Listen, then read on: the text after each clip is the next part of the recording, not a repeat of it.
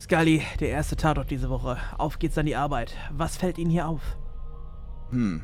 Also das, was ich auf jeden Fall erkenne, ist Tamtams Tentakelpornosammlung, Slash sein Schamlippenlabello und Shortys Blu-ray-Box von Twilight. Das war natürlich klar, dass Ihnen diese Dinge wieder als erstes auffallen. Aber ich rede von den wirklich wichtigen Dingen. Machen Sie die Augen auf. Hm. Oh, Mulder, jetzt wo Sie es sagen, hier liegt ein Stapel voll mit Informationen über Aktuelles im Nerdkosmos. Ja, genau, das meine ich. Was fällt Ihnen noch auf?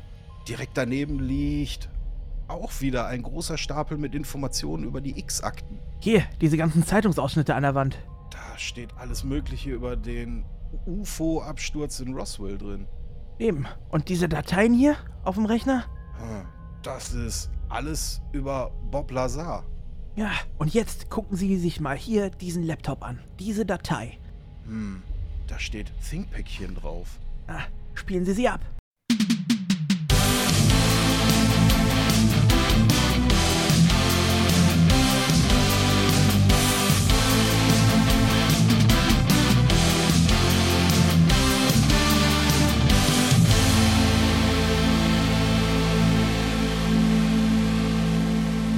Einen wunderschönen und mysteriösen Abend, Morgen, Mittag, je nachdem, wann ihr diese Folge hier hört. Auf jeden Fall. Hallo und herzlich willkommen beim investigativen Think-Päckchen. Mein Name ist DM Shorty. Und weil man natürlich nicht alleine investigativ sein kann, beziehungsweise weil es auch so in den FBI-Statuten drinsteht, dass ein Special Agent niemals alleine losziehen darf, habe ich natürlich meine zwei Special, Special Agents direkt hier. Das ist einmal äh, der liebe Tamtam. Grüß dich, wie geht's dir? Hi, äh, mir geht's eigentlich ganz gut. Rücken wieder oder? Yo, Rücken wieder ist eigentlich okay. So, ähm, also gerade schmerzfrei und Ah, das ist ja gut. das Beste. Hm? Äh, und ja, das letzte Mal war dann irgendwie so eine kurze Episode wieder von, äh, ja, irgendwie in den Rücken gefahren und äh, war auch ungünstig quasi am Aufnahmetag war das ja schon, äh, wo wir ja eigentlich aufnehmen wollten und das war, ja, ist halt schade, aber dann ist das manchmal so, da kannst du auch nichts anderes machen, außer dann halt irgendwie versuchen, deinen Rücken zu mobilisieren.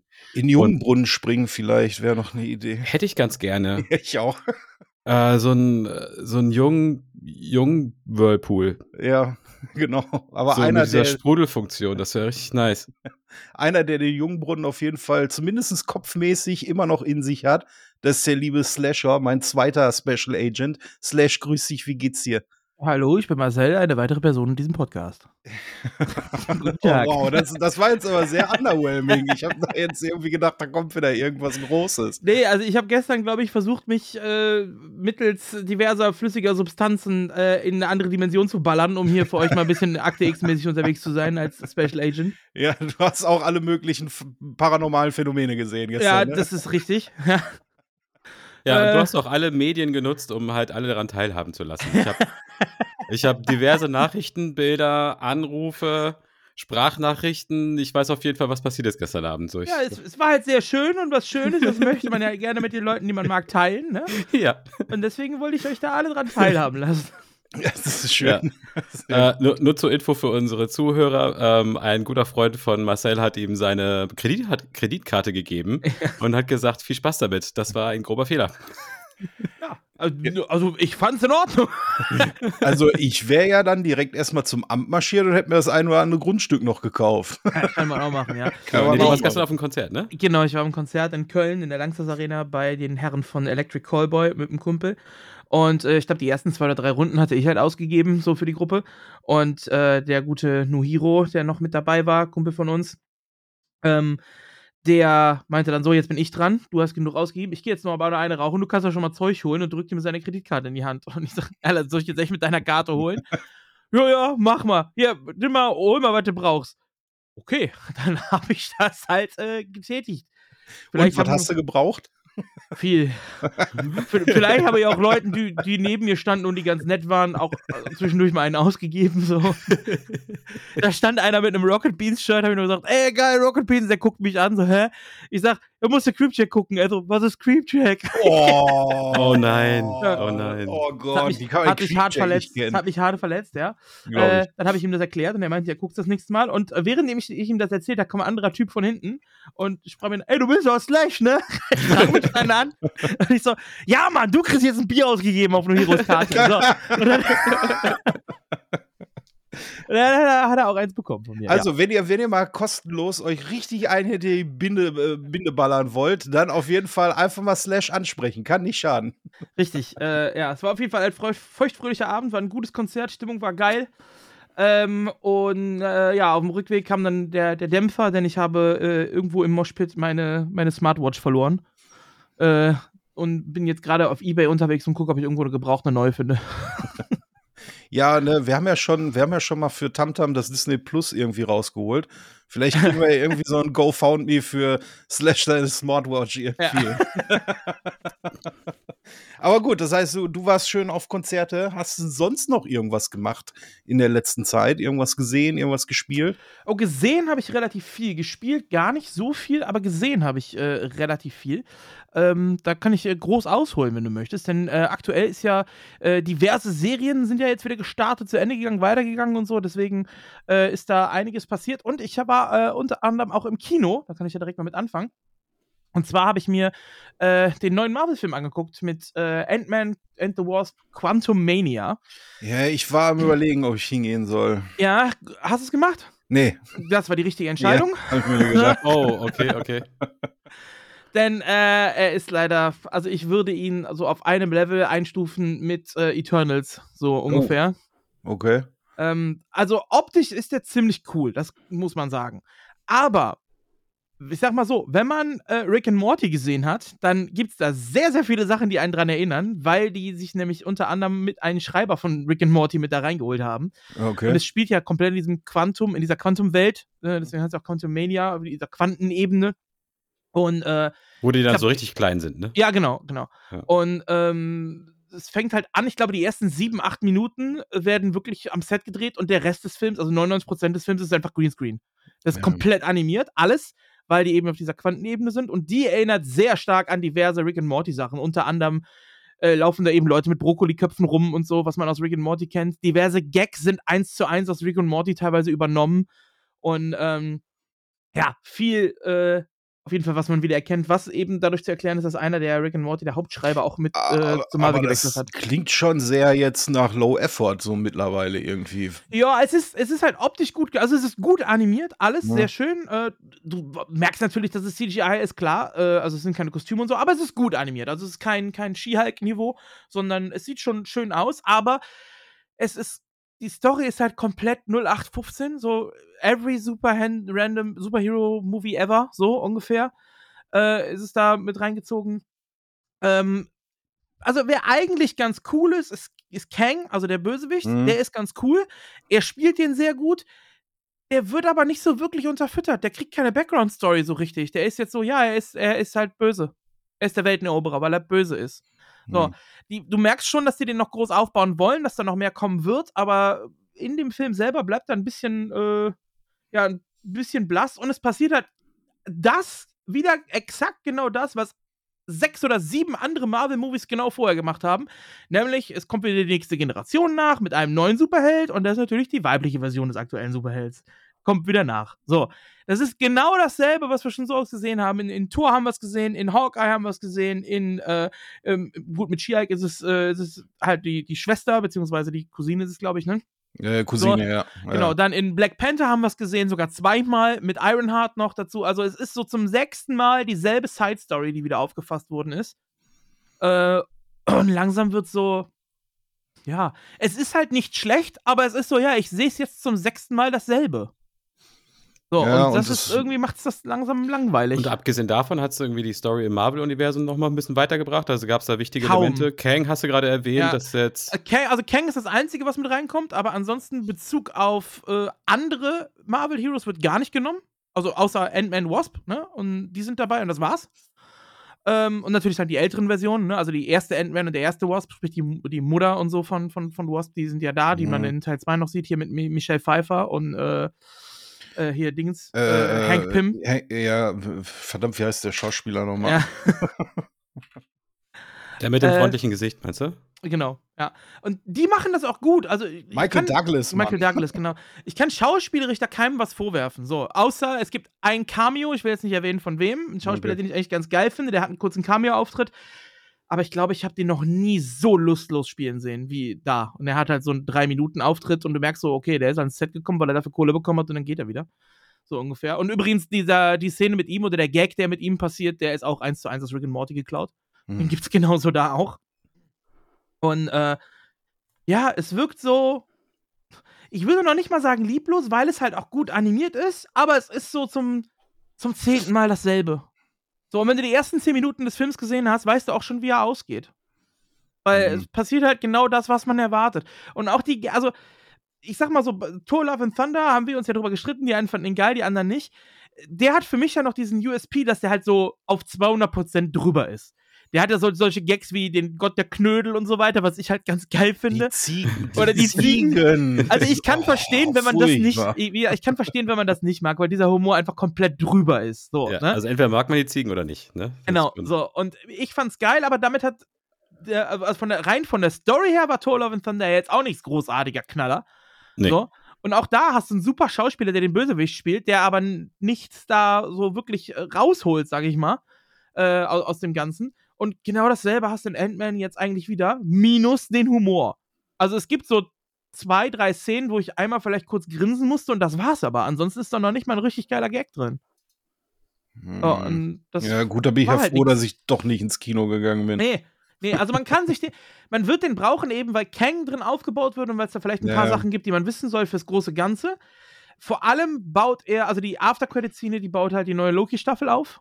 Ja, ähm, okay. da kann oh, ich da ich Bock drauf. Ja, da könnte ich mir vorstellen, dass das aber auch eine Szene ist, die sie einfach eins zu eins aus der, aus der neuen Loki-Staffel rausgeholt haben, die sie da zeigen. Ich sage jetzt nicht, was da passiert, aber es deutet halt auf die neue ja, gut, das haben sie ja auch schon in mehreren Filmen so gemacht, wo ja, man ja. die After-Credit-Szene quasi ein Teaser zum genau. nächsten Film gewesen genau. ist. Ne? Also ich glaube, fürs Große und Ganze macht es halt Sinn, sich den anzugucken, aber dafür ins Kino fahren würde ich nicht. Das reicht, wenn man das auf Netflix irgendwann mal an einem Sonntagnachmittag macht. Okay, hast du denn auch irgendwas Erbauliches gesehen? Ähm, ich habe jede Menge noch gesehen, das war jetzt nur der Anfang. Also, okay.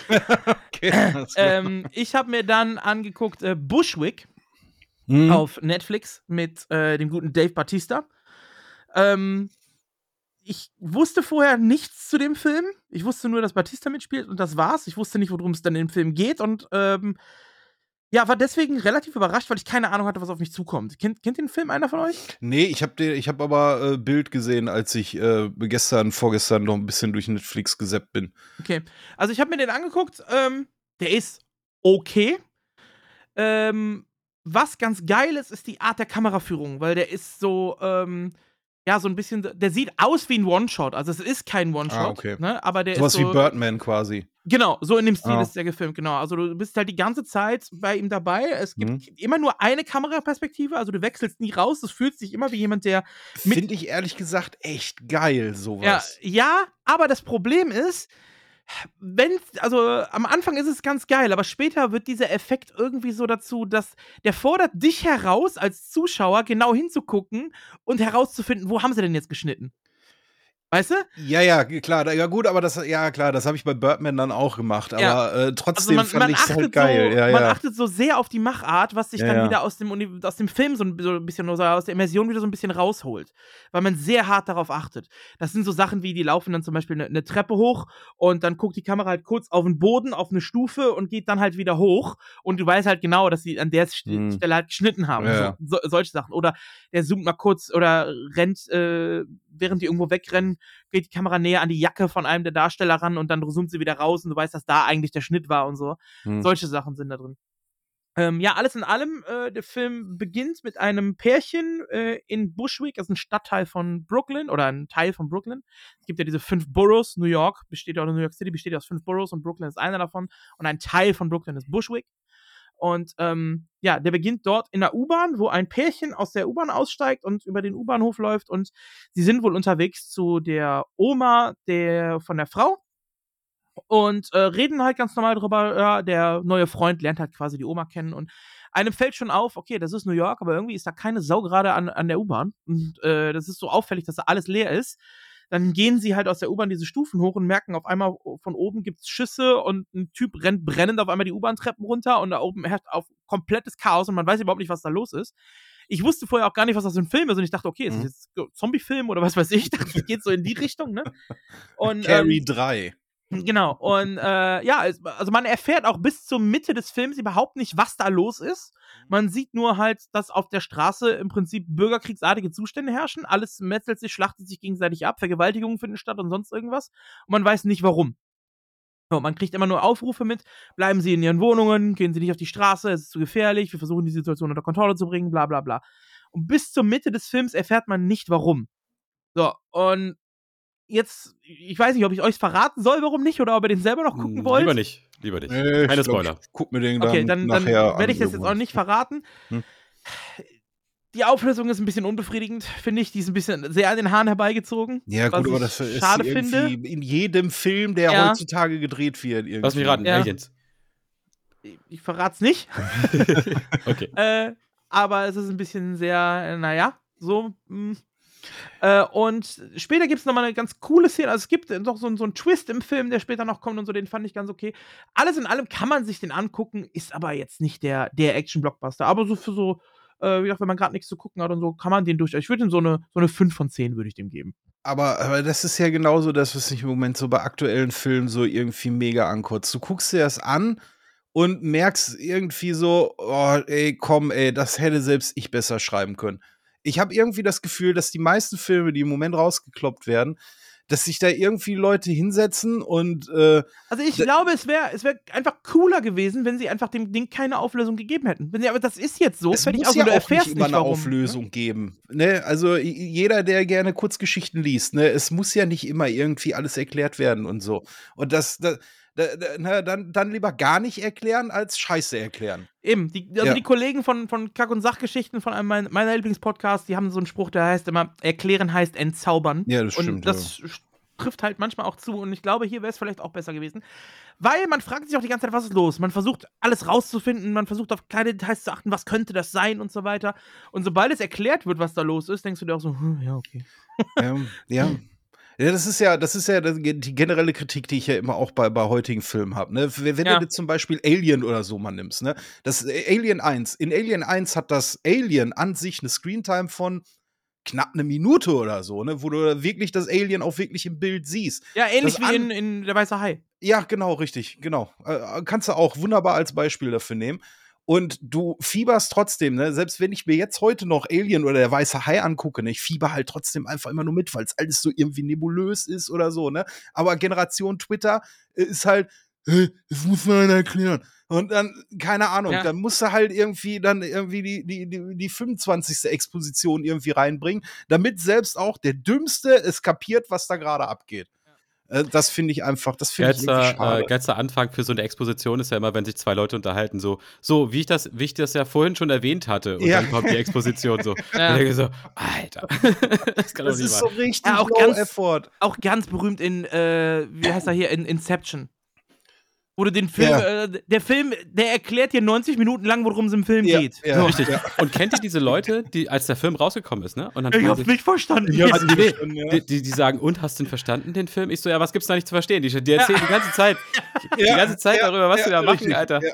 Was ist hier los? So, und nur weil das irgendwie ein bisschen verschachtelt ist. Also ich finde ich finde es kein schlechter Film, mir gefällt Inception, aber es ist Ja, schon.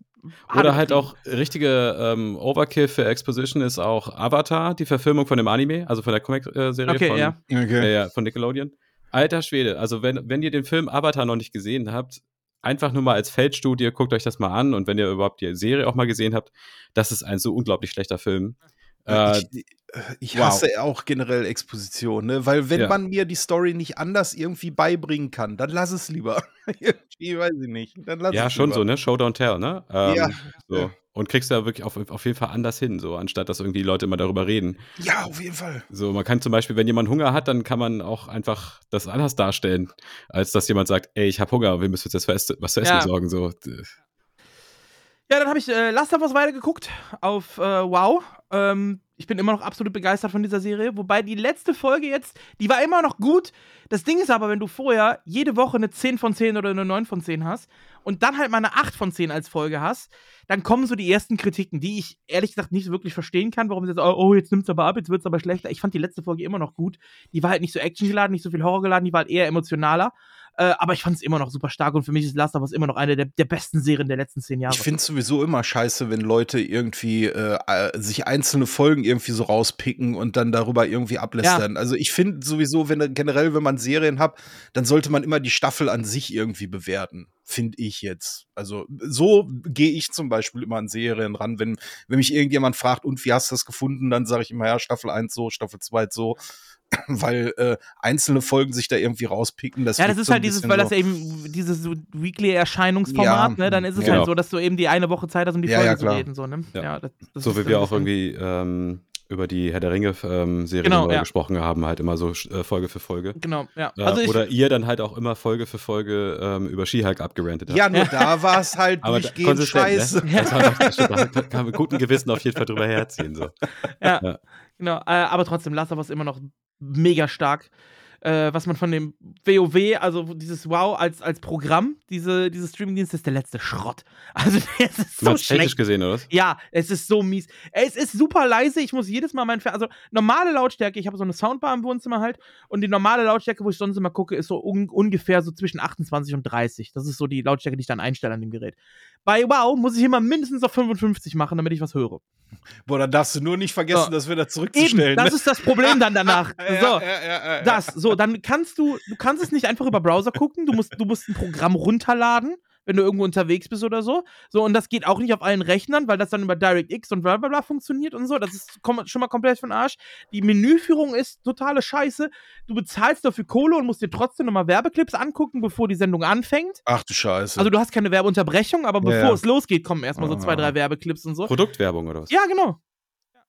Uff. Oh, das also, ist ja mega das, scheiße. Das ist super kacke einfach. Die Serie ist super geil, aber äh, dieses Ding ist einfach scheiße. Also mir gefällt Wow überhaupt nicht. Äh, es gibt keine App fürs Handy oder so, die du dann, äh, wo du am Handy gucken kannst oder was runterladen kannst und so. Also das ist alles, äh, nee, das ist, ist für den Arsch. So. Äh, gut, aber das dazu. Dann habe ich ähm, mir äh, eine weitere Serie angeguckt, die jetzt wieder losgegangen ist. Und es gibt ja wenige, aber es gibt deutsche Perlen, was Serien und Filme angeht. Und eine dieser Perlen ist für mich ganz klar Jerks. Ich liebe Jerks. Es ist so eine geile Serie mit, von Christian Ulmen und Fatih Ach so, ja, ja, okay, ja, ja, ja. ja. Äh, ich finde find es so geil und da ging jetzt die, äh, die äh, fünfte Staffel ist jetzt losgegangen. Die erste Folge ist da von der fünften Staffel. Die kann man sich kostenlos bei Join angucken. Die erste Folge zumindest aktuell noch. Die habe ich geguckt und ähm, ja, sie macht da weiter, wo, wo, die, wo Staffel 4 aufgehört hat. Also es bleibt weiter einfach genial und es ist einfach Fremdschämen pur. Und Jerks ist so eine, so eine Serie, die gucke ich auch ganz gerne alleine, weil, also dieses peinlich berührt sein hast du da einfach so krass. Und wenn du das ja, mit irgendjemandem zusammen guckst. Deswegen habe ich es hab ich's nie, hab ich's nie, nie, nie, ja. nie ganz geguckt, weil mir es immer irgendwie ein bisschen zu cringy gewesen ist. Ich liebe es. Es ist so Cringe Level 200. Ich habe äh, aber auch nie irgendwie mehrere Folgen hintereinander geguckt oder so. Ja. Ich habe die beim Kumpel irgendwie, der meinte, ey, das musst du unbedingt angucken. Ja. Und dann hat er mir das gezeigt und ich sitze daneben und denke mir nur so, was ist das denn? Also in der also, neuen, neuen Folge auch mit, mit Mickey Beisenherz und mit äh, Olli Schulz, die da beide noch mitspielen und so. Ah, es, ist, es ist super. Ist das noch cringiger als Stromberg? Ja, viel, viel also auf, oh auf, auf 200 gedreht. Boah, bei Stromberg muss ich ja ab und zu schon ausschalten ja. damals so, da war es nicht gegen so, aber. Also es ist richtig, richtig ah, krass. Ja. Okay. Also okay. es gibt zum Beispiel eine Szene, wo, wo halt äh, Christian Ulmen dann, ähm, der steht an so einem Flussbett, also am Rand von einem Fluss, und da ertrinkt halt ein älterer Mann. Der ist gerade mehr trinken. Und die Frau von ihm steht am, am Rand von dem Fluss und schreit Hilfe, Hilfe. Und er kommt dann dahin und ja, er traut sich halt nicht reinzuspringen in den Fluss und er will aber trotzdem irgendwie helfen. Und dann steht er nur und steht da und brüllt den alten Mann an: Hier am Ufer ist eine Leiter. Kommen Sie mal rüber, schwimmen Sie mal zur Leiter. so was steht er dann da und winkt ihn ran. Währenddessen Mickey Beisenherz dann von der Reite, Seite angelaufen kommt, schnappt sich einen Rettungsring, der an einem Seil befestigt ist, drückt halt Ulmen dieses Seil in die Hand und dann springt Mickey Beisenherz rein, rettet den Typen. So, und wird dann dafür gefeiert. Und Ulmen erzählt dann nur, ja, aber ich habe ja auch mitgeholfen. Ich habe ja, das, ich, ich hab ja das Seil gehalten und habe damit ja die Verantwortung für zwei Menschenleben übernommen, weil an dem Seil war ja sowohl Beisenherz als auch der alte Mann, der ertrunken ist und so. und erklärt das aber so cringig vor so einer riesen Pressemeute und so alles. Also, also es ist schon ziemlich geil. Also ich Jerks feiere ich einfach hart Ja, ab. Ulm hat ja sowieso einen ganz, ganz, ganz speziellen Humor ja, irgendwie. Ja, also da muss er auch irgendwie drauf stehen, ne? Ja, also ich, ich mag den Humor zwar auch, aber alles von ihm kann ich mir echt nicht geben. Das äh, ist mir ab und zu ein bisschen. Das ist schon äh, hardcore. Da ja. weiß ich dann nicht, soll ich jetzt lachen, muss ich da hingucken, soll ich jetzt ausmachen? Was, ja. was möchte, was möchte, was ist die Intention jetzt von diesem Joke? Ja. Der ist schon äh, nicht schlecht. Dann habe ich mir geguckt, äh, angeguckt Ad Astra auf Netflix mit Ah ja, äh, Brad Pitt noch, und. Tommy Lee Jones. Ähm, fängt sehr gut an. Ist interessant. Es äh, spielt halt in der fernen Zukunft, wo die Menschheit fähig ist, äh, interstellare Reisen äh, innerhalb des Sonnensystems zumindest zu äh, tätigen. Nicht aufgrund von Lichtgeschwindigkeit, sondern einfach, ähm, warum, weshalb erzählen sie nicht, aber es ist jetzt nicht so, dass man so zack am nächsten Planeten ist, sondern so eine Reise, da wird zum Beispiel eine Reise zum Neptun gemacht in dem Film und die dauert auch wirklich mehrere Jahre dann und so. Ähm, ja, und es geht halt darum, ähm, dass wir so wei- weit in der Zukunft leben, wo eben, wie gesagt, die, unser Sonnensystem wird besiedelt mit verschiedenen Außenposten, unter anderem auf Mars und Mond und so weiter, um Ressourcen zu fördern. Und ähm, ja, der erste Mensch, der quasi an den Rand des Sonnensystems gereist ist, ist Tommy Lee Jones. Und der ist äh, seit, dieser, seit einer Reise jetzt über 20 Jahre mittlerweile verschwunden. Man hat nichts mehr von ihm gehört. Und auf einmal ähm, wird registriert, dass innerhalb unseres Sonnensystems so eine Art EMP-Wellen durch das Sonnensystem schießen, die halt verschiedenste elektronische Geräte und Kommunikation der Menschen auf ihren verschiedenen Planeten und Stützpunkten lahmlegen. Und äh, die finden dann raus, dass diese EMP-Wellen von dem verschollenen Schiff, das Tommy Lee Jones vor 20 Jahren geflogen hat, dass die von da ausgestrahlt werden und sich dieses Schiff in der Umlaufbahn des Neptun befindet. So, auf der Erde gibt es währenddessen einen äh, weiteren ja, Astronauten, Forscher und äh, Marine, äh, der, der Sohn von Tommy Lee Jones ist, gespielt von Brad Pitt. Und die Regierung versucht dann eben Kontakt mit dem Schiff von Tommy Lee Jones au äh, aufzunehmen über seinen Sohn und versucht ihn damit quasi emotional äh, zu korrumpieren, zu, zu sagen, hier, dein Sohn ist jetzt da, der ist bei uns, der bitte dich, äh, komm wieder zurück, hör auf mit diesen EMP-Wellen. Die wissen noch gar nicht, warum diese EMP-Wellen geschossen werden und so. Und ja, schicken dann quasi Brad Pitt auf eine Mission, äh, die er eingehen soll, um seinen Vater, beziehungsweise das Schiff seines Vaters aufzufinden und herauszufinden, was es mit diesen EMP-Wellen auf sich hat. So, das ist so grob die Story. Kann man sich angucken, ist teilweise sehr, sehr träge. Ähm, was ich gut finde, ist, dass der Film versucht, physikalisch korrekt zu sein in den größten Momenten, größten Phasen. Zum Beispiel, es gibt äh, Action-Szenen, wo auf dem Mond äh, eine Verfolgungsjagd, eine Autoverfolgungsjagd stattfindet, äh, wo auch geschossen wird und so. Und äh, innerhalb des äh, Raums oder auch auf dem Mond hat man zum Beispiel keinen Sound, weil der Ton wird nicht übertragen und so. Und das ist physikalisch dann auch korrekt dargestellt. Genauso wie so ähm, verschiedene G-Kräfte, Schwerelosigkeit und so weiter. Und also solche Sachen, da wurde schon mit drauf geachtet und eben auch so äh, Widerspiegelung von Gravitationskräften, von Zeitverzerrungen und so. Das spielt alles so ein bisschen mit rein in den Film und das ist schon ganz cool gemacht. Aber ich sag mal, 20 Minuten weniger hätten dem Film nicht, nicht schlecht getan, weil manchmal hast du wirklich so sehr langgezogene Szenen, die ein bisschen nervig werden. Aber alles in allem kann man sich den durchaus angucken. Ist okay. Okay, also schon ein bisschen episch, aber auch dann halt so. Ja. Oder, weil ich mein, eh, was nicht episch, aber auf jeden Fall, also so Verfolgungsjagden auf dem Mond stelle ich mir schon ziemlich witzig vor. So, Ja. und generell, wenn man so im Space irgendwie ist und dann äh, die, die großen Weiten und so, da, ja, ich glaube schon, dass Leute dann Bock haben, dann auch echt einen langen Film zu machen, sich dahin hinreißen lassen, zu einfach zu geilen Einstellungen und so. Und, Also Ja. es gibt sehr coole Szenen, wie gesagt, aber alles in allem fehlt manchmal ist so ein bisschen die Luft raus, wo du dir denkst, Hm. ja, so dieser Moment, wo du dann sagst, ach, ich, ich guck mal gerade, was im Discord los ist, auf dem Handy nach. Okay, so, das? Pacing so, hakt ein bisschen. Ja, genau. So, das hat's halt ab und zu mal, ne? okay. Äh, dann habe ich mir angeguckt Clerks 3. Äh, den ich jetzt äh, endlich gesehen habe, ja, äh, von äh, also Kevin Smith Universe. Äh, der dritte Teil nach äh, Clerks 1 und 2 ist ja jetzt fast 15 Jahre später oder so, hat er den dritten Teil verfilmt. Ich finde ihn gut. Er drückt sehr auf die Tränendrüse, aber der ist unglaublich meta. Also da kommen Ja. so viele Insider-Jokes vor. Du musst quasi, du musst, um den Film wirklich zu verstehen, musst du alle Kevin Smith-Filme gesehen haben. Also Dogma, Jay and Silent Bob, Clerks 1 und 2, äh, Mallrats, die, die musst du eigentlich alle gesehen haben, um alle Jokes zu verstehen. Und du musst den Kevin Smith Podcast kennen, weil da kommen super viele Anspielungen. Und du musst Kevin Smiths Leben selber auch noch kennen. Äh, die Aktion, die er damals hatte mit dem, mit dem Herzinfarkt und so. Ähm, und die ganzen Interviews, die er dann gegeben hat, wie er sein Leben geändert hat und so. Also es sind sehr, sehr viele Meta-Jokes und Insider drin. Ähm, und im Prinzip geht es in Clerks 3 darum, dass Dante ist ja, also von, dir aus 1 und 2, die kennen Dante noch, das ist der Besitzer dieses äh, Quickie-Markts, sag ich mal, dieses Quickstop-Markts. ähm, also in Clerks geht es halt darum, im Prinzip ist es einfach nur eine Videothek und direkt daneben ist so ein, so ein bei uns würde man sagen Kiosk oder Späti oder sowas, ein bisschen Ja. größer halt. Ähm, und davor hängen halt immer Jay und Silent Bob ab, die beiden Kiffer. Und äh, es wird sich eigentlich abends in diesem Quickie-Markt immer nur über aktuelle Filme aus der Videothek unterhalten. Und äh, es finden Nerd-Diskussionen statt. Was ist geiler, Herr der Ringe oder äh, Star Wars, die klassische Clerks-Diskussion? Clerks ist quasi der, das Thinkpäckchen-Podcast irgendwie. Genau, Think- Thinkpäckchen der Film, so ungefähr genau. ist das. Uh, Also das, war, eigentlich das war eine tolle Idee.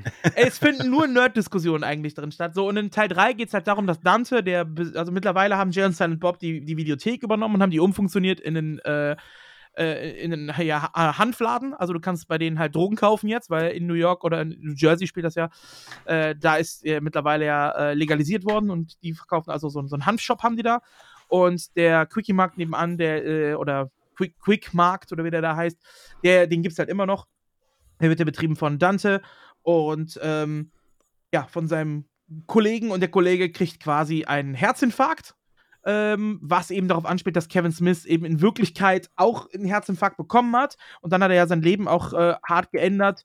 Äh, der war ja vorher auch immer et der etwas dickere, man kennt ihn ja als Silent Bob, der spielt ja selber auch äh, Silent Bob.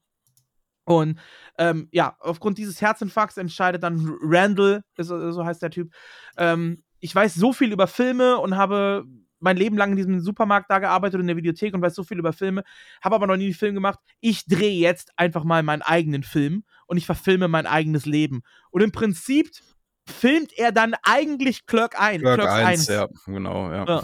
Und er begründet das, also Clerks zum Beispiel, der erste Teil ist ja auch in Schwarz-Weiß und da wird auch dann begründet, warum der Film in Schwarz-Weiß ist und da wird auch Anspielungen gemacht auf die Kritiken, die sie damals bekommen haben und so.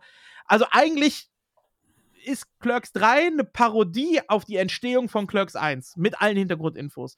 So, und das wird halt so krass meta, dass du es nur verstehst, wenn du alles gesehen hast und diese Podcasts und so weiter von Kevin Smith sonst auch kennst.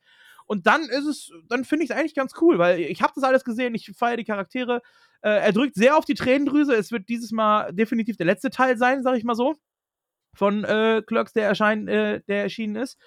Und äh, ja, er er kommt nicht an den zweiten Teil ran, aber ähm, für Fans, äh, kann, den kann man angucken. Der ist in Ordnung.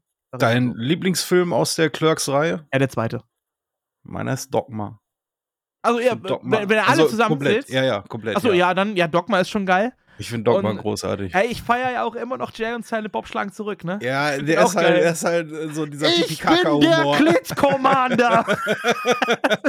Entschuldige bitte, hast du gerade Clit Commander gesagt? ja, Mann, das ist das ist Jay und Silent Bob. Hast du den Film noch nie gesehen? Äh, nee, ich habe das, das ist tatsächlich wohl ein, äh, es, es gerät sich mir ja so ein bisschen als so, ähm, Das Äh, ist anderthalb Stunden Universe. Pipi-Kaka-Humor, Also- ne? Also, ja schon, Das ist, aber das ist Scooby-Doo auf Drogen für Nerds. okay, ja, ich glaube, Dogma habe ich auf jeden Fall gesehen. Clerks habe ich noch nicht gesehen. Ich glaube, irgendwie diese komische Art und Weise, wie die da gekleidet sind, das war mir ein bisschen zu komisch hier mit der Mütze da irgendwie und äh, ach, das war naja, komisch. das ist halt Jay und Silent Bob. Ja. das, ja, ja, das war, genau. Und, äh, aber Dogma Also habe ich ja irgendwann mal Dogma, gesehen. Mallrats, Clerks 1 bis 3, ähm, dann Jay und Silent Bob schlagen zurück. Es gibt noch einen dritten Jay und Silent Bob jetzt mittlerweile, sogar mit, äh, mit Chris Jericho als Bösewicht. Der ist auch ziemlich, ziemlich gut. Ja, und dann, du hast dann immer wieder die Auftritte, ne? Also diese Gastauftritte von Ben Affleck, die du halt auch immer wieder mit drin hast und so, ne? Und diese ganzen Comics-Diskussionen und bla. Also ich finde dieses Kevin Smith Universe, wie man es so ja grob nennt, äh, ich, ich feiere das schon. Ich finde das eigentlich ganz geil. es Und hat auch äh, durch die Bank weg geile Filme irgendwie, ne? Ja. Der, der eine ist dann mal, hat, ist dann mal ein bisschen philosophischer, der andere ist dann einfach völliger Pipi-Kaka-Humor irgendwie. Ja. Äh, aber ich finde ich find auch, das kannst du dir echt super geben irgendwie. Ja, Ich find vielleicht die auch heute Abend mal für so ein zum Ja, Ausklang. das Problem ist nur, die ganzen Filme, die sind leider, kriegst du leider nirgendwo Wie mehr. kriegst du auch mehr? nicht mehr auf. Blu-ray. Ja, weil wegen dieser ganzen äh, Weinstein-Geschichte, der hält da halt Ja. die Rechte zum Beispiel auch an Dogma. Äh, weil es gibt nämlich viele Leute, wie ich unter anderem, die gerne eine Blu-ray von Dogma hätten, aber äh, Dogma darf leider nicht mehr verkauft werden, weil die Rechte da zu 100% dem Weinstein gehören und der hockt ja im Knast, dieses Arschloch. äh, wo auch hingehört. Ja, richtig, absolut, ja. Okay, da Ähm, kann man, hm, Ja. kann man nirgendwo streamen, oder was? Das ist ja scheiße. Nee. PK Nee. habe ich aktuell noch gesehen auf Amazon, aber ich glaube, da wird Shorty vielleicht gleich ein bisschen was zu erzählen noch. Deswegen ähm, lasse ich dir da gleich den Vortritt. Und ich habe mein, mein Guilty Pleasure ja wieder so ein bisschen befriedigt. Es, ich bin Jetzt ja so ein Typ, kommt's. ich, äh, also ich weiß, Whisky dass, Cola, oder? Das auch. Aber ich, also ich weiß, dass die Filme alle oder größtenteils qualitativ nicht gut sind. Und wenn du mir das erzählst, warum die nicht gut sind und weshalb und so, werde ich dir auch wahrscheinlich größtenteils zustimmen. äh, und dir recht geben, weil ich auch weiß, dass es stimmt. Aber ich feiere diese Filme halt und ich fühle mich da jedes Mal unterhalten. Die redet von den Happy Madison Produktionen, von Sachen äh, mit Adam Sandler und Kevin James. Äh, ich feiere die Sachen einfach. Ich, ich, weiß, sie sind schlecht, aber Kindsköpfe und Co., ich finde sie geil. Und da habe ich mir den neuesten Film angeguckt mit Kevin James, der heißt äh, Home Team heißt das Ganze. Äh, da geht es darum, Kevin James spielt einen Football-Trainer in der NFL, der äh, New Orleans Saints und gewinnt den Super Bowl direkt am Anfang der Serie. Und ähm, danach wird aufgedeckt, dass er wohl seinen Spielern illegale ähm, Prämien dafür gezahlt hat, wenn sie die Gegner brutal wegtackeln und dadurch verletzen. Oh, so, das okay. heißt, er hat quasi durch Verletzung, äh, Verletzung der Gegner in Kauf genommen, um ihre Spiele auszuschalten und dadurch den Super Bowl gewonnen.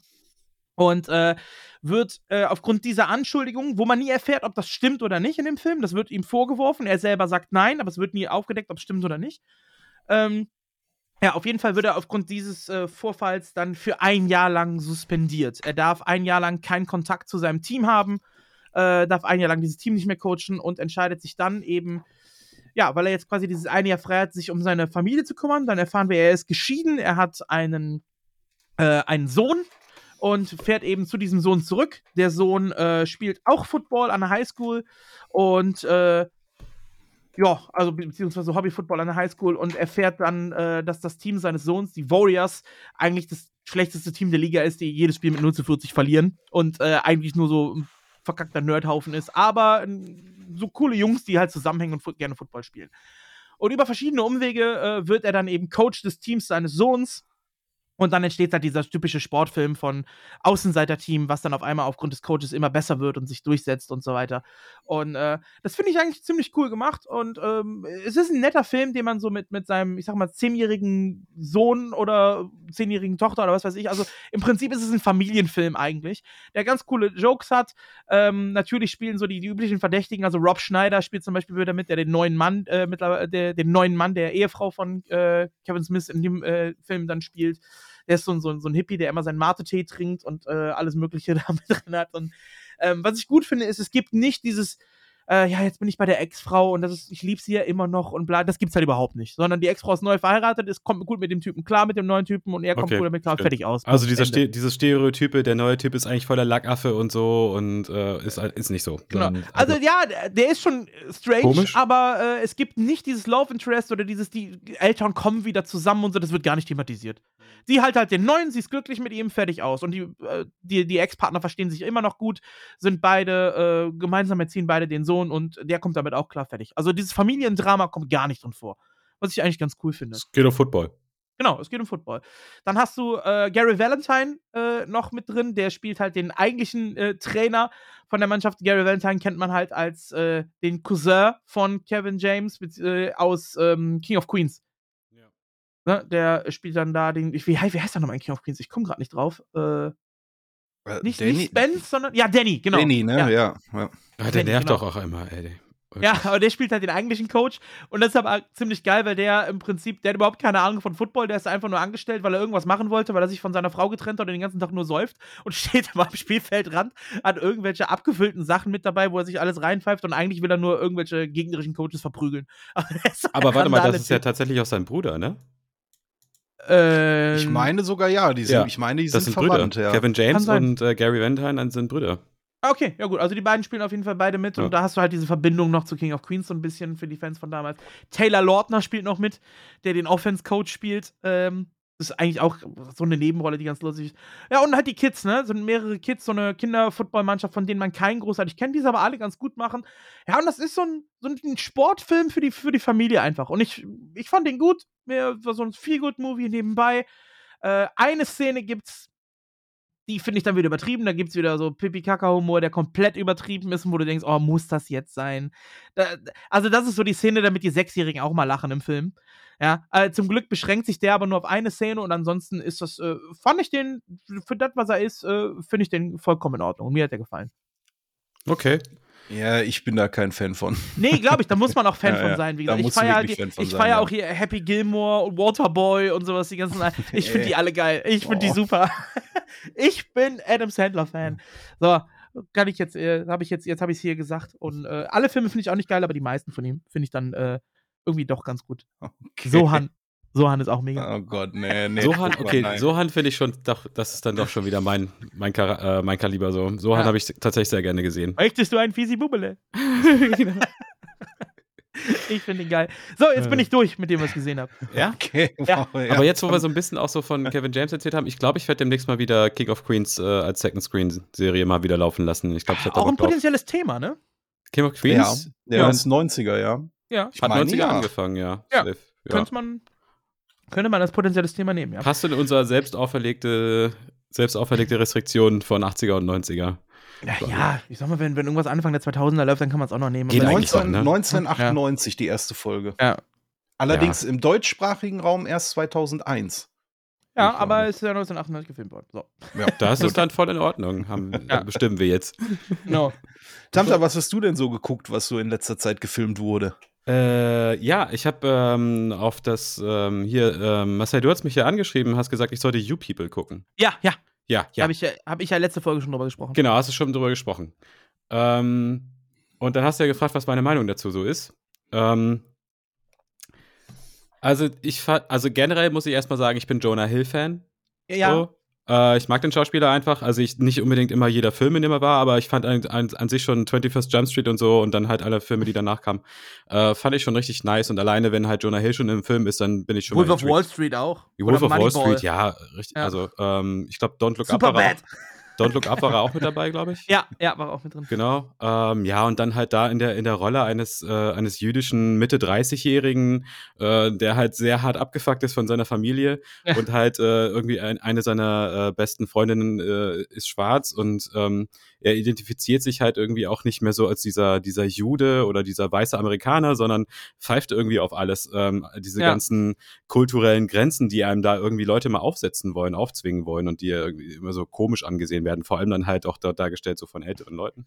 Äh, die Rolle hat mir ta- tatsächlich sehr, sehr gut gefallen, in der er da war. Also dieses, er konnte das auch gut porträtieren, so seine, äh, bis er dann halt dann seine Frau getroffen hat. Ähm, diese, die, ah, wirklich müde. Er war wirklich müde von diesem ganzen, Ja. dieser ganzen sozialen ähm, äh, Sparte, in der er unterwegs ist halt. Und äh, das, das fand ich ziemlich nice. Und dann halt, ja, dann hast du halt eine Standard äh, so Liebes-Story. Äh, da ist am Anfang irgendwie alles toll und dann ist alles scheiße und dann ist alles wieder okay. So, das ist so dieser, fand ich, ist so dieser Standard ähm, Hollywood-Plot. Ja. Äh, deine Frage zählt aber wahrscheinlich eher so darauf ab, ähm, da, äh, auf das Thema, was sie da behandelt haben. Ne? Also ja, das, genau. Genau, das Thema ist ja, er als weißer äh, Jude ähm, lernt eine schwarze ähm, äh, Muslime kennen, Ja. äh, mit sehr stolzen Ja, schwarzen generell, Eltern. Genau, dieses Thema Minderheiten und zeitgleich aber auch dieses Woke-Bubble wird ja auch so ein bisschen mit auf die Schippe genommen, ne?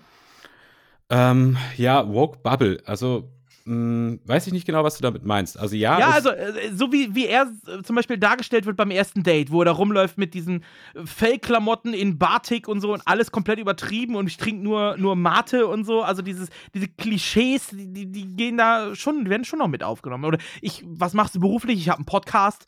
Solch, solche Sachen zum Beispiel. Also da wird Ja. halt alles mit reingenommen, die ganzen Klischees. Fand, ich, könnte man sich auch direkt mit identifizieren. Also er hat ja, dann irgendwann seinen, er hat ja dann seinen, äh, hat ja dann irgendwann seinen Job aufgegeben, um dann halt Vollzeit äh, Podcasten zu machen, was Ja. er dann auch tatsächlich ja auch sehr erfolgreich dann getan hat.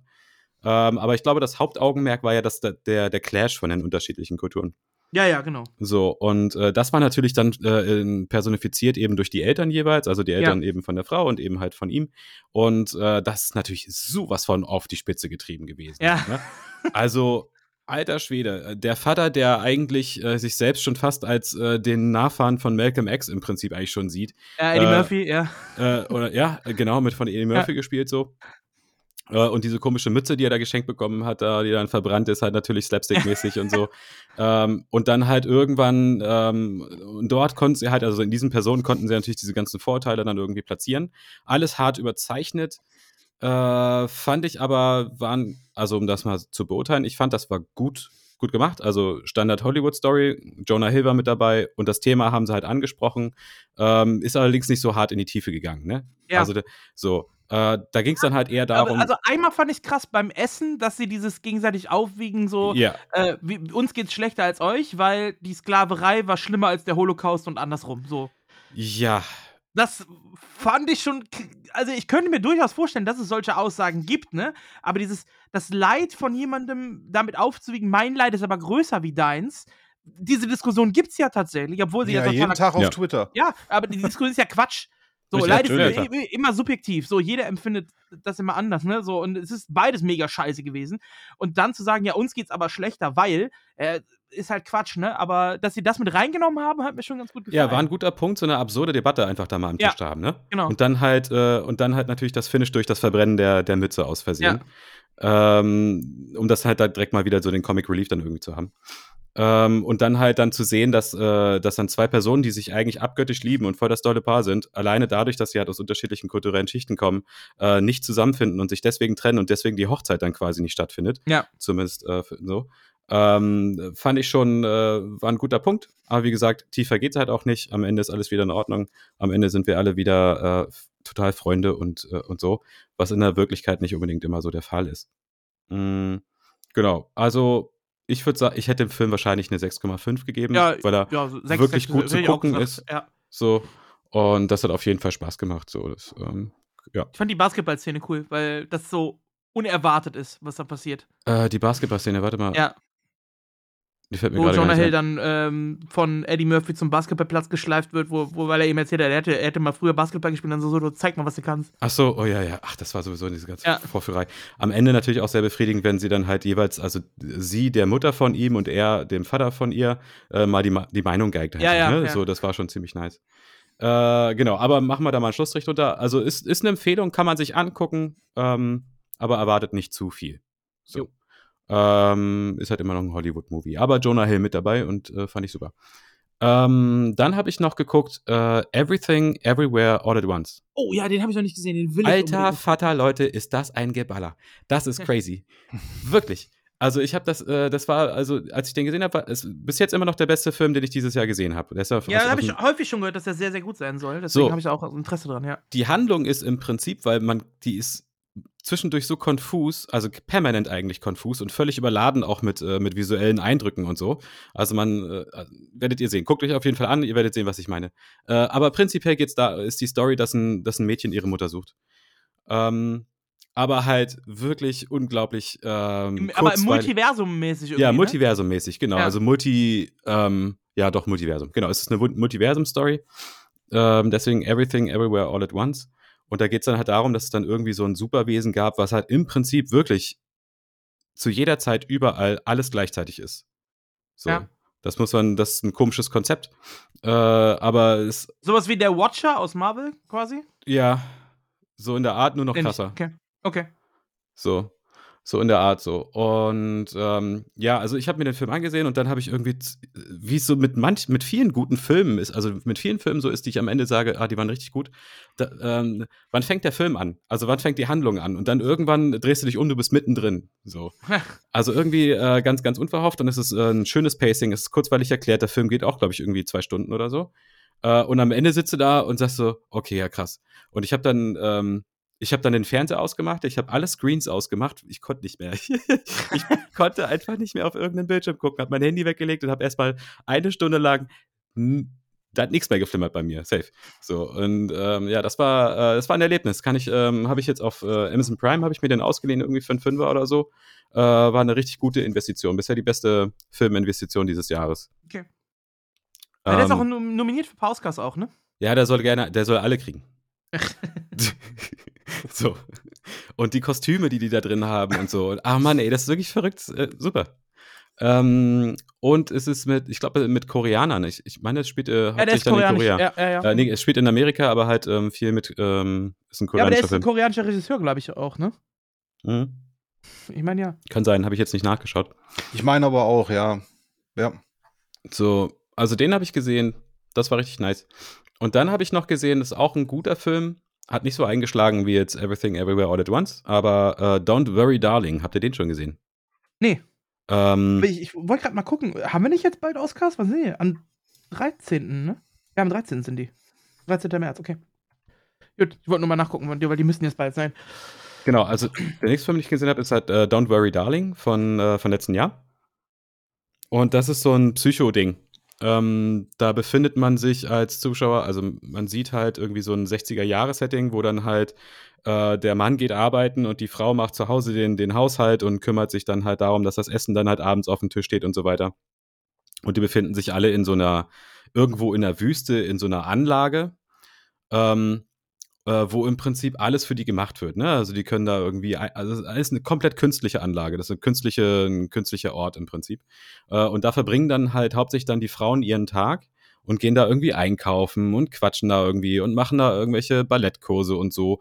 Ähm, und so verbringen sie da ihren ganzen Tag, bis dann halt irgendwann äh, bisschen was komisch ist. Also irgendwie eine Freundin von denen, die bringt sich dann irgendwie um das ist komisch, das wird dann irgendwie weggehascht oder so und dann kommen irgendwelche Leute in, in komischen Anzügen an äh, und, und haschen die dann irgendwie weg und, und die Protagonistin ähm, kommt dann ins Zweifeln über das, was hier überhaupt real ist ähm, äh, und was hier eigentlich nicht stimmt und ist so ein Psychoterror-Ding und dann gibt es am Ende nochmal so einen Twist, der ganz interessant ist. Ähm, und auch äh, gut und kurzweilig erzählt. Hier, wie heißt denn der Schauspieler aus äh, Wonder Woman, vier, ähm, der männliche Gegenpart? Chris Pine? Ja, genau. Der spielt da halt quasi den, den, den Oberfinsterling, den Oberbösewicht, einen sehr charismatischen Chef. Okay. Genau. Und ja, da in dieser Community gibt es halt so ein paar Regeln. Man darf halt an, an, gewisse Orte nicht irgendwie hingehen und dann ist das dann ist auch alles gut. Ja, aber wie das dann halt so ist, die Protagonistin bricht dann irgendwie aus diesem ganzen System irgendwie aus. Und ich finde gerade krass, dass du als erste Rolle von Chris Pine Wonder Woman gesagt hast und nicht Captain ja, Kirk. Ja. Ach so. Ich bin auch okay, etwas ja. verwirrt jetzt erstmal ja. gerade gewesen, ja. Ach, äh, ja, gut, okay, keine Ahnung. Ich ja, es mir okay. als erstes ja, ist, ja, schon komisch, ist äh, als erstes eingefallen. Ja. mhm. Ja, und äh, den äh, würde ich auch empfehlen. Ähm, ich habe ja jetzt auch, ähm, nachdem ich irgendwie einmal einen sehr, sehr schlechten Film gesehen habe mit Zac Efron, irgendwie so einen Basketballfilm da mit dem Dude aus Friends, da habe ich dann irgendwann beschlossen, ähm, es werden mir kommen, also auch wenn ich verkatert bin zu Hause, sonntags auf der Couch, ich gucke ich guck keine Scheißfilme mehr. Das war's jetzt. Es ist einfach, es ist einfach vorbei.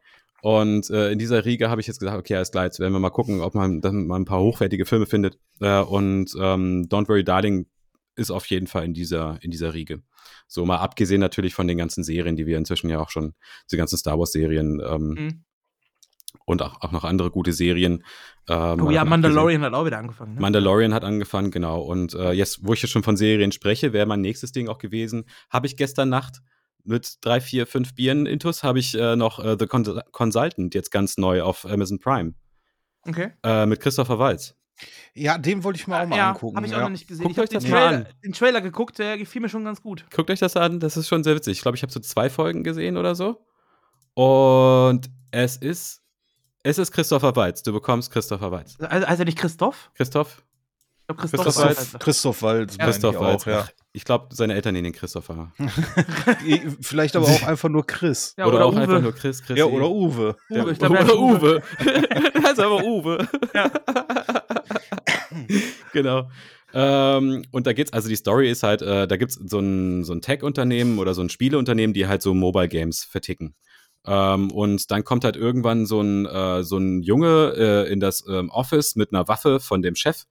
Ähm, Sang oder Sing oder so heißt der ähm, also der Chef, und der Junge hat ihn einfach erschossen. Der hat gesagt, uh, I want my money. Also das halt, das ist halt so eine Anspielung darauf oder halt keine Anspielung mehr eigentlich. Da werden ja Leute äh, abgezogen. Die, da wird ja, da wird ja Suchtverhalten mhm. ausgenutzt bei diesen Mobile Games, äh, sodass dann halt Leute da immer diese ganzen In-App-Einkäufe machen und ja. äh, sich einfach hoch verschulden und dann kommt dann auf einmal so ein 14-Jähriger mit einer Pistole hin und erschießt den, äh, den Chef von der Firma. Äh, damit ist sie dann quasi erstmal ähm, ja ruderlos ähm, und treibt so vor sich hin.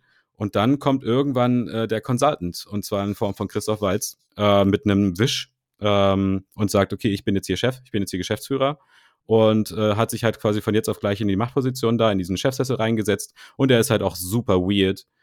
Und äh, da gibt's dann so zwei äh, Mitarbeiter, die das alles komisch finden und dann halt so ein bisschen über ihn ähm, so Recherchen anstellen und so weiter. Mm. Und das ganze Machtgefüge wird halt dadurch gehalten, dass er ja mal dieses von dem Chef, also von dem toten Chef unterzeichnete Dokument hat. Ähm, und äh, dass er dann halt auch dafür gesorgt hat, dass, dass die Gehälter wieder ausgezahlt werden, sodass er halt quasi unter den Mitarbeitern eine Base hat. Ähm, aber alles wird richtig, richtig, richtig komisch, merkwürdig. nicht komisch, merkwürdig.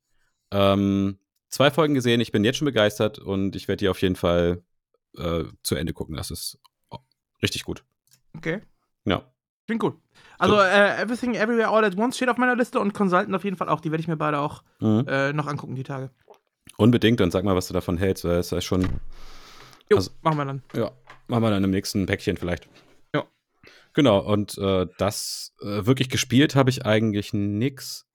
Also vor allem auch nichts Neues. Ich bin ja immer so Kandidat, ich spiele auch einfach mal gerne alte Spiele. Und ich habe ja auch im D-Battle habe ich ja schon gesagt, dass ich Hades ganz gerne spiele und das habe ich in letzter Zeit meistens gezockt. Ach so, oder, äh, ne, gar nicht. Eine Sache habe ich noch äh, gespielt, äh, Call of Cthulhu. Habt ihr das schon mal Oh, gespielt? das ist großartig, ja. Das habe ich, hab ich, hab ich auch schon gespielt, ja. Yo, und das, das von, die, zwei- von 2018 ist das, ja? Mm, Äh, ja, ich habe ein sein. Let's Play dazu gesehen, aber selber gespielt habe ich es nicht. Ja, also ich habe äh, ich hab das auch gestern gespielt äh, und dann habe ich aber irgendwann habe ich ausgemacht, weil ich nicht mehr weitergekommen bin. Ich bin alles abgelaufen und ich habe einfach nichts nichts gefunden. Da ich war, das war echt, das war sehr ach, scheiße. Ey. Da habe ich mir gedacht, okay, da könnte ja vielleicht mal irgendwo mal so ein Hint kommen oder so, wenn ich es echt nicht finde. Äh, aber okay, ansonsten halt der äh, atmosphärisch ein richtig nettes Spiel. Äh, man Ja. spielt ja da irgendwie so einen abgehalfterten Detective ähm, der dann da in so eine so einen Fischerort irgendwie reinkommt und da halt äh, den Tod von ähm, von einer Familie untersucht. Mm, Classic dann- Lovecraft. genau, ist H.P. Lovecraft und dann natürlich halt so, so Lovecraft-mäßig dann halt in diese so langsam so in diese Wahnsinnsvorstellungen irgendwie so abrutscht und äh, man weiß halt nicht mehr, okay, was ist hier Realität und was ist was nicht und vor allem, wenn man schon so einen ähm, so einen labilen Charakter sowieso spielt, so einen ähm, alkoholsüchtigen, runtergekommenen Detective. Ähm, sehr atmosphärisch, aber äh, die Gesichter Stoneface, ne? Also das ist halt, Ja. das äh, halt zwei, hätte man 2018 auch besser machen können, sage ich mal. So. Ja, das ist halt kein großes, ne, ist halt Nee, kein, kein Triple Triple A. A-Titel. Nee. Titel, Nee, ne, ist ja. nicht. Aber da, da hättest du dir auch anders behelfen können. Es gibt ja Möglichkeiten halt, ähm, ich meine, das, das, kann, das können die mir nicht sagen, dass denen das nicht aufgefallen ist, dass sie Steingesichter haben da, wenn sie, wenn diese Dialoge stattfinden. Ja, das Problem, denke ich mal, an dem Spiel ist einfach gewesen, was mir beim Playthrough auch aufgefallen ist, das Spiel ist einfach zu lang. Mhm. Es, es Auch also, zu langsam. ne, also zwei, das Pacing ist auch nicht. Zwei Kapitel weniger hätten dem Spiel gut getan. Und Ja. ich denke mal, dass da einfach dann viel zu viel Entwicklerzeit rausgegangen ist und dass man das irgendwie woanders irgendwie hätte einsparen müssen. Ja.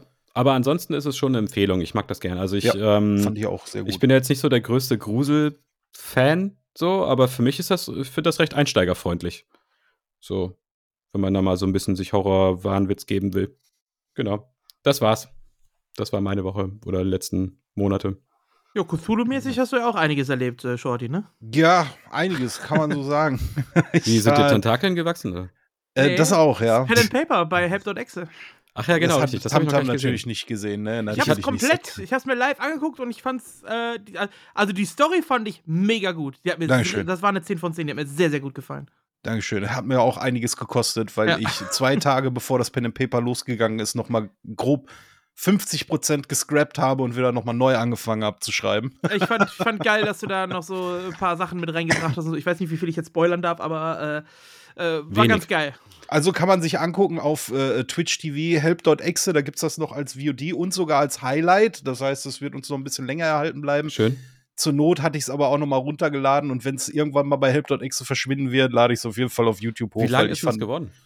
Vier Äh, Stunden ungefähr? Ja, knapp fünf. Also wenn du den, den Vorspann, wo ich mit was ist Pen and Paper und Charaktervorstellungen und sowas alles überspringst, dann ungefähr viereinhalb Stunden. Ja, glaub Okay, ja, ordentlich. Ja, ich habe es leider nicht geschafft. Ich hatte auch in letzter Zeit so viel zu tun wieder. Aber ich ähm, habe es mir Ja, auf jeden ja, Fall geklickt schon äh, auf help.exe, äh, help. help. Was? Help.exe. Help.exe, genau. äh, und habe es mir schon geklickt und habe mir schon im, im Browser abgespeichert. Das wird demnächst nochmal nachgeholt, auf jeden Fall. Ja, also ich, äh, ich muss sagen, wenn ich mir da mal wirklich selber auf die Schulter klopfen ka- darf, ist, glaube ich, meine beste Geschichte, die ich bis jetzt geschrieben Ich habe. fand die auch super. Mir Nice. hat die sehr, sehr gut gefallen. Und ähm, ja, wie gesagt, also da äh, ne, letzte Woche ist bei mir nicht ganz so viel passiert, weil ich mehr mit Charity äh, beschäftigt gewesen bin. Wie gesagt, halt Help.exe, wo wir dieses wunderschöne Deep Battle haben. Nochmal Grüße gehen raus an die Telekom, Oh, die, die das, die das Deep Battle einfach mal so kurz vor Ende einfach abgebrochen Sabotage! hat. Jeder weiß, Also- jeder weiß, ich hätte das Ding noch geholt. Am Arsch hättest du das. Deine Andromeda, ey. Ey, aber ey, ohne Scheiß. Ich habe äh, dann, ich war äh, dann bei Freunden irgendwie vorgestern und äh, da meinte zu mir, ja, hier, Robert, also ähm, das, äh, als das dann äh, Donnerfalke oder was? Ich meine, äh, Und er meinte sie, ja, man hat dir deine Aufregung auch direkt angemerkt. So, du hast dann irgendwie panisch versucht, noch irgendwas rauszusuchen. Ja, habe ich auch so. Das ist letzt, und dann ist halt Andromeda dabei rausgekommen. Das, das glaubt ja, das hat noch nicht mal ich geglaubt, ey. Also für die, die nicht wissen, worum es geht, wir hatten ja. halt unser ThinkPackchen ja. D-Battle bei Help.exe, wo wir ja äh, unsere Diskussionsrunde hatten. Es äh, stand zum Zeitpunkt des Abbruchs, des zwangsweisen Abbruchs aufgrund von äh, ja, Internetausfall, stand es 2 zu 1 zu 1 für Shorty. Und es war noch mindestens eine Frage offen. Wenn jo. Shorty die gewonnen hätte, wäre klar gewesen, er hat gewonnen. Äh, wenn einer von uns beiden, äh, also Tamtam oder ich, die gewonnen hätten, wäre halt noch eine weitere Frage gekommen. Und äh, wir mussten das Ganze dann abbrechen, äh, aufgrund, wie gesagt, des Internetausfalls. Wir haben aber schon gesagt, wir werden das nochmal machen. Ähm, mit Atlas auch wieder zusammen, der ja da unseren Schiri gemacht hat. Äh, wir machen das nochmal dann wahrscheinlich als Livestream auf Twitch, auf unseren Streams äh, und auch als Podcastaufnahme. Wir werden das dann beides machen. Ähm, allerdings wird das erst so Richtung Mitte, Ende April werden, weil Atlas, äh, der studiert ja Medizin und der ist aktuell in seiner Klausurphase da und hat deswegen momentan keine Zeit. Also deswegen ja, haben wir schon Klausur, Staatsexamen schreibt er gerade. Oder, oder Examensphase, genau. Ja. Ich kann auch ehrlich gesagt nicht mehr. Ich war danach, war ich komplett fertig.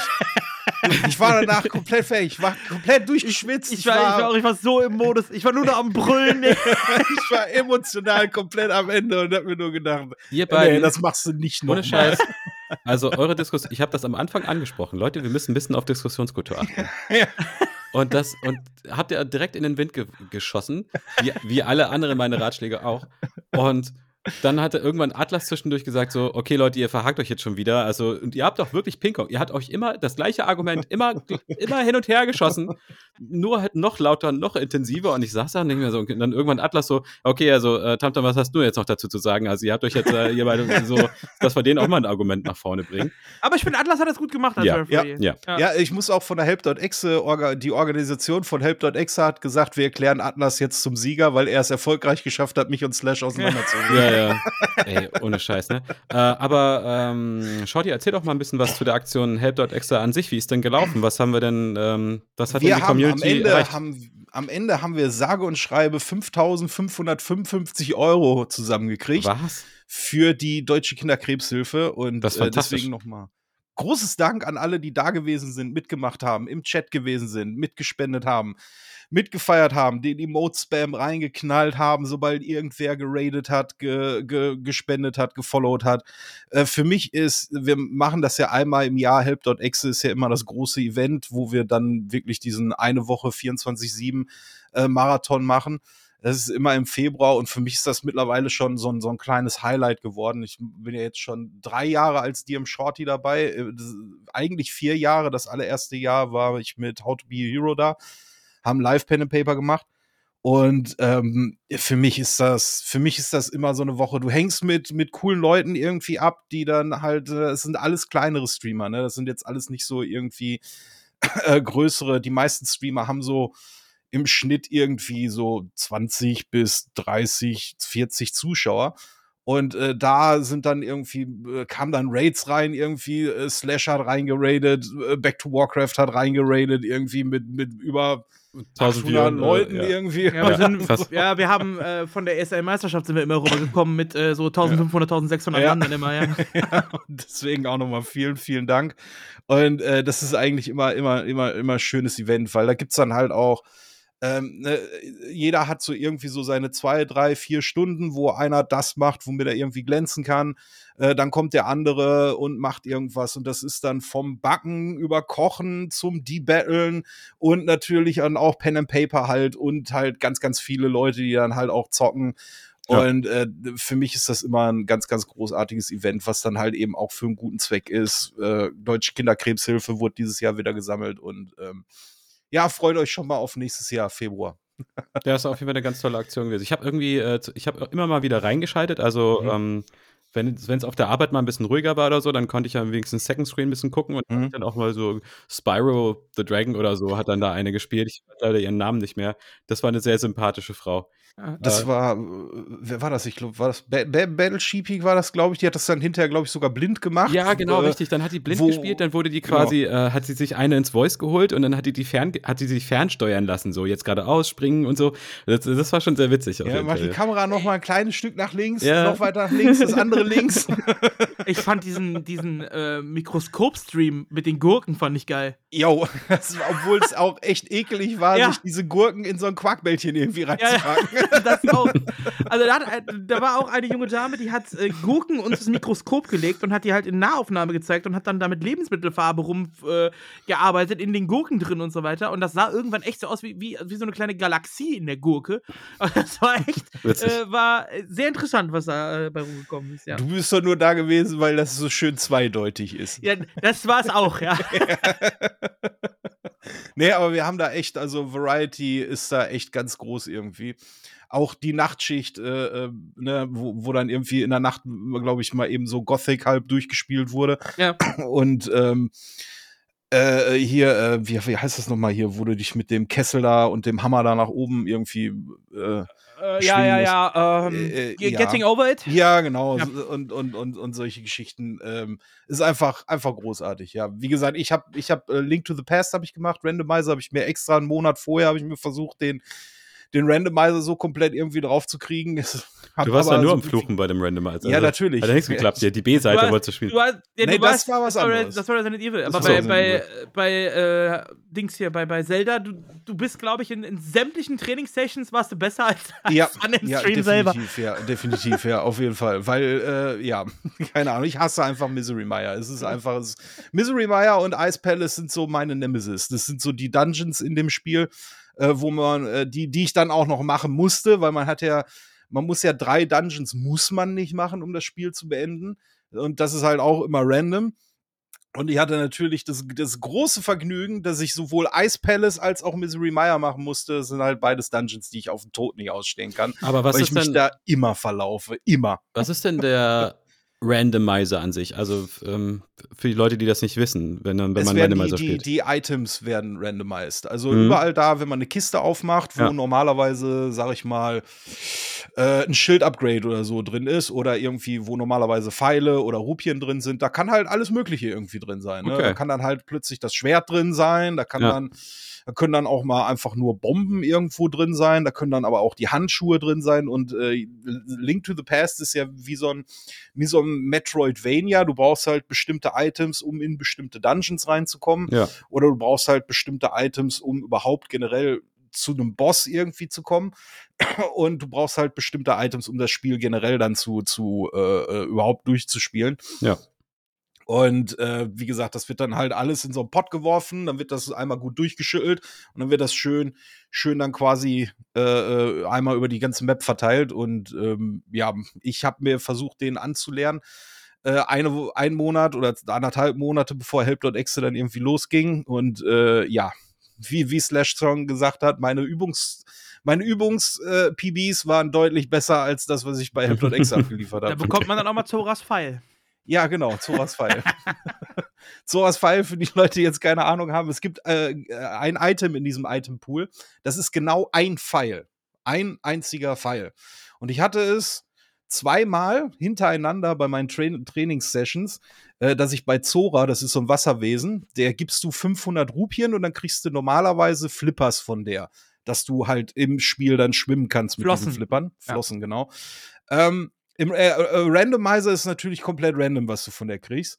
Das heißt, du gibst dir 500 Rupien, also das ist die, das ist das Geld in, in dem Spiel. Und ich hatte es zweimal hintereinander, dass die mir einen Pfeil für 500 Rupien gegeben hat. Und seitdem ist Wow. das bei mir in der Community ist das ist Zoras Zoras Pfeil. dieses alte. ja. Also das teuerste äh, wirkliche ja. Item in dem Spiel. Du kriegst das. Schlechteste. Ja, weil normalerweise kosten 10 Pfeile, kosten noch nicht mal irgendwie 5 oder 10 Rupien oder so. Da zahle ich 500 für einen einzigen. Und das ist Soras Pfeil. Naja, und dann, was habe ich noch gemacht? Ja, dann hatten wir das, das äh, D-Battle. Äh, dann habe ich äh, Resident Evil Randomizer gespielt. Auch wieder äh, gleiche Prinzip. Items werden quer in der Gegend verteilt. Das Problem ist nur, äh, der Randomizer ist halt in der Beta. Und äh, Resident Evil gibt es halt die A-Seite und die B-Seite. Also man spielt, es gibt ja zwei Charaktere, einmal äh, Claire und einmal Leon. Ähm, und äh, wenn man jetzt das Spiel mit, mit Leon durchspielt, kriegt man quasi den Second-Durchlauf, äh, der dann äh, deutlich anders ist als der erste Durchlauf. Den muss man dann mit dem anderen Charakter machen. Und das nennt sich dann halt B-Seite. Und äh, der Randomizer funktioniert nicht so ganz auf der B-Seite. der Hm. ist ein bisschen buggy. Das heißt, ich habe gespielt, ich habe angefangen. Äh, es, es, fängt ja schon mal damit an, dass man in dem dämlichen Hinterhof startet, wo fünf Zombies sind und du hast genau drei Items, die du in diesem Hof findest. Und wenn keins davon eine Waffe oder Munition ist, hast du schon mal echt ein ernsthaftes Problem. Das ist schon mal auf Punkt eins. Äh, zweiter Punkt war, dass äh, das Spiel dann auch direkt äh, äh, gesoftlockt ist. Was heißt direkt? Das habe ich da eigentlich erst nach einer halben Stunde oder so dann irgendwie rausgekriegt, dass das Game gesoftlockt ist. Das heißt, ich habe nicht das Item bekommen, was ich brauche, um weiteren Spielfortschritt machen zu können. Und äh, dann durfte ich halt nochmal neu anfangen und dann war ich richtig angepisst und dann habe ich eigentlich die ganze B-Seite über nur geflucht. Äh, ja, und dann hatte ich dann am, äh, am Samstag hatte ich dann das äh, großartige Pen and Paper, äh, ein Flüstern im Sand. Wie gesagt, für die Leute, die Pen and Paper gerne gucken, guck, guckt euch das gerne an. Das ist eine wunderbare Geschichte gewesen mit äh, tollen Spielern auch und, das tollen Charakteren. Auch, das war dann auch im hm? Cthulhu-Universe. Oder? Ja, ja, ja, doch schon, ja, ja, kann man so, kann man so, ja, kann man so sagen. Es, es, spielt eine Rolle, aber zu viel, also, wenn wir jetzt mehr sagen würden, würde es die Story ein bisschen ja, spoilern. Ja, würde es die Story ein bisschen, einen Ticken spoilern. Ähm, äh, grob äh, um, umrandet, es ist äh, äh ein Inselabenteuer. Ein Inselabenteuer und alle werden mit, mit ohne Gedächtnis einer Insel angespült. Nee, schon mit Gedächtnis. Okay, gut. Mit Gedächtnis schon. Das wäre ja. so das, das krasseste. Ein Kreuzfahrtschiff in den 80ern, ja. wo halt verschiedene Charaktere mitlaufen und dieses Kreuzfahrtschiff äh, kentert halt und die genau, Protagonisten die werden, landen dann auf einer Insel und müssen werden dann, an der Insel passiert an dann was. Strand angespült und ab da geht dann das cool. Abenteuer los und setzt dann auch direkt das Abenteuer an. Und die hast du komplett ja. selbst ausgedacht, die ganze Story. Komplett, ja. Und welches äh, Spielsystem äh, hast du genommen? Äh, ich habe ein eigenes genommen. Ich habe ein eigenes äh, äh, Spielsystem ausge, ausgetüftelt, nennt sich Quick cool. and Easy, was es irgendwann auch noch mal kostenlos natürlich irgendwann gibt. Äh, die Geschichte wird auch noch veröffentlicht, sobald ich die äh, peinlichen, äußerst peinlichen Rechtschreibfehler da rausgebuddelt habe. werde ich, das, werd ich das PDF auf jeden Fall veröffentlichen. Schick mir das gerne, ich, ich lese mal drüber. Und ich muss, äh, muss auf jeden Fall die ganzen Sachen, wo ich dann halt noch improvisiert habe, äh, die, die, muss ich natürlich dann auch noch auf, äh, rausschreiben, weil ich sag mal, es 20 Prozent, 25 Prozent ist auf jeden Fall improvisiert gewesen. Ähm, Gibt auf meinem Kanal noch so ein Making-of, wenn sich das jemand angucken möchte, gibt es als VOD. Äh, da erzähle ich dann alles, was alles geskriptet war, wie das Abenteuer zustande gekommen ist und äh, was alles improvisiert gewesen ist und was, was, was festgestanden hat, quasi. Kann man sich auch gerne nochmal angucken. Äh, Twitch TV slash DM Shorty. Äh, und dann hatte ich am Sonntag war dann das große Abschiedsevent mit Murmeln und äh, dann ging mir so ein bisschen Tränen in, irgendwie in die Augen über, weil dann war die große, große Abschlussgespräch äh, mit allen oder mit einigen Leuten aus der Orga und mit einigen Streamern, die da mitgemacht haben. Und als der Stream dann vorbei gewesen ist, äh, habe ich dann habe ich dann da gesessen und habe mir gedacht, jetzt ist wieder vorbei, jetzt fängt der normale Alltag irgendwie wieder an. Und ja, da war ich ein bisschen ist, äh, traurig. okay, ja. Ja, aber so eine ganze ja, Woche du Schönes geschafft dranhängt und sich so lange darauf vorbereitet und so, ne? Dann äh, auf einmal ist es vorbei. Ja, ich glaube, da fällt man erstmal in so ein Loch. Das ist ja das, wovon auch so viele Musiker berichten, wenn sie von Natur kommen, so, ne? Jo, so jo. Auf einmal, ja. so du hast wochenlang oder monatelang was zu tun und das treibt dich alles an und auf einmal so von jetzt auf gleich, bumm, Ende, nichts mehr. Ja, weil du hast halt auch immer irgendwen irgendwie im Discord gehabt, intern, ne, wo, die, wo du mit den Organ irgendwie quatschen konntest. Dann hast du dir mit denen zusammen dann halt den Stream, Livestream irgendwie angeguckt, hast halt mit denen zusammen dann auch gefeiert, wenn eine große Spende irgendwie reingekommen ist oder ja. so. Äh, das hat schon Bock gemacht und äh, als das dann auf einmal von jetzt auf gleich vorbei gewesen ist, dann und am nächsten Tag saß ich dann am Montag im Büro und dachte mir, oh, jetzt noch eine Woche hättest du auch noch machen können. Ja. Ich habe auch gespielt. Ich habe einmal Fuffi habe ich einmal rausgehauen gehabt und dann habe ich immer jo. die Combo Breaker gemacht, um die Leute wieder ja, genau.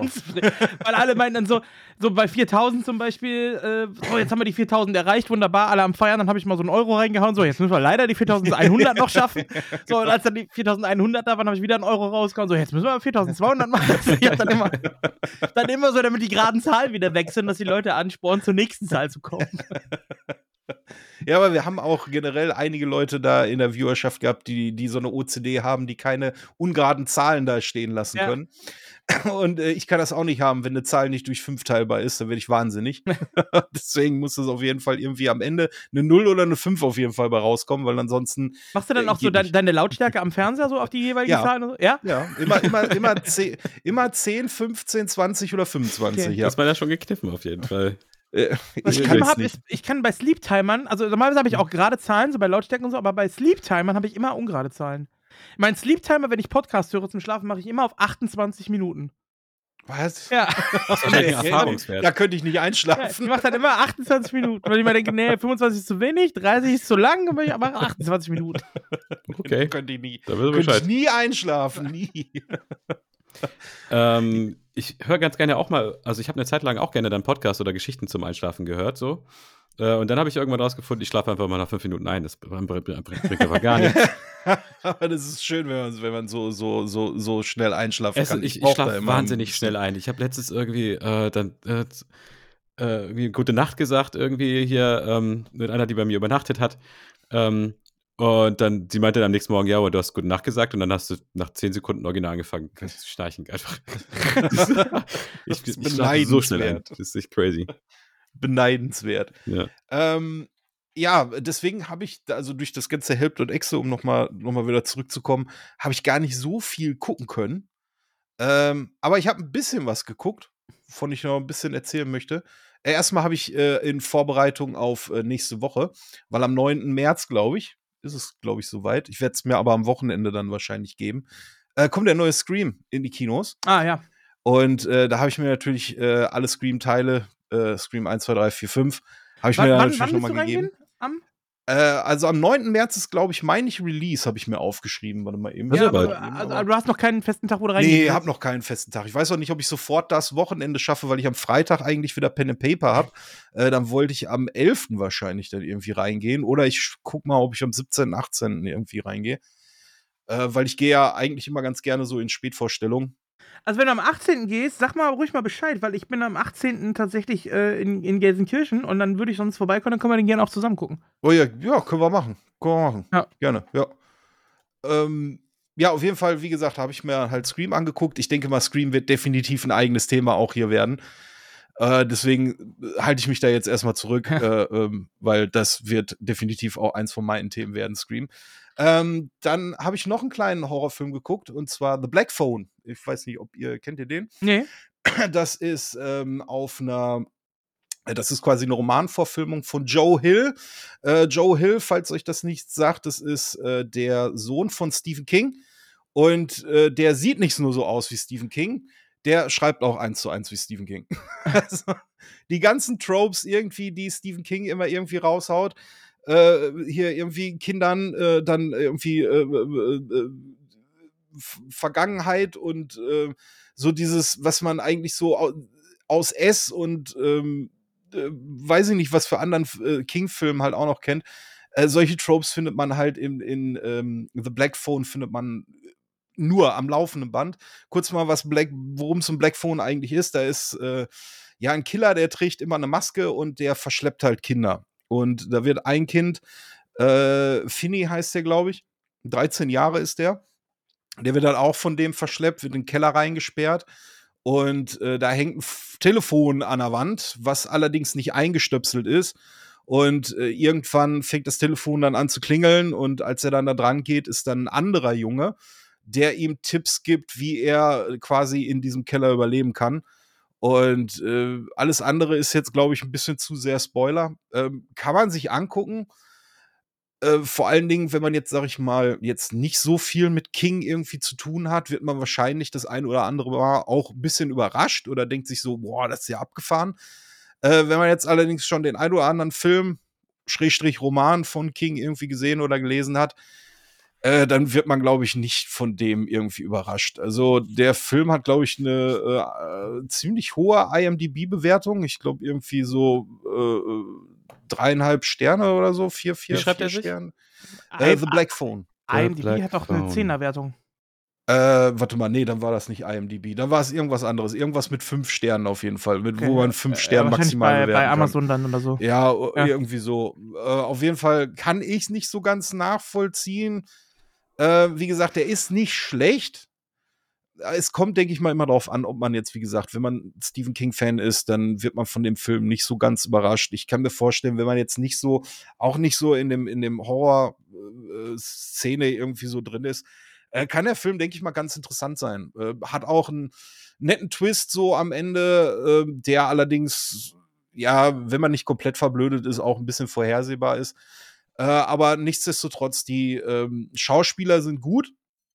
Äh, vor allen Dingen Ethan Hawke als dieser maskierte Killer ist, ey.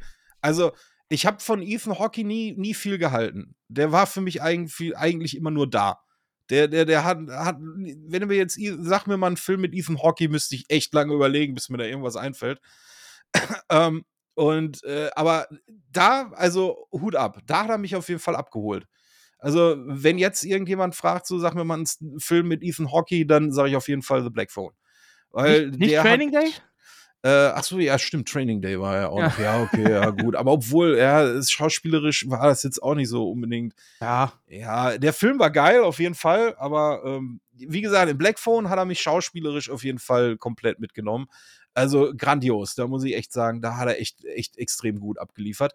Die Kinderdarsteller finde ich auch super, die machen ihren Job wirklich fantastisch. Ähm, ansonsten ist der halt handwerklich okay gemacht, kommt äh, größtenteils auf, verzichtet er auf Special Effects. Äh, äh, und wenn welche da sind, dann sind die halt auch äh, decent, sag ich mal. Ähm, und es ist halt eine nette, nette Gruselgeschichte irgendwie. Also es ist jetzt auch nicht irgendwie so splattermäßig oder so, so übermäßiger psychologischer Horror oder so ist es jetzt irgendwie nicht. Also ich, ich würde sagen, den können auch Zartbeseitete irgendwie mal gucken. Wenn die jetzt okay. sagen, ich hätte gern, ich hätte gern so einen niceen Horrorfilm irgendwie, den ich mir mit Popcorn äh, und einer Decke zum Kuscheln irgendwie angucken kann, dann würde ich auf jeden Fall sagen, guckt euch, guckt euch mal Black Ist eine Empfehlung für mich, also ja? Schön. ja, äh, ja. Ich gucke Filme immer bei mir auf der Couch mit einer Decke. Okay. Und Popcorn nehme ich auf jeden Fall mit als, ähm, als Vorschlag. Schönes salziges Popcorn, vielleicht ein Glas Rotwein dazu. Awesome. Äh, dann auf jeden Fall, dann kannst du dir Black, Black, Phone, The Black Phone kannst du dir wirklich angucken. Ja, der nice. Habe ich, mir hab ich mir aufgeschrieben hier. Was hältst du von dem neuen hier? Ich habe nur den Trailer gesehen. Äh, Pope Exorzist oder wie der heißt? Äh, ach, dieser äh, absolute Tr Trash irgendwie, ne? Ja, ich, weiß ist, ich nicht so ganz, äh, ob der Trash wird, aber produktionstechnisch also, scheint der schon aufwendig gewesen zu sein. Ich, ich, weiß nicht, also äh, wenn du aber wirklich so einen wirklich grundsoliden, richtig beschissenen Film haben willst, der einfach nur geil ist, guck dir Velocipastor an. Velocipastor? Guck dir Velocipastor an, ja. Gibt's auf ja, Prime, Prime Video. Gibt's auf Prime Video. Ja. Alter, ist der scheiße. Alter, aber Alter, ist der geil. Mich wundert, dass du noch nicht im Kino warst für Kokainbär hier. Äh, nee, äh, ist der überhaupt schon? Ja, ja ne? der ist, glaube ich, jetzt seit Donnerstag oder so. Ja, da, dann äh, können wir eine Doppelvorstellung machen. Gucken wir uns zuerst Kokainbär an und dann Stream. Okay. Nee, den muss ich mir auf jeden Fall auch noch angucken. Habe ich aber irgendwie, wie gesagt, ich war, war die letzte Woche oder beziehungsweise davor, hatte ich nur noch Help.exe irgendwie im Kopf. Ja, okay. Deswegen bin ich ja auch zu gar nichts gekommen. Äh, aber am Mittwoch hatte ich zum Beispiel keinen Streaming-Slot. Äh, da war ich dann äh, mit Eltern unterwegs, habe auch das ein oder andere Bierchen getrunken, äh, sind dann auch irgendwie noch mal im Pub gelandet. Äh, da habe ich dann auch noch das ein oder andere Bierchen getrunken und als ich dann zu Hause war, habe ich mir gedacht, so jetzt schießt du dir noch mal so richtig richtig die äh, auch äh, audiovisuell mal so richtig einen hinter die Binde. Äh, und dann, wenn ich, sag ich mal, so ein bisschen so ein, ja, so, so leicht angetrunken bin, dann, äh, das ist so der Moment, wo ich dann so diese Filme gucke, wo du deinen Kopf auch wirklich überhaupt nicht brauchst, ne? Und da habe ich mir Con Air angeguckt. Ja, ich, ich, dachte jetzt Fast and Furious. nee, nee, nee, aber. Aber wo, du das, wo du das sagst, The Fast and the Furious, ich habe mir, äh, habe ich mir letztens gesehen, davon gibt es ja was, wie viele Teile jetzt? Neun oder zehn? Neun, Neun? zehn. Ja, da finde ich es übrigens richtig scheiße, dass der zehnte Film nicht Fasten Your Seatbelt heißt. Achso, war die Ten dann da drin vor? Ja, natürlich. Ja, ja, ja. Das, ja, ja, perfekt, ja, das ist natürlich so ein Ding. Nee, und da habe ich mir gedacht, so, äh, der erste Film oder die ersten Filme ähm, ich glaube, ich habe ein oder zwei gesehen oder so und dann ging es ja schon noch irgendwie immer so um Autofahren so. Äh, und irgendwann, äh, ich habe ich hab das vorhin nicht mitbekommen, irgendwann ist es ganz schön fantastisch geworden alles, oder? Also, ja, ja. ja, ja. Ich fliege auch in Weltraum mit den Dingern und ja, so. Ja, genau. Jetzt, und dann habe ich mir gedacht so, hä, was habe ich, äh, wo bin ich denn jetzt ausgestiegen? Vin Diesel ist noch da, okay, aber ja, schon witzig. Ich, ich habe mir vorgenommen, da noch mal ein paar Teile von zu gucken. So. Ja, also den ersten feiere ich ja heute immer noch, ne? Ich finde den ersten finde ich richtig geil. Ja, ich weiß nicht. Den ersten Fa The Fast mit dem, Ich weiß nicht, welcher das ist mit diesem Flugfeld, wo sie irgendwie drei Stunden lang beschleunigen. Ja, und, und 25, 25 Mal, die Gänge ja, 25 Mal die Gänge wechseln und dann kommt diese Einblendung vom Tacho 100. ja, das macht alles keinen Sinn. Ja, du hast nee. äh, Con Air gesehen, Jordi. Ja, Con Air ist einfach ein Film, da braucht man keinen Kopf für. Da geht es einfach nur darum, dass äh, äh, Nicolas Cage, der ja grandios ist im Overacting, was er im, ja. in diesem Film dann auch, auch wieder äh, zur, zum Vorschein bringt, Äh, es geht einfach darum, irgendwie, äh, der spielt Cameron, ein Typ, der Cameron Poe heißt, der hat eine Ranger-Ausbildung, äh, kommt nach Hause irgendwie aus dem Irakkrieg oder sowas, keine Ahnung. Ähm, äh, äh, Freundin ist irgendwie auch schwanger oder so, die wohl irgendwie dann im ähm, äh, in so einer Bar arbeitet, da geht er dann hin ähm, und dann sind da halt so besoffene Rednecks oder so, die seine Freundin irgendwie angrapschen. Er geht dann halt irgendwie dazwischen und äh, will den aufs Maul hauen und dann nimmt seine Freundin ihn schon so ein bisschen so zur Seite, so, ha, lass gut sein und so. Und dann warten die natürlich draußen, bis er, bis er rauskommt. Äh, äh wollen ihm dann ans Leder und er verteidigt sich, bringt dafür einen um also haut ihm dann irgendwie so das, das äh, Nasenbein irgendwie so ins Gehirn rein.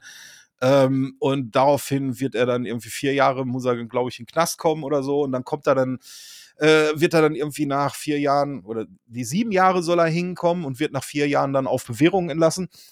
Und ähm, als er dann rauskommt, muss er dann halt noch äh, zu seinem Übergabeort dann halt irgendwie geflogen werden. Und dann stecken sie ihn dann in so ein Flugzeug äh, in so und ähm, da es ist so ein Gefangenenflugzeug, da werden halt gef äh, äh andere äh, Gefangene irgendwie transportiert und äh, alleine schon wie die vorgestellt werden, das ist halt das ist halt absoluter Trash irgendwie, aber ich weiß nicht, wenn ich so wenn ich so zwei drei Bier getrunken habe, finde ich das mega geil.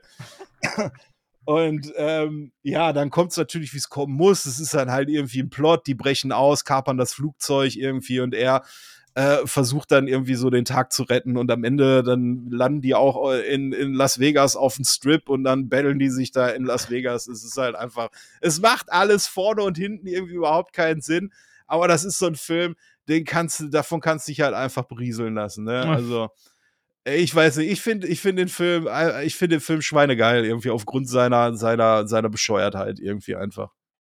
Ich weiß nicht, habt ihr Con Air schon mal gesehen? Ja, aber ist schon ewig her. Das ist ja auch von Ende 90er oder wann ist der, ne? Ja, ja, genau. Kann man sich ja. auf Disney Plus, kann man sich den Aber angucken, ich weiß halt, wie er aussieht da irgendwie in seinem, äh, keine Ahnung, ich, ich glaube, so ein, so ein weißes Ripshirt. Ja, genau. Und den langen Haaren, Haaren auch noch, ja. ja. Gibt auch das Meme, wo er dann, wie der Wind ihm so durch die Haare. Ja, genau. Ja, ja. Also ich sag mal, von den Einstellungen her ist der halt auch einfach, es ist äh, immer so Zeitlupe. Ist der eigentlich von Michael Bay?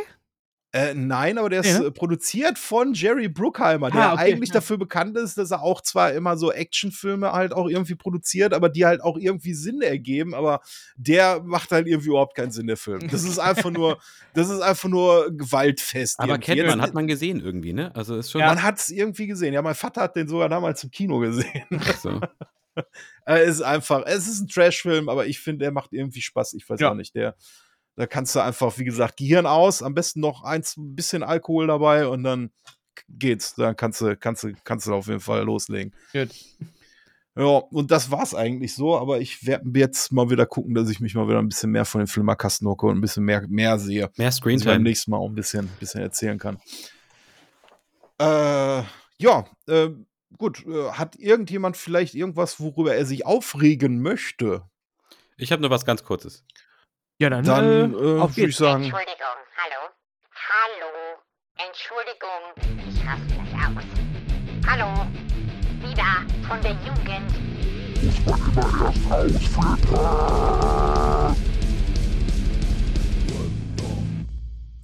Okay. Die Rentner. Dann Tamtam, rente mal ab. Es ist eigentlich äh, kein richtiges Rant-Thema. Es ist mir aber letztens ein bisschen ähm, doof aufgefallen. So, also ich bin ja ein sehr, sehr großer, bekennender Fan von Chips.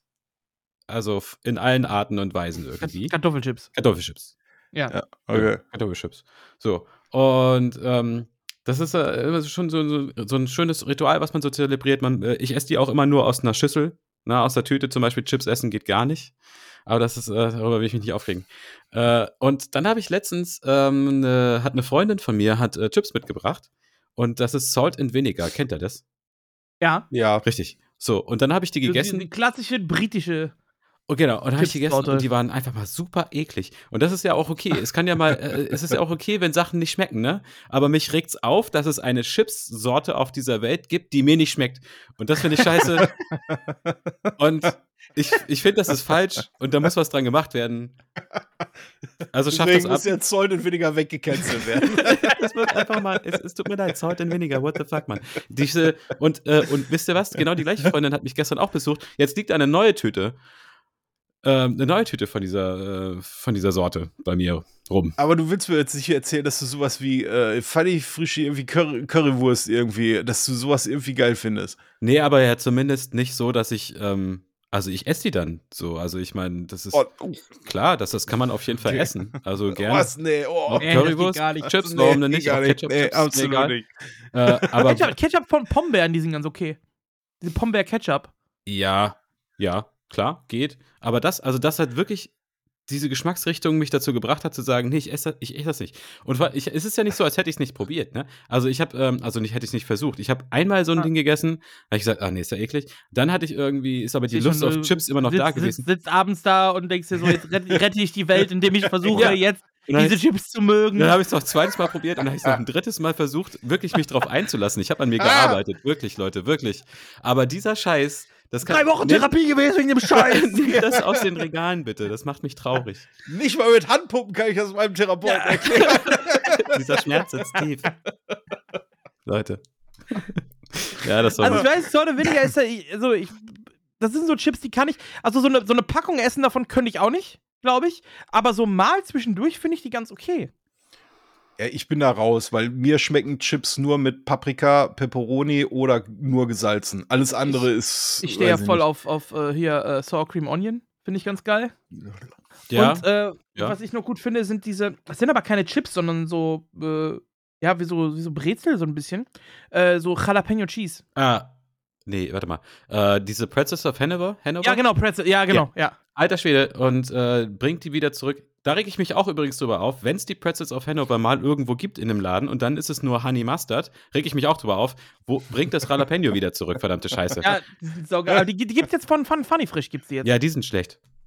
Äh, die, ich fand die ja noch okay, nee, aber nee, Mann, also nee, nee, keine. das ist einfach, das ist einfach. Ja, die anderen waren besser, aber die sind irgendwie vom Markt genommen worden, weil denen nach, keine Ahnung, zehn Jahren aufgefallen ist, dass da irgendeine chemische Scheiße drin ist, die giftig ist. Deswegen haben Was? die vom Markt ich habe sehr genommen. viele davon gegessen. Ja, die dürfen nicht mehr verkauft werden. oh Deswegen. nein.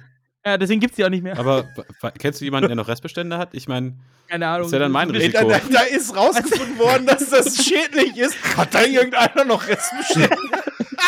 Das ist ja Da ist egal. großartig. Hauptsache kein Zoll und weniger vergiften ist okay. Aber die Scheiße, das geht gar nicht. das Ja, Mann. ist ja großartig. äh, ich meine, mir geht's gut. So, Ja, Ja, Leben am Limit. immer am Limit. Wir, wir essen jetzt hier Jalapeno. Prioritäten setzen. Ja, genau. Oh Mann. Okay, Scholli, hast du noch was? Äh, ja, ich habe noch eine Kleinigkeit, die mir gestern wieder aufgefallen ist, weil ich bin gestern zu Freunden nach Duisburg gefahren, habe da D&D gespielt und bin auch wieder zurückgefahren und äh, sowohl auf dem Hinweg als auch auf dem Rückweg ist mir wieder eine Sache aufgefallen, die mich tierisch ankotzt. Äh, wenn man auf einer Autobahn auffährt, da gibt es einen B-Schleunigungsstreifen. Der heißt nicht umsonst B-Schleunigungsstreifen. Weil sobald man auf diesem Schleifen drauf ist, dann soll man eine Geschwindigkeit erreichen, womit man sich dann im laufenden Verkehr auf einer Autobahn einfädeln kann. Ne? Das heißt 80 aufwärts, ne? 80, 100, 120, 130, je nachdem, was gerade für eine Geschwindigkeitsbegrenzung ist. Richtgeschwindigkeit 130. Ja, oder Richtgeschwindigkeit von mir aus dann Ja. auch, fährst du halt 130, ist mir eigentlich egal, aber das Ding heißt Beschleunigungsstreifen. So, du fährst auf der Autobahn. Und Autobahn ist ja wirklich nichts kompliziert, ne? Autobahn Nee. ist ja einfach nur ne, Geradeaus, Gas, fertig. geradeaus, geradeaus, Gas und wenn du kannst, fährst du rechts. Ne? Ja. Andere Regeln gibt's ja nicht. Ne? Ja. So, und dann siehst du jemanden, der gerade auf den B-Schleunigungsstreifen drauf fährt. So, und du denkst dir so, oh, wenn der jetzt aber, weil es ist auch ein, ein Auto, was deutlich stärker ist als meins, wenn der jetzt einmal, wenn der jetzt beschleunigt, wie es der Name des, des Beschleunigungsstreifens halt auch ausmacht, wenn der das jetzt macht, dann bist du ungefähr gleich auf gleicher Höhe mit dem. Das heißt, du verringerst mal ein bisschen deine Geschwindigkeit und lässt den einfach vorbeiziehen. Und dann gibt er einfach kein Gas. Da fährt er irgendwie 50 auf einem Beschleunigungsstreifen und guckt mich dann auch noch sauer an, weil, Oh, ich, ja. ihn, weil ich jetzt irgendwie ihn blockiere, dass er jetzt nicht mehr auf die Autobahn draufkommt. Und ich denke mir so, Digga, du bist auf dem Beschleunigungsstreifen. Ich bin extra langsam gefahren, um dir sogar den Vortritt zu lassen. Und aber du gibst einfach kein Gas. Oder noch besser irgendwie, du, du fährst hinter einem die Autobahnauffahrt hoch, ne? Und du landest wieder auf besagten Beschleunigungsstreifen und der Typ vor dir gibt einfach kein Gas. Und du siehst links neben dir im Augenwinkel schon den LKW irgendwie und denkst dir so, wo, wo soll ich jetzt, wie soll ich jetzt? Gib Gas, Mann! Also das, das Schlimmste ist ja wirklich, wenn du dann auf dem Beschleunigungsstreifen anhalten musst, weil du nicht mehr reinkommst. ja, Das Das, ist genau. machst, das machst du nicht. Du fährst auf dem Standstreifen weiter. Ja, normalerweise ja, aber also wenn es keinen gibt, Ja, mach das mal in der Baustelle. Äh, Ja. ja. okay, also äh, auf einer normalen Autobahn. Hast du, hast du dann halt nach dem Beschleunigungsstreifen. Nicht hast du auf allen. Nicht auf allen, ich weiß. Aber äh, schon so auf einer normalen, modernen Autobahn, die es seit seit Ja, so 20 Jahren Aber das gebaut ist, wird. äh, hatte ich tatsächlich auch schon, dass ich da, Ja, gibt das, es. das vor mir der nicht beschleunigt und Ja. du dann einfach da stehst und da kannst du vergessen, Also da das wieder ist super reinzukommen. gefährlich. Also das, äh, Ja. also diese Stellen müssen auch weggebaut werden. Also ich habe sie auch schon ein paar Mal auf der Autobahn gesehen, so dass es halt kein, danach keinen weiteren Streifen mehr gibt. Das Ja. ist richtig, richtig schlecht. Ähm, Ich, ich, ich verstehe aber auch nicht, warum man da irgendwie mit 50 meint, den Beschleunigungsstreifen bis zum Ende durchfahren zu müssen und dann meinen, sich mit 50 auf die Autobahn irgendwie ja, bis zum Ende zu vom. Beschleunigungsstreifen fahren ist ja schon mal korrekt. Soll man ja, Ja, das, da habe ich, da sage ich ja auch nichts gegen. Ja, ne? aber Aber Reißverschlusssystem kommt beim 50. nächsten Aber der hat sich Rentner-Thema. gedacht, Ne? der lässt Also, dich vorbeiziehen, weißt du? Das war ein Kommunikationsproblem so. Ja, aber du lässt doch keinen auf dem Beschleunigungsstreifen vorbeiziehen. Was ist das denn? Danach, okay, aber doch nicht beim Besch auf dem Beschleunigungsstreifen doch nicht. Wenn ich mich. ja, es, ist- es kommt immer auf das Auto an. Wenn ich sehe, das ist ein Mercedes oder so, dann denke ich mir, wenn der jetzt gleich Gas gibt, dann sind wir beide auf jeden Fall auf gleicher Höhe. Und dann fange ich, ne, dann denke ich mir, ähm, äh, lässt du mal ein bisschen Gas weg irgendwie und lässt ihm dann den Vor Vortritt oder so. Ja. Aber nein, der gibt auf einmal kein Gas. Er meint dann irgendwie mit 40, 70, 70 km/h da irgendwie rumpimmeln zu müssen und dann sind wir auf einmal auf, dem, auf der Mitte des Beschleunigungsstreifens auf gleicher Höhe. Und jetzt ist dann halt die Frage, ja, wer gibt Gas und wer bremst? Ja, genau. Das, Ja. Genau das ist das Ding, ne? Lässt, also wenn ich auf dem Beschleunigungsstreifen bin, gucke ich halt, lässt er mich rein oder nicht.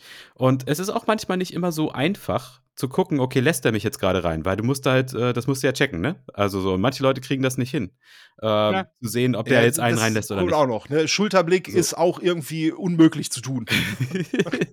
ja, Ne, entweder, entweder Blinker raus und einfach, ne, Jesus, Jesus ist mein Beifahrer, irgendwie so nach dem Motto.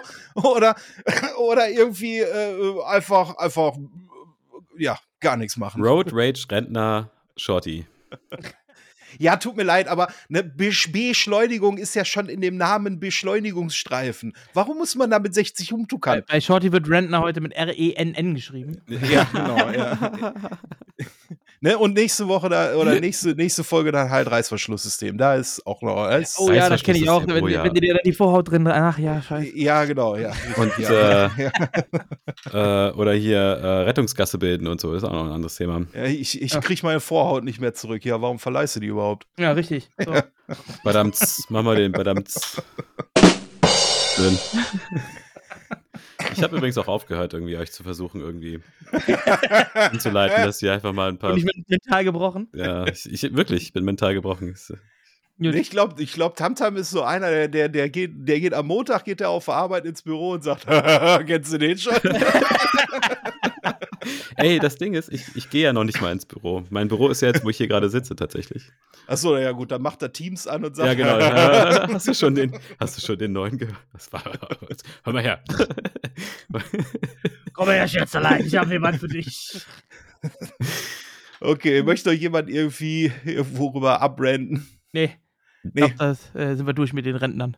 Okay, äh, sollen wir dann äh, wir intern eine kurze Pause machen, bevor es dann mysteriös weitergeht? Ich, ich denke. Das äh, können wir machen. Wir machen intern eine kurze Pause. Ihr könnt euch in der Zeit äh, um unseren Sponsor kümmern, nämlich äh, den Opera GX Browser, den ihr euch äh, jetzt runterladen könnt. Beschreibung dafür bzw. Link findet ihr natürlich in der Beschreibung. Und dort mit könnt ihr wunderbar surfen, bis zu 80% Reduktion eures RAM-Verbrauchs während dem Game. Games laufen flüssiger und wunderbare äh, zusätzliche Features wie Einbindung von Twitch, von äh, Facebook Messenger, von WhatsApp, von Instagram, von Twitter, von Discord. Alles mit drin in einem Browser und auch so tolle Sachen wie die Top 10 Releases in March zum Beispiel, was Games angeht. Da könnt ihr mal nachgucken. Ihr habt einen Kalender, der euch genau sagt, an welchem Tag kommt welches Spiel mit raus. Äh, ihr kriegt Hinweise auf kostenlose Spiele, Free-to-Play-Sachen, äh, die neuesten News im Gaming-Bereich und so weiter. Also lohnt sich, guckt mal rein, den Opera GX Browser. Und äh, wenn ihr den über unseren Link runterladet, kriegt ihr das Ganze kostenlos und unterstützt damit auch noch diesen wunderbaren Podcast, äh, in dem es um tolle Themen geht. Und die äh, erfahrt ihr jetzt gleich wieder. Sehr gut. Ja, absolut. Ich muss auch dazu sagen, äh, ich nutze den jetzt auch täglich, den Opera GX. Also ich finde den super. Ich hab Die- den auch, ist mein Hauptbrowser jetzt. Ja, also ich tatsächlich, also ähm, bei weiß ich nicht, für manche Sachen nutze ich das auf jeden Fall immer noch ähm, ganz gerne. Aber der Opera ist jetzt so, ja, da ist mein WhatsApp ist irgendwie verlinkt und da hier Twitch und so kann ich halt direkt sehen in der äh, in so Miniaturansicht im Prinzip, wer jetzt gerade irgendwie online ist und äh, wenn ich halt zugucken möchte und so. Und auch diese, was du gerade schon sagtest, hier diese Sonderangebote für Spiele. Also wenn halt mal wieder bei Steam irgendwie Midweek Madness ist, aber halt nicht nur Steam, sondern Epic Game Store und so die ganzen anderen Game Stores, die da noch gibt. Äh, Finde ich richtig gut. Und der, der lässt sich gut navigieren. Du kannst da unterschiedliche Boards, also unterschiedliche Bildschirme, so Arbeitsbildschirme kannst du ja im Prinzip machen. Du kannst hier Pinboards machen, so um dir halt irgendwelche ähm, hier, hier Seiten zu speichern und so, so Sammlungen anzulegen. Ich finde super. Ich, ähm, ich, ich, ich wirklich, also ich finde es gut, dass wir dafür Werbung machen, weil das ist wirklich ein, ein geiler Browser. So ist es. So, und jetzt machen wir eine kurze Pause und sind gleich für euch wieder da. Jo.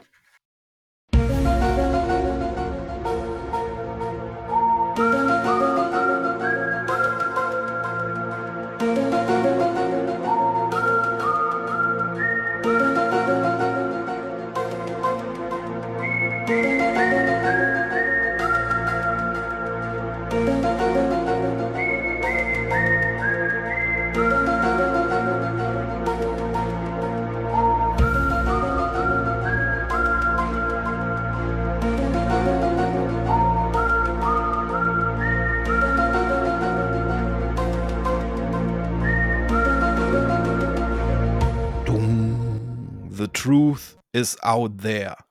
Und mit diesem Schriftzug endet auch das Intro von Akte X. Die, oh, Entschuldigung, die unheimlichen Fälle des FBIs. Ah, äh, schöne Serie. Ähm, angefangen hat sie äh, 1993, wurde sie am 11. September das erste Mal auf Fox in den USA ausgestrahlt. Das erste Mal im deutschen Fernsehen konnte man sie bewundern am 5. September 1994 auf Pro7 und äh, lief dann äh, da auch bis ähm, 2002. Dann gab es erstmal ganz, ganz lange Zeit nichts. Dann gab es noch mal einen Film.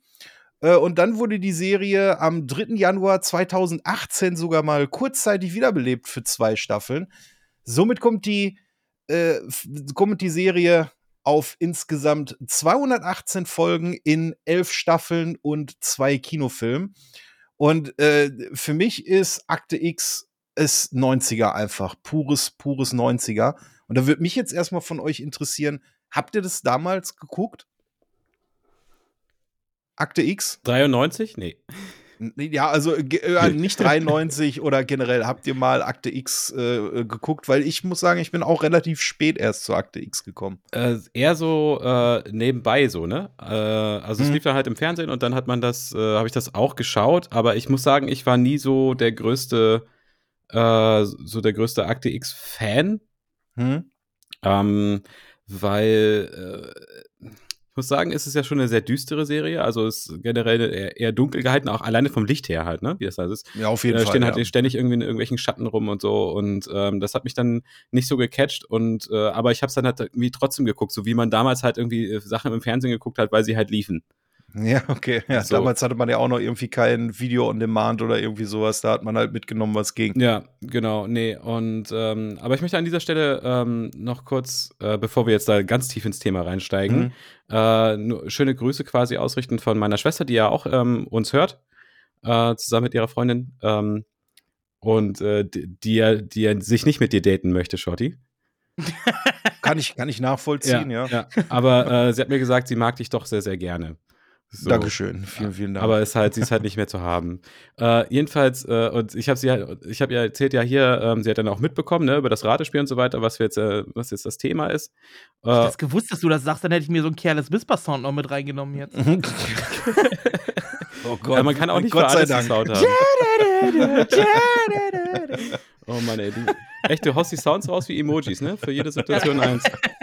ähm, genau, und, äh, und dann habe ich dir gesagt, ey, hier, ähm, du hast das, du magst doch die Serie, da weiß ich doch, du hast die auch richtig äh, gesuchtet, die Serie. Und sie so, ja, ist auf jeden Fall eine meiner Lieblingsserien. Das möchtest du gerne Hm. zu Protokoll geben. Ähm, da habe ich sie gefragt, was sie daran so toll findet und ähm, darauf können wir, kommen wir später bestimmt auf jeden Fall, aber auf jeden Fall fand sie halt die Dynamik äh, zwischen oder die Beziehung eben zwischen Mulder und Scully Ja, sehr, sehr das- nice. Und sie sagt ausdrücklich, nein, Shorty, das ist keine Bromance. Doch, es ist eine Bromance. Das ist auf jeden Fall Warum kommen wir auf jeden Fall Ja, auch das ist auf ihre, zu. ihre Meinung dazu. Also, ähm, ja, danke auf jeden Fall den, für den Input, Schwester. Und jetzt machen wir hier einfach mal weiter. Ja, Slash, hast du die Serie damals geguckt? Ich habe tatsächlich bis heute keine einzige Folge Akte X gesehen. Oh, wow. Ähm, ich weiß, dass meine Eltern das damals geguckt haben, also als Okay. es rausgekommen ist. Wann war das? Was hast du gesagt? 95 oder so, ne? äh, 94 auf 94. Pro7, ja. Da war ich Mhm. acht. Ähm, und dann, also ich weiß, dass meine Eltern das tatsächlich abends geguckt haben. Das war, und ich weiß, dass ich dann auch immer das Wohnzimmer verlassen musste. das durfte ich nicht Okay. mitgucken. Oh, okay. So, das, war, das war Fernsehen für die Erwachsenen. Ja, gut, ich meine, mit acht oder so, ne? Da fing ich gerade so an, äh, Fantasie zu entwickeln und habe alles aufgesaugt wie ein Schwamm und dann so, so eine Mystery-Horror-Serie von Achtjährigen. Ja, Slash, weißt du Vielleicht, was? Ne? Also wäre ich, wär ich dein Vater, ich, mir wäre jeder Grund recht gewesen, dich in dein Zimmer zu schicken. Oh, wow. Oh, wow. Ähm, also da kann ich mich auf jeden Fall dran erinnern. Und ich habe ja tatsächlich erst auch relativ spät generell mit Serien gucken angefangen. Ich war ja äh, in den 90ern eher so der Filmegucker. Und richtig losging mit Serien fing dann erst an als, äh, also außer jetzt Comic-Serien und so als Kind, das ja halt, ne? Hm. Aber so richtig äh, äh, Serien, die, die aufeinander aufbauen und so weiter, das ging erst äh, wesentlich später los bei mir. Ähm, aber dieses Phänomen Akte hat man durchaus mitbekommen. Also man, man Ja. kannte die Titelmelodie, ähm, Ja. das war ja in der Popkultur total drin. Es wurde ja in, in super vielen auch anderen Sachen parodiert, mit aufgenommen und ähm, das, das, also es ging ja in den Sprachgebrauch mit über. Quasi, äh, Fall für Akte X oder so. so Ja, oder jetzt- Mulder und Scully einfach. Genau, ne? ja. Wenn du irgendwie ein Pärchen irgendwo hattest, die jetzt nicht irgendwie verwandt, verschwägert, verheiratet sind, dann hat man immer irgendwie so Mulder und Scully irgendwie Genau, gesagt. also man, man kam ja nicht drum rum, gerade so Mitte, Ende 90er, dieser Riesenhype. Hm. Ähm, und damals, du sagst ja schon, es lief auf Pro7 dann bei uns immer. Und also mitbekommen hat man das Ganze durchaus doch. Ich weiß dann natürlich auch, worum es geht und so. Also das ist mir alles schon bekannt. Aber wirklich geguckt habe ich die Serie, äh, ehrlich gesagt, gar nicht. Okay. Äh, ja, ich bin auch relativ spät erst dazu gekommen, deswegen wusste ich von Anfang, äh, also man hat klar, Mulder und Scully hat man irgendwie mitgekriegt, aber ich glaube, ich bin erst so ab Staffel 7 bin ich irgendwie so reingekommen. Staffel 6 oder 7 ist das gewesen. Also relativ spät erst auch. Ähm, und wusste dann erstmal gar nicht, worum es ging. Wie unsere Zuhörer, Zuhörerinnen wahrscheinlich jetzt gerade auch überhaupt keine Ahnung haben, was ist Akte X überhaupt. Ähm, deswegen mal kurz. So, willst kurz du denen unterstellen, dass sie dumm sind, schon? Nein, auf gar keinen Fall. Das hat doch mit Dummheit nichts zu tun. Das hat mit Dummheit nichts zu tun. Man muss ja auch nicht alles wissen. Sonst wäre ja, wenn die Leute alles wissen würden, wäre unser Podcast ja auch komplett überflüssig. Ja, das ist richtig. Ja, das ist richtig. Vor allem könnten sie dann äh, aufklären, was wir für eine Scheiße hier labern, wenn die es besser das, das, ist absolut, das ist absolut Das korrekt. ist wirklich ja. ein richtig guter Vorteil, auf jeden Fall. ähm, aber aufklären, genau darum geht es nämlich in Akte X. Ähm, in Akte X geht es, wie gesagt, um Mulder und Scully, die man mit Sicherheit schon mal irgendwann irgendwo irgendwie gehört und wahrscheinlich auch gesehen hat. Das sind zwei FBI-Agenten, die ähm, mysteriöse Fälle untersuchen.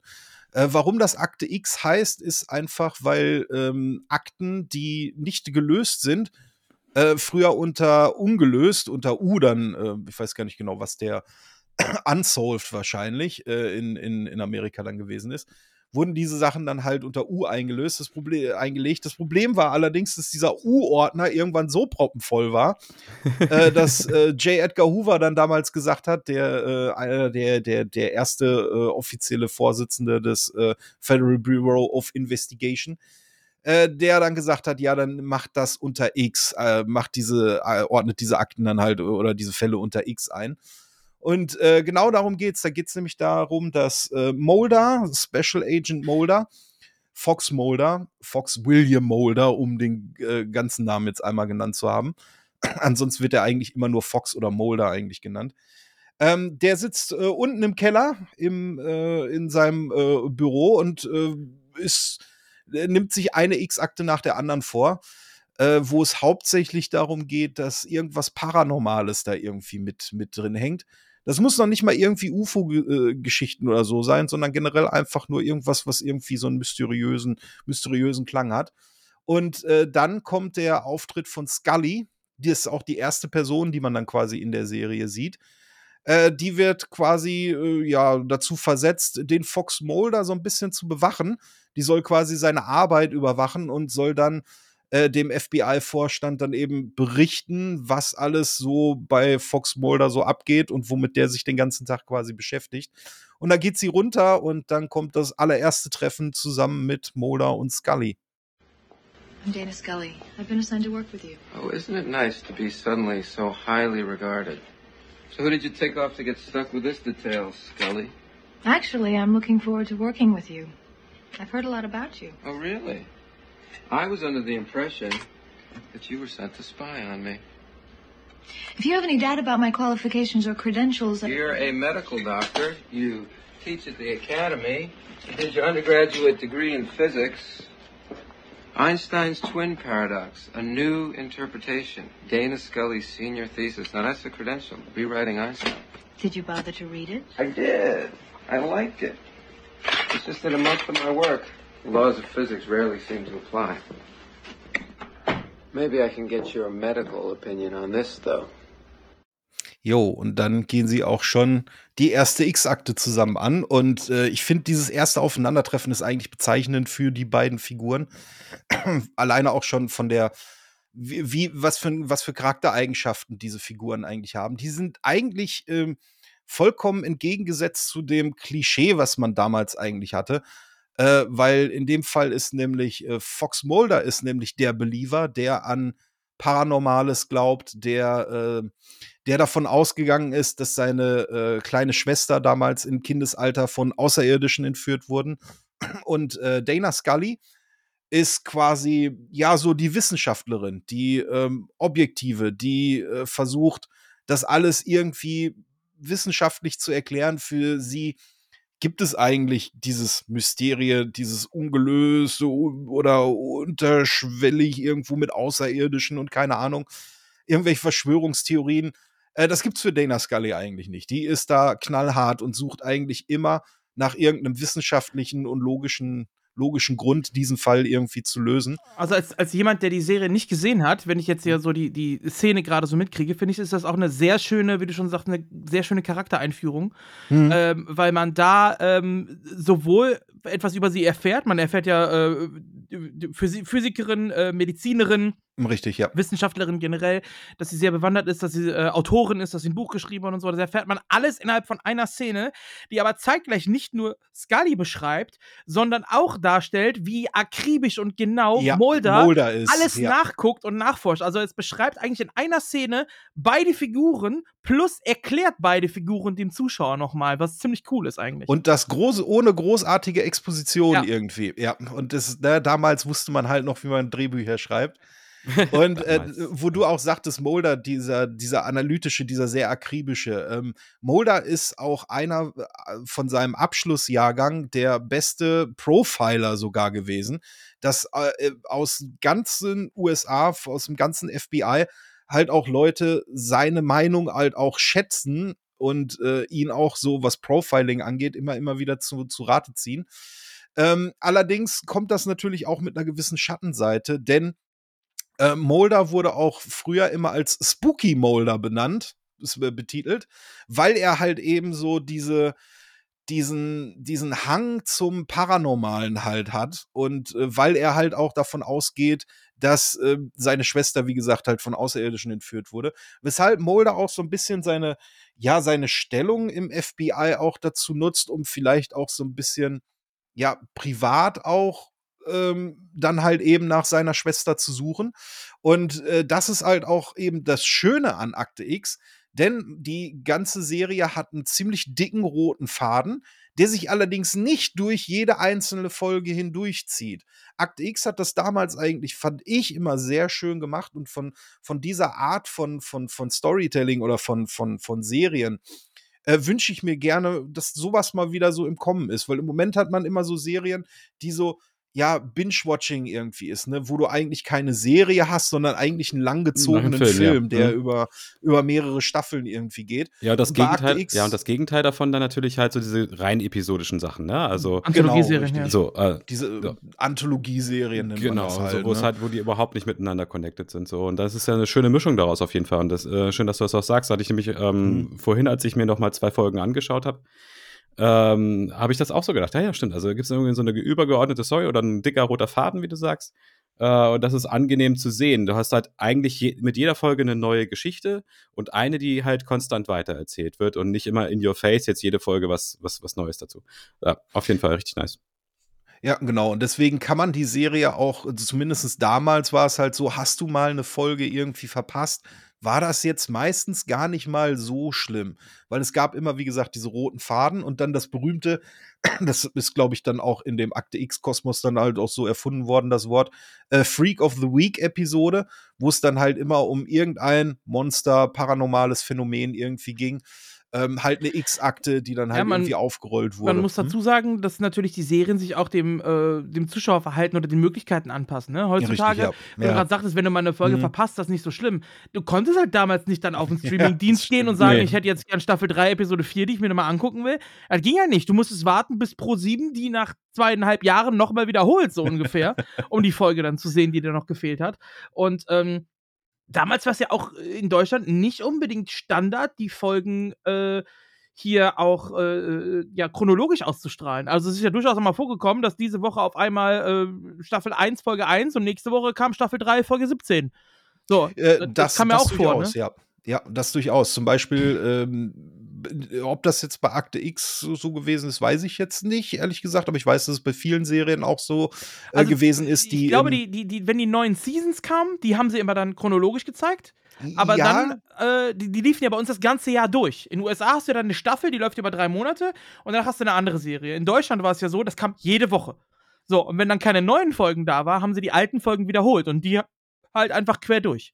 Ja, ich weiß aber dass von ver- einigen Serien, die, äh, sag ich mal, doch schon eher an Erwachsene gerichtet wurden, äh, dass da diverse Folgen verzögert werden mussten, weil die Bundesprüfstelle für jugendgefährdende Medien da mit dem Rating noch nicht fertig war. Und deswegen hatten wir bei einigen Serien, ob es jetzt bei Akte X so ist, weiß ich ehrlich gesagt nicht. Da habe ich auch gar nicht drüber nachgedacht, als ich ein bisschen noch über die Serie recherchiert habe.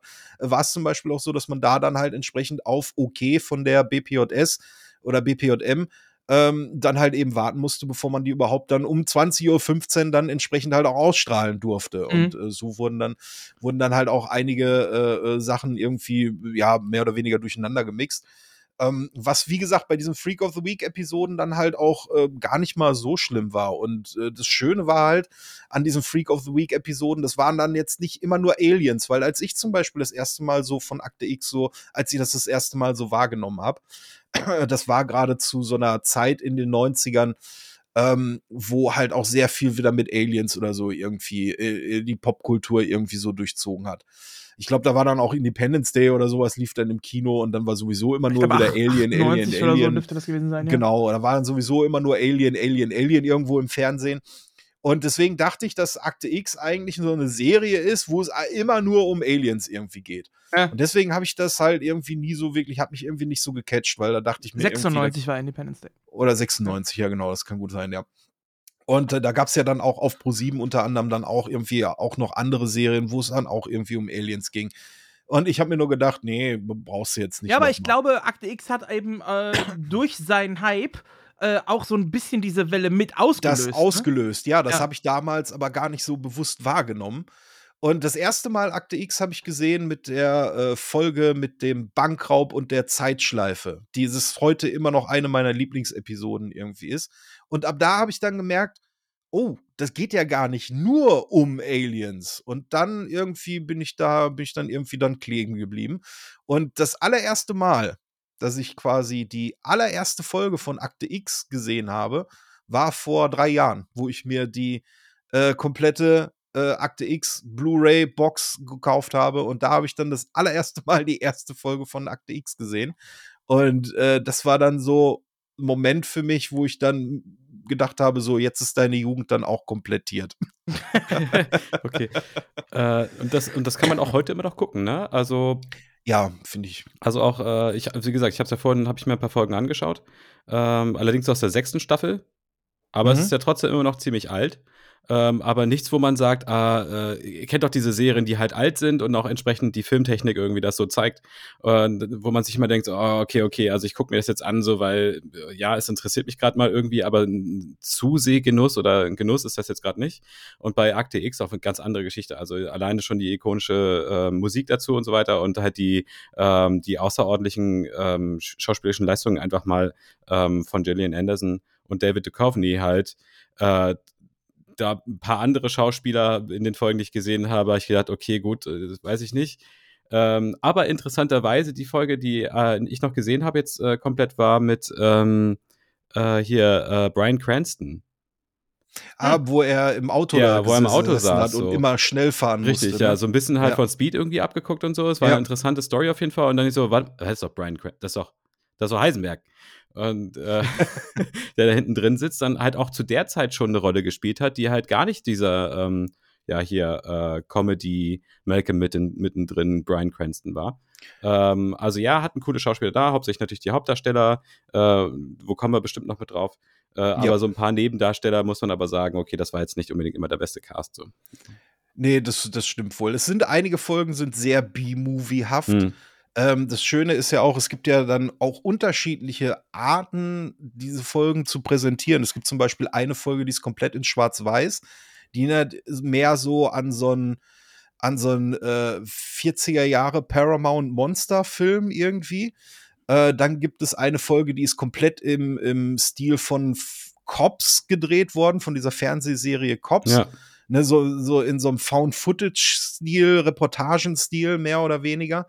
Ähm, und äh, da gibt es immer mal so in den, in den äh, Staffeln vereinzelt solche Folgen, die besonders herausstechen. Was allerdings nicht heißen muss, dass die alle auch gut sind.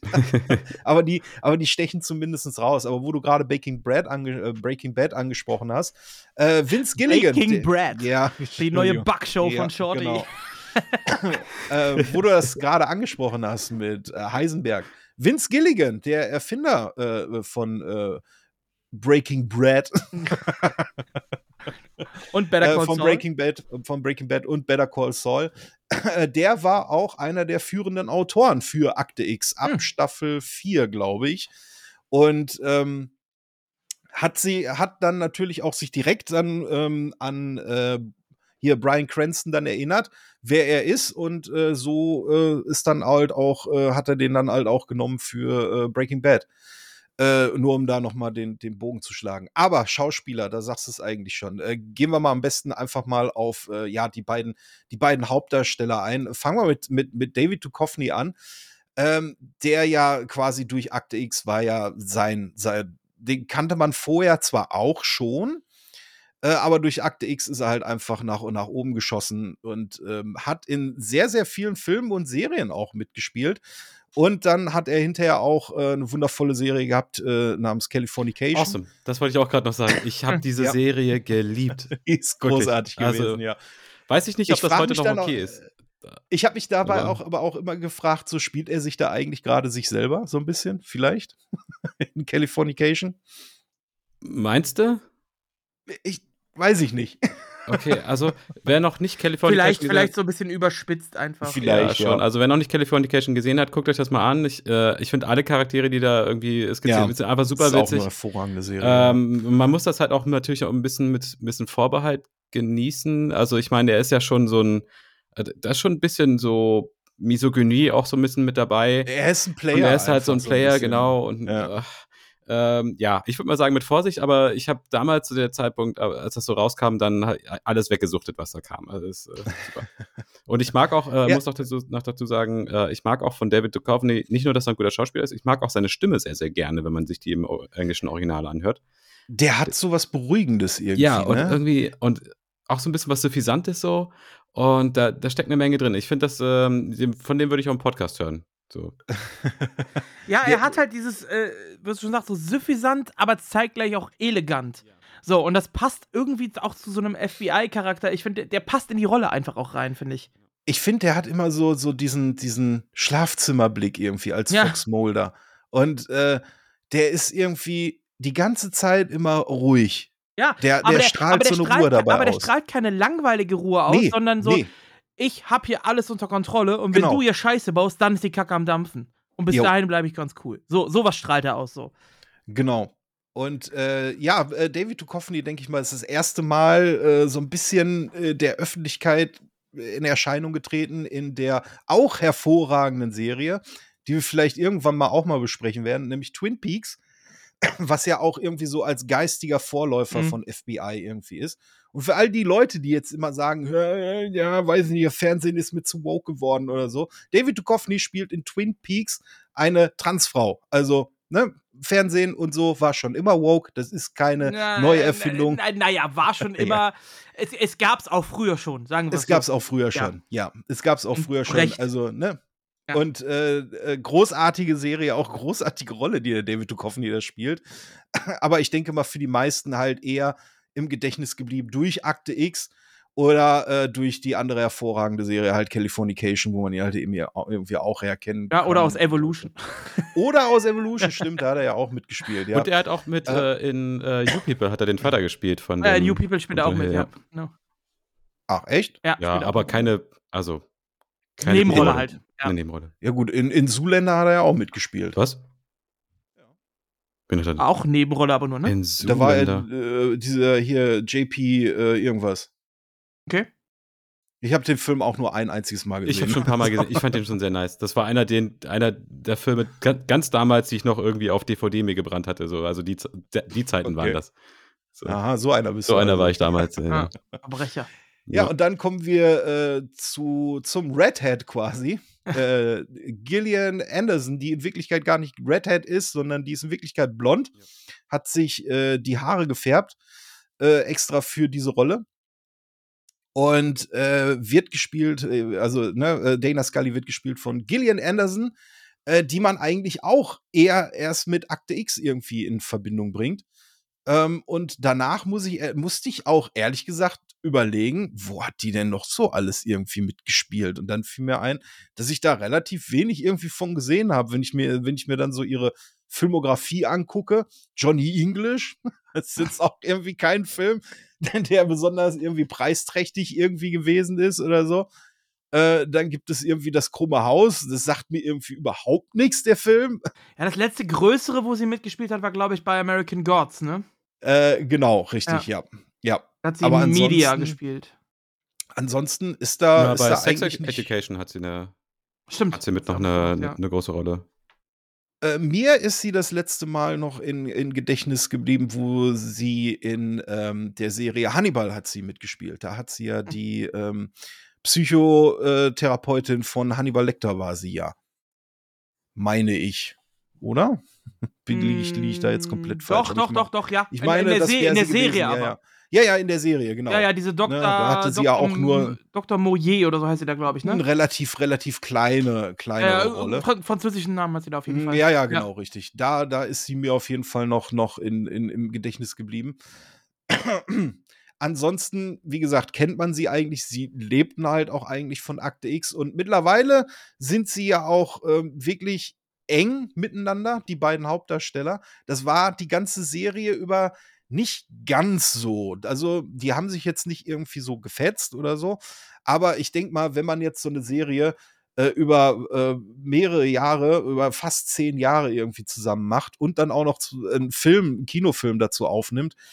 Äh, ich denke mal, dass man sich da irgendwann mal irgendwann nicht mehr sehen kann, ist, denke ich mal, Ja, klar. also entweder du wirst halt wirklich Big Buddy oder, äh, Ja. ne? oder du hast, äh, stößt dich ab. So. Genau, richtig. Und jetzt mittlerweile sind die halt irgendwie, ja, quasi Big Buddies. Und ähm, ich muss aber auch sagen, diese, ja, ich, für mich ist es eine Bromance. Für mich ist es eine Bromance. Es gibt zwar natürlich die, es gibt auch einen Kuss in der Serie, irgendwann äh, Ende der achten Staffel, glaube ich, äh, gibt es da dann äh, den, den, den ersten Kuss zwischen äh, Mulder und Scully.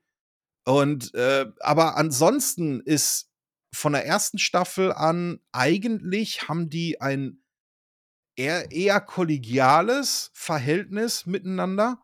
Also wirklich ein rein platonisches Verhältnis. Bis zu Staffel 4 oder so, wo man dann merkt, dass sie auch ein freundschaftliches Verhältnis dann irgendwann zueinander entwickeln. Und äh, das fand ich damals halt, hat mich äh, sehr fasziniert und fas fasziniert mich heute auch immer noch, dass man dann nicht irgendwie so sofort irgendwie mit dieser, ja, sexuelle Anziehung knistern irgendwie und äh, irgendwie, äh, wo dann eigentlich mehr so die Romantik irgendwie zwischen den beiden in, im Vordergrund steht, sondern einfach äh, dieses Vertrauen, dieses kollegiale Vertrauen und halt auch dieses freundschaftliche Vertrauen zueinander, ähm, was bis heute, äh, glaube ich, ziemlich, ziemlich einmalig ist. Vor allen Dingen auch, weil es halt ähm, ja zwei unterschiedliche Geschlechter sind, ne? Halt eben Mann und Frau. Das hat man eigentlich auch nicht wirklich oft gehabt, weil oftmals gab es dann nicht unbedingt dann in der ersten Staffel oder sofort in den ersten paar Minuten, aber in den meisten Serien ist es halt so, dass ja, dann also irgendwann. Es, gab schon dieses mit unterschiedlichen Geschlechtern, aber meistens hattest du dann eine, eine andere Hierarchie, dass du dann meistens hattest so, die, vor allem eben der Kerl ist der Boss, sowas wie Ja. hier Schirmscham und Melone, drei Engel Ja, für Charlie genau. oder sowas. ja, der hatte ja Ja. auch sogar wechselnde Partner. Genau, halt so, dass du dann den Kerl und- der Boss hattest und die Frauen sind die Agenten oder irgendwie so. Also die, du hast aber nie, dass die äh, zwei verschiedene Geschlechter so auf Augenhöhe dann sind und zeitgleich eben äh, die Sexualität zwischen den beiden nicht so wirklich eine Rolle spielt. Ne? Was stattfindet, ja auch nicht von Anfang an so gewesen ist. Ja. Denn am Anfang, in den ersten vier Folgen, war es noch so, dass Scully immer hinter Mulder hinterherlaufen musste. Weil die vom, von, weil ja von der Produktion das halt so vorgegeben wurde. Ja, das hat aber auch den Grund gehabt, dass sie schwanger war zu dem Zeitpunkt. Nee, man- das kam in oder? Staffel 2. Das kam erst das in Staffel Staffel 2. zwei, okay. Da, da wird sie ja auch dann von, von äh, Außerirdischen entführt in Staffel 2 und fehlt dann in einigen Ja, Folgen. okay. Das, das war erst Staffel Convenient, 2. ja. Ja. Aber ähm, das wurde dann ziemlich schnell gescrapped, weil man gemerkt hat, ey, ähm, David Duchovny und äh, Gillian Anderson, die haben so eine unglaublich gute äh, äh, äh, kollegiale Chemie irgendwie auf, auf dem Bildschirm. Äh, es macht einfach, es sieht einfach besser aus, wenn man die beiden nebeneinander stellt. Und da kommen wir auch zu einem ganz, ganz großen Problem, denn Gillian Anderson ist nämlich nicht wirklich groß. Nee, David Duchovny schon. die ist 1,60, ne? Ja, die ist irgendwo ein, knapp 1,60 Ja, irgendwo. ja, ja, ja. Und David Duchovny ist schon, geht schon so, glaube ich, sogar an die 1,88, also geht auf jeden Fall so Richtung 1,90. Äh, und deswegen musste die äh, äh, gute Dame leider immer von so, einem- von so einem kleinen Trittbrett irgendwie begleitet werden, wo sie draufstehen musste. Das wurden dann auch mal so ganz gerne so Rampen, die etwas erhöht waren, wo sie drüber laufen musste. Und da ist sie, kleiner Trivia-Fact, schon mal am Rande reingestreut, da ist sie regelmäßig auch drüber gestolpert. Also klein, rothaarig, Wissenschaftlerin, also die triggert bei mir eigentlich so alle Points, ne? Muss ich Ja. ja. sagen. Ja. Äh, ich muss auch Und sagen, ey, was, ich, was ich auf jeden Fall erwähnen muss, ist äh, in der deutschen Synchro Franzis Franziska Pegula, die äh, Synchronsprecherin, also diese Synchronstimme von Scully. Ja. Diese Synchronstimme, äh, die, die, diese Stimme ist ja einfach auch, die ist ja Orgasmus einfach, ne? Die ist, die ist sexy, ne? Ja, Die doch, ist, kann man also so diese sagen. Stimme ja. ist sowas von stark. Die, mittlerweile spricht sie ja die Galileo-Beiträge. ja, ja, stimmt. äh, ja. Aber diese Synchronstimme, ich finde diese Stimme absolut anziehend. Die, die, die Ich, Synchronstimme. ich ne? muss auch sagen, ähm, also äh, Scully ist auch so ein bisschen so was, was mein Frauenbild dann hinterher auch geprägt hat. Weil, wie du schon sagtest, intelligent und äh, vor allen Dingen auch selbstbewusst. Sie tritt ja, Ja. sehr, auch in der Serie über, sehr, sehr selbstbewusst auf. Weil ja, mit Recht halt, auch, sie hat aber halt einfach was drauf, ne? Ja, eben, weil Ja. sie halt weiß, sie ist intelligent und sie macht ihren Job gut und sie ähm, äh, trägt das dann auch entsprechend nach außen vor. Und ähm, das jetzt mal von dem ganzen Eye Candy irgendwie weg, äh, weil natürlich attraktiv sieht sie natürlich auch aus, klar. Aber ähm, trotzdem finde ich alleine auch schon, das hebt Aber- quasi nur dieses Prinzip, Ja. dieses Rollenumkehrprinzip. Ja, aber sie wird darauf ja auch mal nicht auf. reduziert, ne? Also Nee, sie, sie richtig, ist ja auch ja. klamottentechnisch und so weiter, ist sie ja nie irgendwie, dass man speziell irgendwie weibliche Reize betont oder so äh, hardcore geschminkt oder sonst irgendwas oder so. Im Gegenteil, man ist halt wirklich auf das aus, was sie kann und das finde ich eigentlich ziemlich cool. Ja, es gibt nur in der allerersten Folge, da gibt es eine Bra-Szene mit ihr. Okay. Aber ansonsten gab es das nie wieder danach, glaube ich, meine ich. Bin ich mir ziemlich sicher eigentlich. Also ich muss sagen, ich bin jetzt, ich habe jetzt die letzten drei, vier Monate nichts anderes gemacht, als Akte X zu rewatchen. Aber ich bin, ich bin, klemme jetzt gerade bei Staffel 8 klemme ich fest, weil Staffel 8 ist für mich so ein bisschen so, ah, Tiefpunkt, aber da kommen wir später auch noch Okay. zu. Ähm, ja, wer ist denn dann noch so äh, äh, äh, da gewesen? Auf jeden Fall äh, Walter Skinner. Äh, das ist der Assistant Director, quasi der, ja genau, Skinner! äh, quasi der Vorgesetzte von Mulder und Scully. Äh, und ich muss sagen, so beim Rewatchen jetzt, äh, habe ich, äh, konnte man den eigentlich, ähm, ja, konnte jetzt nicht einschätzen, so, äh, ist der, ist das ein guter? Ist das, ist das irgendwie ein böser? Weil oftmals hat man ja in den meisten Serien hat man ja so, dass dann der Vorgesetzte immer der ist, der irgendwie den Leuten dann irgendwie Steine in den Weg legt. Das ist also jetzt nicht unbedingt so ein Antagonist, aber halt jemand, der jetzt, äh, sag ich mal, so ein bisschen gegen die, äh, gegen die äh, Protagonisten so ein bisschen arbeitet. Äh, und das finde ich, haben sie auch sehr gut geschrieben, weil es am Anfang echt nicht klar eindeutig war, wer ist das jetzt überhaupt? Steckt der vielleicht sogar auch in so einer Verschwörung, äh, äh, die ja dann auch in den Serien thematisiert wird, dann irgendwie drin? Und ähm, äh, auch äh, sehr, sehr gut gespielt von Mitch P Pileggi, glaube ich, wird der ausgesprochen. Hoffe ich jedenfalls. Ähm, Äh, Pile Pileggi oder Pileggi. Pileggi, Ja. Pileggi, ja, irgendwie so. äh, auf jeden Fall, äh, der hat seine Rolle, der hat sich für mehrere Rollen bei ähm, Akte X äh, übrigens beworben.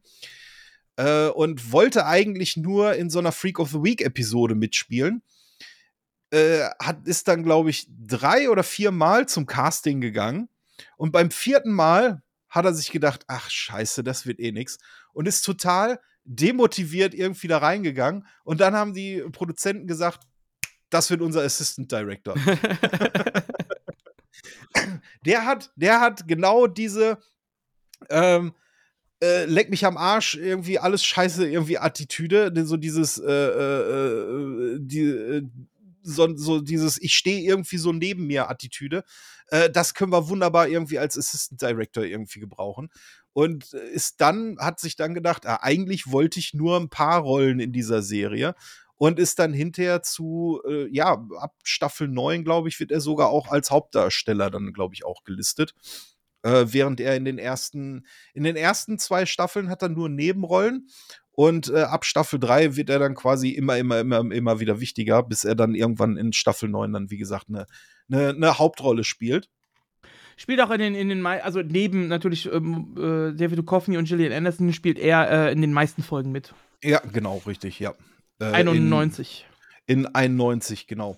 Lustigerweise ist äh, Dana Scully mit 213 Episoden deutlich weiter vorne als äh, Fox Mulder, der nämlich nur in 191 Episoden äh, mitspielt. Und das, obwohl Gillian Anderson, wie du gerade schon gesagt hattest, schwanger gewesen ist in der zweiten Staffel, wo sie dann äh, über diverse Folgen dann halt auch nicht auffindbar gewesen ist. Äh, das liegt einfach daran, dass David Duchovny, ja, es geht halt meistens immer um Geld, konnte sich mit Fox nicht auf sein Gehalt einigen und ist dann wirklich die fast die komplette äh, achte Staffel nicht mehr dabei gewesen. Haben sie den Der, rausgeschrieben? hatte, der, oder? kam dann, der kam dann zwischendurch nur noch mal vereinzelt irgendwie Ja, vor. krass. Und stattdessen wurde dann äh, Special Agent John J. Dockett wurde eingeführt, der den Mulder so ein bisschen ersetzen wollte. Der wurde gespielt von Robert Patrick. Äh, den kennt man, denke ich mal, auf jeden Fall als äh, Terminator, als das flüssige Metall. Fucking Ja. T1000, Junge. T1000, genau. Äh, und da weiß ich noch, das äh, äh, kann ich mich noch so, das ist so unglaublich erinnern. Da gab es ein, ein Interview mit ähm, Gillian Anderson. Ähm, es war natürlich klar, Akte X sind halt Fox, äh, Fox Mulder und Dana Scully. Das war Akte X. Ne? Du, wenn du die auseinander nimmst, dann fehlt halt Ja. irgendwas. Und das wusste Gillian Anderson halt auch. Die wurde aber vertraglich dann von, von Fox dazu genötigt, ein Interview zu geben, äh, wo sie sagt, wie geil das ist, dass Robert Patrick jetzt in der Serie mitspielt und dass man den halt eben aus Terminator 2 kennt.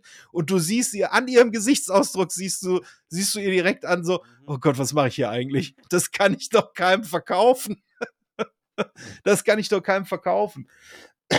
Und ähm, Ja, wobei man muss ja sagen, das liegt ja nicht an ihm. Ne? Also ich finde ihn, Eben. er ist sowieso ein, meiner Meinung nach ein absolut unterschätzter Schauspieler. Ja, das auf jeden Fall. Und ich finde auch, dass er in der, in der Serie die, den ähm, Special Agent Ja. auch äh, gut porträtiert. Und Ja, aber nach, nach acht Staffeln einen beliebten Charakter ersetzen zu müssen, ist, Ist halt, halt auch einfach, einfach Arschkarte. scheiße. Ja, ja, kannst du so gut sein, wie du willst, ne? Ja, natürlich, auf jeden Fall. Ähm, ja, und dann natürlich der Raucher, beziehungsweise aka der Krebskandidat, aka CGB Spender, der so ein bisschen ähm, der, ja, das war so der greifbare Antagonist, weil man hatte ja eigentlich diese Verschwörungstheorie äh, im Hintergrund gesponnen, dass die Außerirdischen halt eine Kolonialisierung des Planeten irgendwie vorbereiten. Äh, das war aber alles nicht so ganz greifbar, deswegen brauchte man natürlich dann auch irgendwie was Greifbares und da gab es halt dann diesen, den Raucher oder beziehungsweise Krebskandidat. Und äh, der war ähm, Smoking der, Man hieß er ja. der Original. Smoking Man Ja. im, im Original, genau. Äh, gespielt von äh, William B. Davis. William B. Davis, genau, William Bruce Davis. äh, der sogar mal äh, geraucht hat, aber zu dem Zeitpunkt nicht mehr geraucht hat. Und wenn man sich die Serie anguckt, der Typ ist wirklich Kettenraucher. Der arme Kerl. Ja. Und der hat am Jede. Anfang, äh, an, am Anfang waren das sogar noch richtige Zigaretten. Das waren Ah. richtige, echte Zigaretten, die er sich da äh, Das ist übrigens was, was, was Schauspieler häufig erzählen, wenn du sie fragst, was so schwierig darzustellen ist. Sind das nicht emotionale Szenen oder sowas, sondern Raucherszenen. Ja. Wenn du als Raucher einen Nichtraucher spielen sollst oder als Nichtraucher einen Raucher spielen sollst, ist das super schwierig darzustellen, weil du einfach eine komplett andere Körperhaltung und Confidence hast, wenn du so eine Kippe hältst, wenn du, äh, Wenn du du das Raucher bist. regelmäßig machst oder ja, nicht. okay, ja. ja. Das ist super schwer darzustellen, sagen sehr viele Schauspieler. Ja, und deswegen haben sie ihm dann hinterher Kräuterzigaretten gegeben. Ob das jetzt geiler war oder nicht, weiß ich jetzt nicht so genau. Jeder Jute mal Menthol für dich. oh Mann, ey. Äh, aber Ähm, kam überzeugend aber- drüber auf ja. jeden Fall. Also finde ich. Au- Auf jeden Fall. Ich fand, ich finde Auch den sehr genüsslich auch auch als Ziehen, Antagonisten. Jo, zu- ja, vor allen Dingen hinterher, wo er dann auch das, das Loch im Ja. Hals hatte, wo er sich die Kippe dann immer da reingesteckt hat. Loch im Hals heißt übrigens ein Tracheostoma. Gut, danke, vielen, vielen Dank. Tracheostoma. Okay. Trachea ist die Luftröhre und ein Stoma ist immer eine künstlich angelegte Öffnung. Tracheostoma, die künstlich angelegte Öffnung in der Luftröhre. Okay. Ja, danke für diesen kleinen Exkurs auf jeden Jo. Fall. Aber abgesehen von dem Loch, das er dann immer, äh, also Tracheostoma ähm, im Hals hatte, ähm, es gibt die, es gibt ja die Vermutung, dass der eigentlich gar nicht mehr richtig gehört hat irgendwann, oder? Hast du davon Mhm. gehört? Der Schauspieler oder der Charakter? Der Charakter. okay, ne? Äh, nee. Ja, also ich habe, äh, das äh, hat mir meine Schwester geschrieben, so. Wir hatten auch kurz über den Raucher irgendwie gesprochen, weil ich meinte, das wäre auch mein Lieblingscharakter gewesen. Ich fand den immer sehr interessant. Ähm, und dann meinte sie, ja, es gibt ja so Vermutungen von Leuten, dass der am Ende eigentlich gar nicht mehr richtig gehört haben soll und einfach immer so irgendwie Sachen abge abgelassen hat.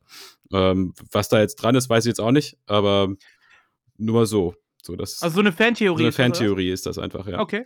Ja, gut, okay, da gibt es ja auch diverse Fantheorien, die dann gesagt haben, dass das immer wieder ein neuer Klon irgendwie ist von ihm oder so, dass er zwischendurch immer mal wieder gestorben ist.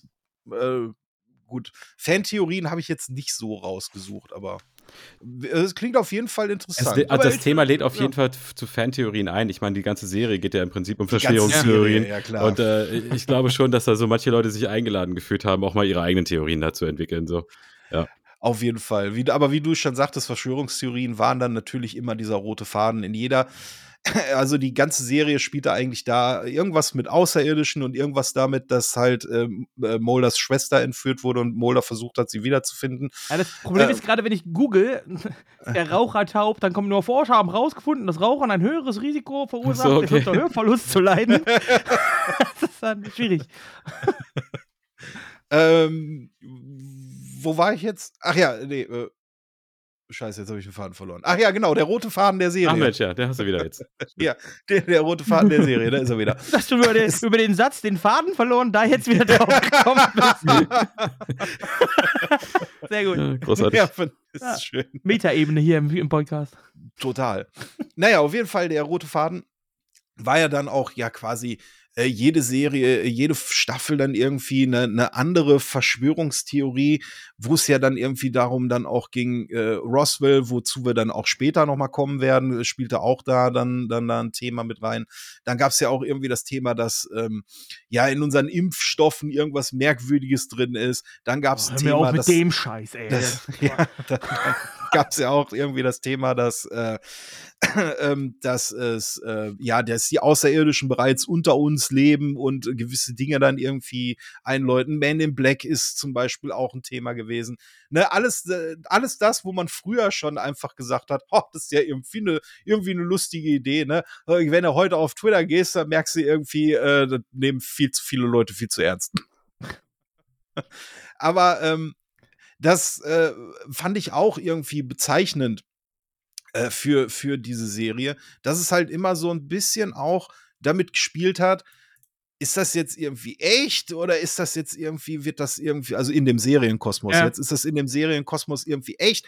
Wird das irgendwie so vorgespielt und dann zu jeder Staffel dann natürlich immer einen grandiosen Cliffhanger, der dann auch Bock gemacht hat, dann wieder auf die nächste Staffel, weil man dann natürlich unbedingt wissen wollte, wie das dann irgendwie so ausgeht.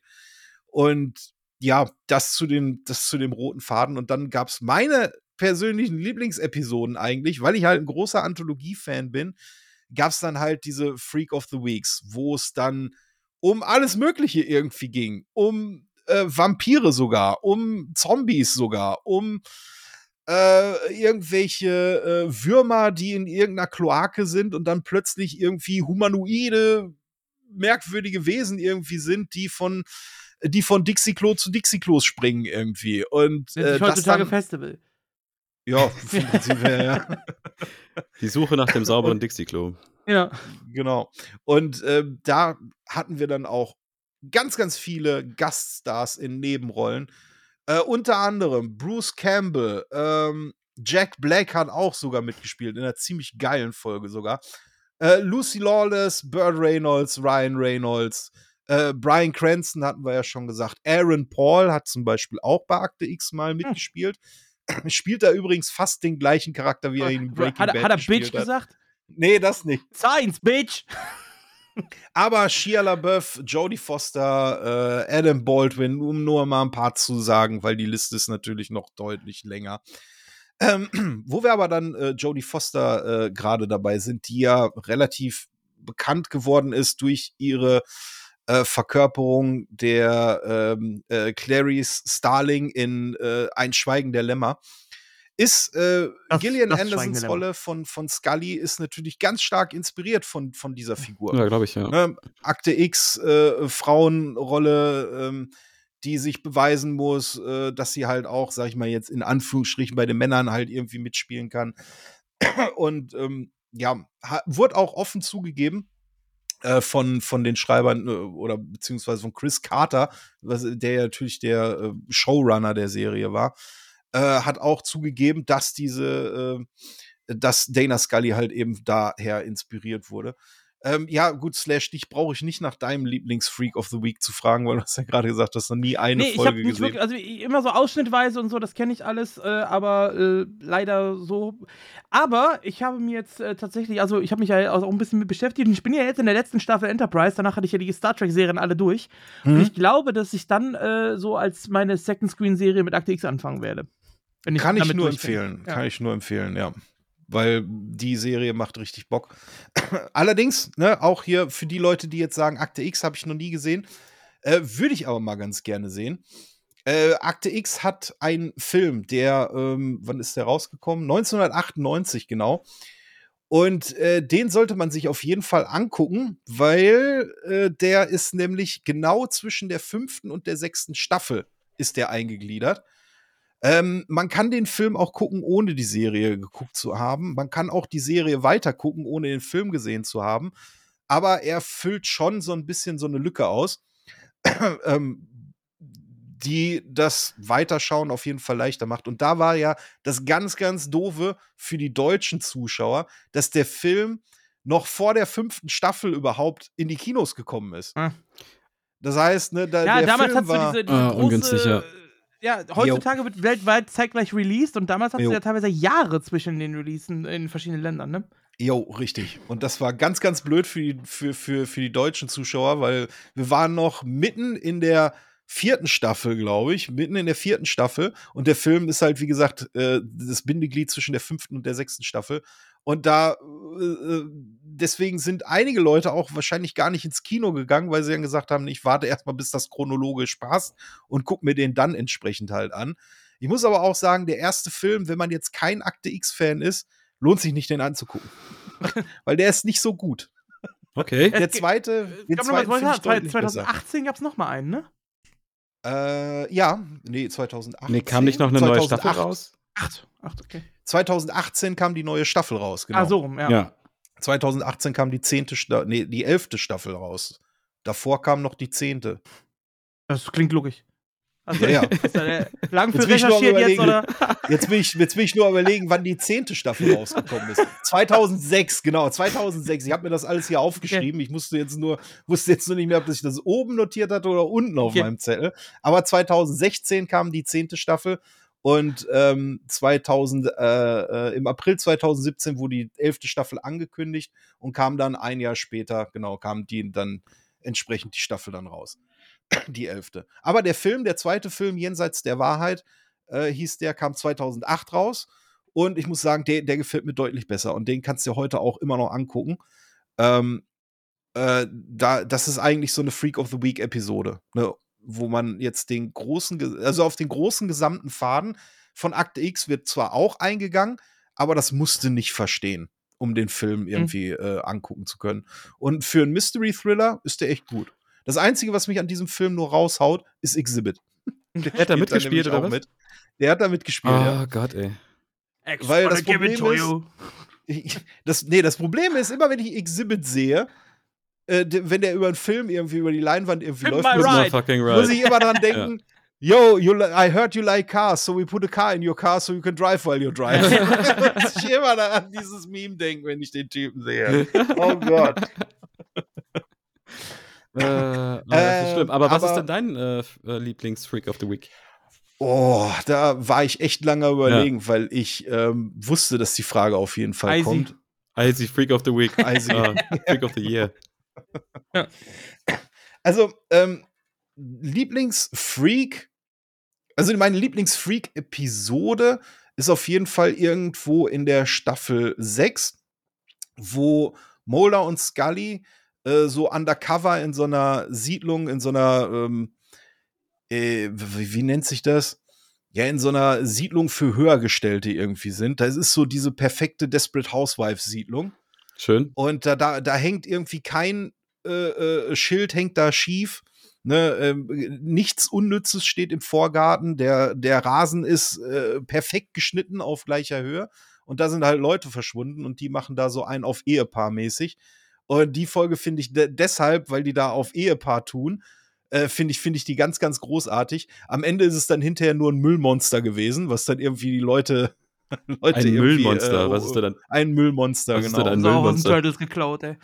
Nee, das ist irgendwie so ein, durch so ein Voodoo-Ritual oder so entstandenes Müllmonster irgendwie. Okay. Also er so ist ja, Hinterkopf wird sogar davon erzählt, wie gesagt, ich habe es ja nicht gesehen, also er erinnert Mhm. mich sehr vieles auch so ein bisschen an Supernatural, ne? Wobei Supernatural natürlich später rauskam. Ja, aber da vielleicht auch noch so ein kleines Trivia-Wissen. In der ersten Folge Supernatural laufen die beiden an Agent Mulder und Agent Scully vorbei. Jetzt nicht an den original gespielten von, äh, von äh, ähm, hier, äh, von den Originalschauspielern von David Duchovny und Gillian Anderson, aber die laufen an so einem Tatort rum und verabschieden sich von Agent Mulder und Agent Scully. Gut, kann sein. Also in Supernatural werden ja generell sehr, sehr viele popkulturelle Anspielungen genommen, Ja, ja, vor allem immer mit den Agentennamen, die sie dann haben, die Aber meistens irgendwelche Co-Piloten aus Star Wars oder so sind dann. Das ist immer geil. Aber vom Prinzip her, ja, du hast recht. Die, die beiden Serien haben auf jeden Fall äh, relativ viel in common, Ja. auf jeden Fall. Auf jeden Fall, mein Lieblingsfreak of the Week ist, ist dieses Monster, was ich vorhin schon, wo ich vorhin schon drüber gesagt habe, es kommt, glaube ich, irgendwann in Staffel 2 kommt das vor.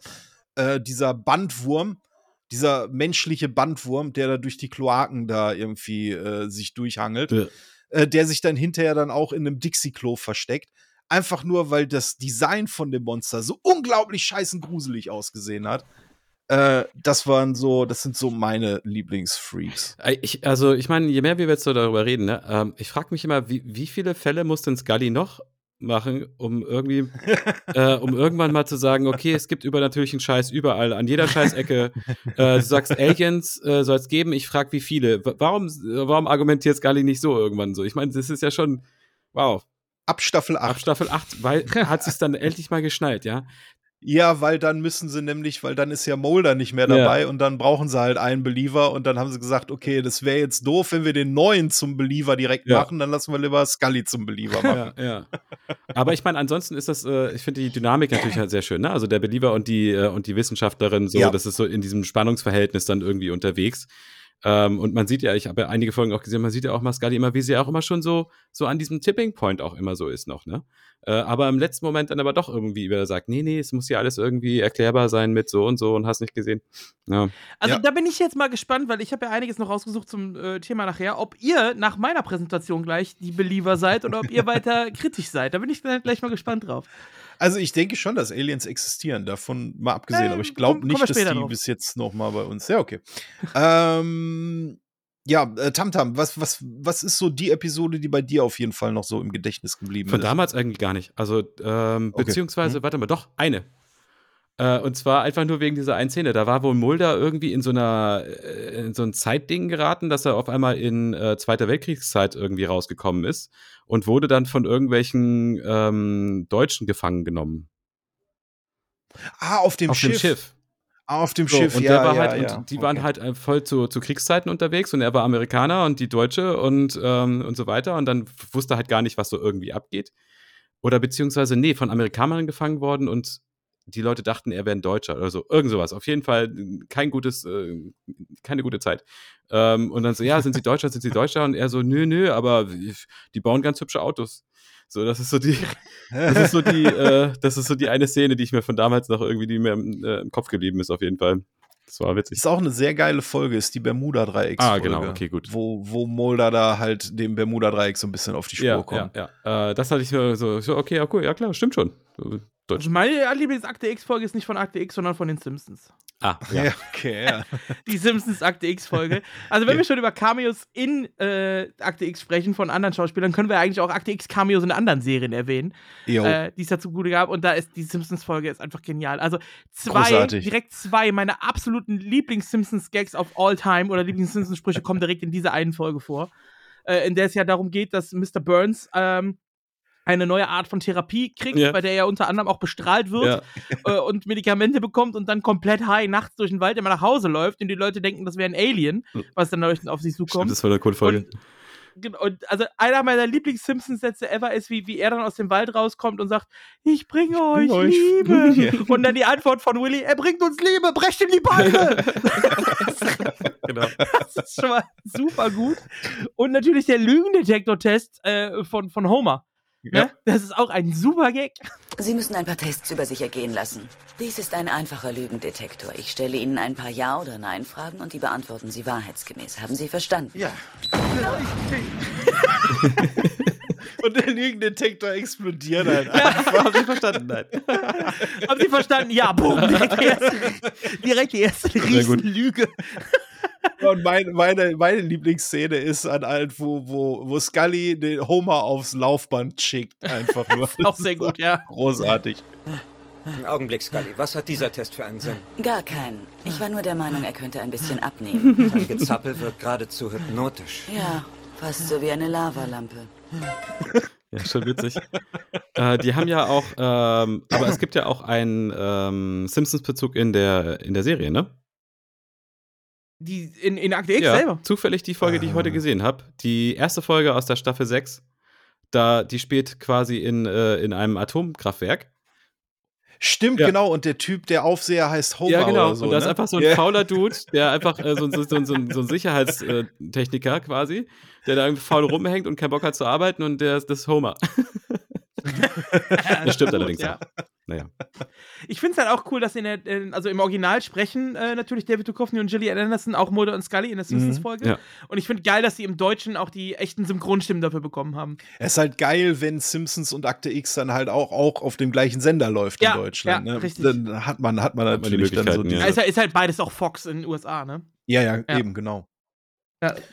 Ähm, aber wie gesagt, das äh, Akte X war nicht das einzige, sondern halt auch äh, Supernatural und äh, in diversen anderen, in den diversen anderen Serien. In, in Crusade gibt es zum Beispiel eine Folge, äh, die als Persiflage einfach auf Akte X gedacht ist, wo zwei außerirdische Agenten eine vorgetäuschte Invasion von Menschen auf ihrem Heimatplaneten aufdecken. also, so, ne? also das Ganze, Ganze geht dann halt auch irgendwie in die andere Richtung. Und ähm, man muss sich ja halt auch einfach nur mal angucken, was, was, was Akte X einfach so an, an äh, äh, Awards irgendwie gekriegt hat. Ne? Ja. Die haben Primetime Ja, Emmy Awards die gekriegt, die haben Golden Globe gekriegt, die haben Satellite Awards gekriegt. Die haben, die wurden nominiert äh, der Directors Guild of America. Da, also, ne, die Serie hat halt Preise ohne Ende eingeheimst und dann ist natürlich klar, dass man da irgendwie mal irgendwo in anderen Medien dann auch irgendwo Cameo-Auftritte hatte. Äh, aber das Ganze halt auch, wie gesagt, in, in die andere Richtung. Zum Beispiel auch hatten wir auch gerade das Thema. Stephen King hat zum Beispiel für die zehnte Folge der fünften Staffel das Drehbuch gedreht, äh, äh, Drehbuch geschrieben. Und ähm, vielleicht auch jetzt mal einfach noch so, so ein paar Fun Facts irgendwie wie am Rande. Äh, so ein bisschen Trivia-Wissen. Zum Beispiel Molders Apartment hat die Nummer 42, was ich sehr nice finde. Ne? 42 die Antwort auf, auf Ja. alles. Ähm, und äh, David Duchovny hat auch mal als Scherz gesagt, dass er mit 42 aufhört, äh, äh, Mulder zu spielen. Und äh, die letzte Folge der neunten Staffel, also das eigentliche Ende der, der ursprünglichen Serie, war drei Monate vor seinem 42. Geburtstag.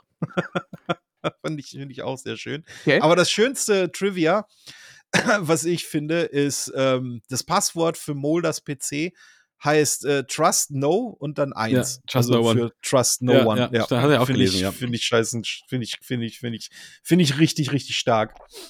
Ähm, ja, ich glaube, das, äh, das hatten wir schon hier, dass einige äh, äh, Folgen dann auch in einem anderen Stil gedreht wurden, halt in Schwarz-Weiß oder in der Se wie so Found Footage, Cops-mäßig. Ähm, hat äh, von euch noch irgendjemand so lustiges Trivia-Wissen rausgesucht? Oder irgendwie gerade so, was er so durchfeuern kann? Ähm, nee, ich habe zu anderen Sachen hardcore recherchiert. äh, okay. das kommt gleich noch.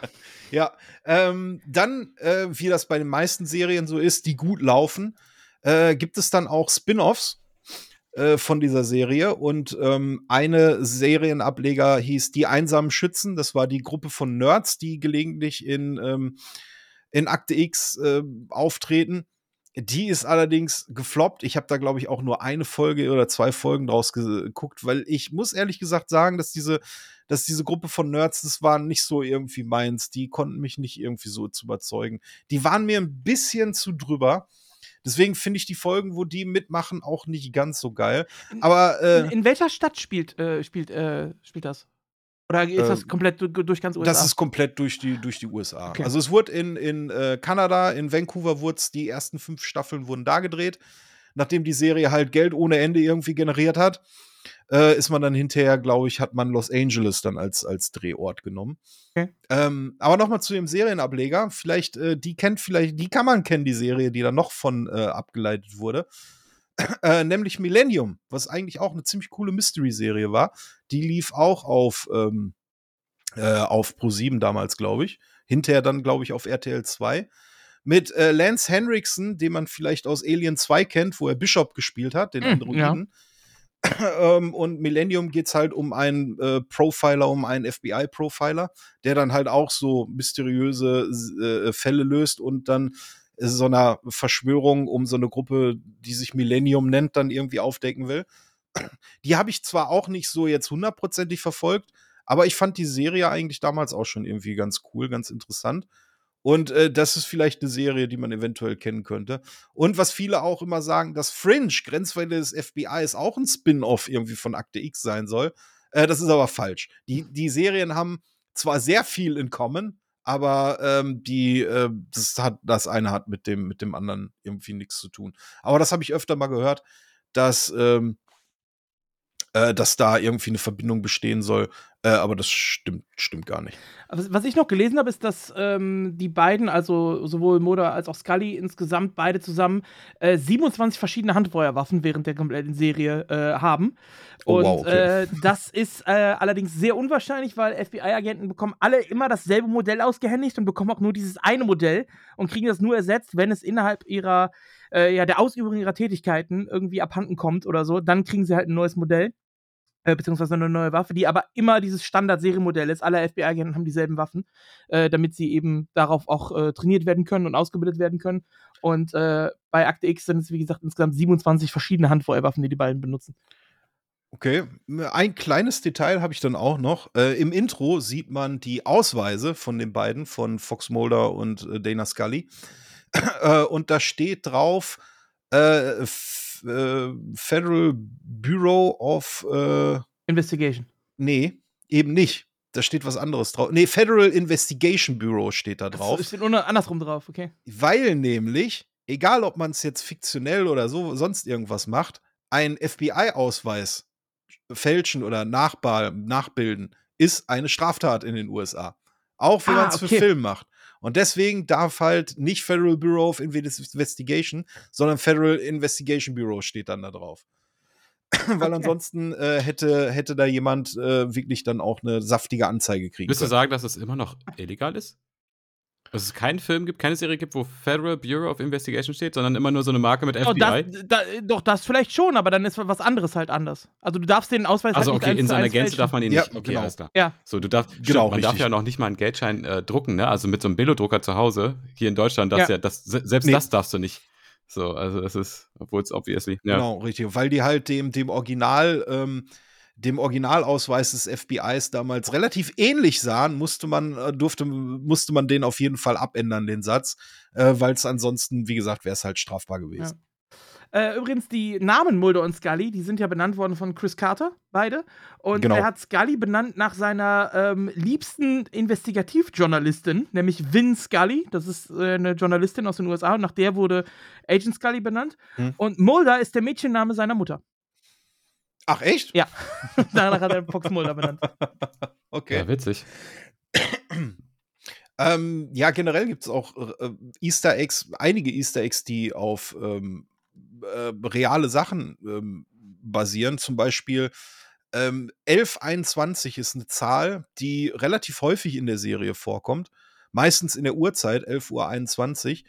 Äh, und dabei handelt sich das um Chris Carters äh, Geburtsdatum äh, der, der Ehefrau am 21. November. Äh, und äh, zum Beispiel ähm, Mulders Geburtstag ist der äh, 13.10. Und das ist auch dasselbe Datum, an dem auch Chris Carter selbst Geburtstag hat. Ähm, ne, zum Beispiel äh, gibt es die Zahl 1013, gibt es auch relativ häufig in der Serie, ne? Äh, was dann halt eben auf diesen, auf diesen Geburtstag dann irgendwie äh, drauf anspielt. Okay. Ähm, Äh, auch interessant, noch, ein- noch ein Fact, den ich noch gefunden habe. Und zwar wurde 2005 wurde von verschiedenen Produktionsfirmen und unter anderem auch von der Academy und Co. Äh, weltweit eine äh, Top 20 zusammengestellt der wichtigsten äh, ja, so, so äh, Catchphrases, würde ich mal sagen, also oder, oder Credit Phrases äh, mhm. aus Filmen, so One-Liner quasi, die irgendwas beschreiben oder Untersätze. Man hat ja dann immer den Haupttitel und danach so, so einen Untersatz. Mhm. Und äh, der Satz äh, The Truth is Out There aus Akte X wurde da äh, in der Filmhistorie von allen Sätzen, den wichtigsten Sätzen aller Zeiten, auf Platz 9 gewertet. Mhm. Wow. Okay. Was ist denn Platz 1? Das weiß ich nicht. Ich, weiß, ich habe nur die Akte. Ich hab nur die, die, die, May the force be with Nur you. Akte X. Wahrscheinlich. Akte X, es könnte, es könnte sein, oder ich bin dein Vater oder sowas. Ne? Oh ja, ja, stimmt. Apropos, ich bin dein Vater. Wer ist denn Mulders Vater?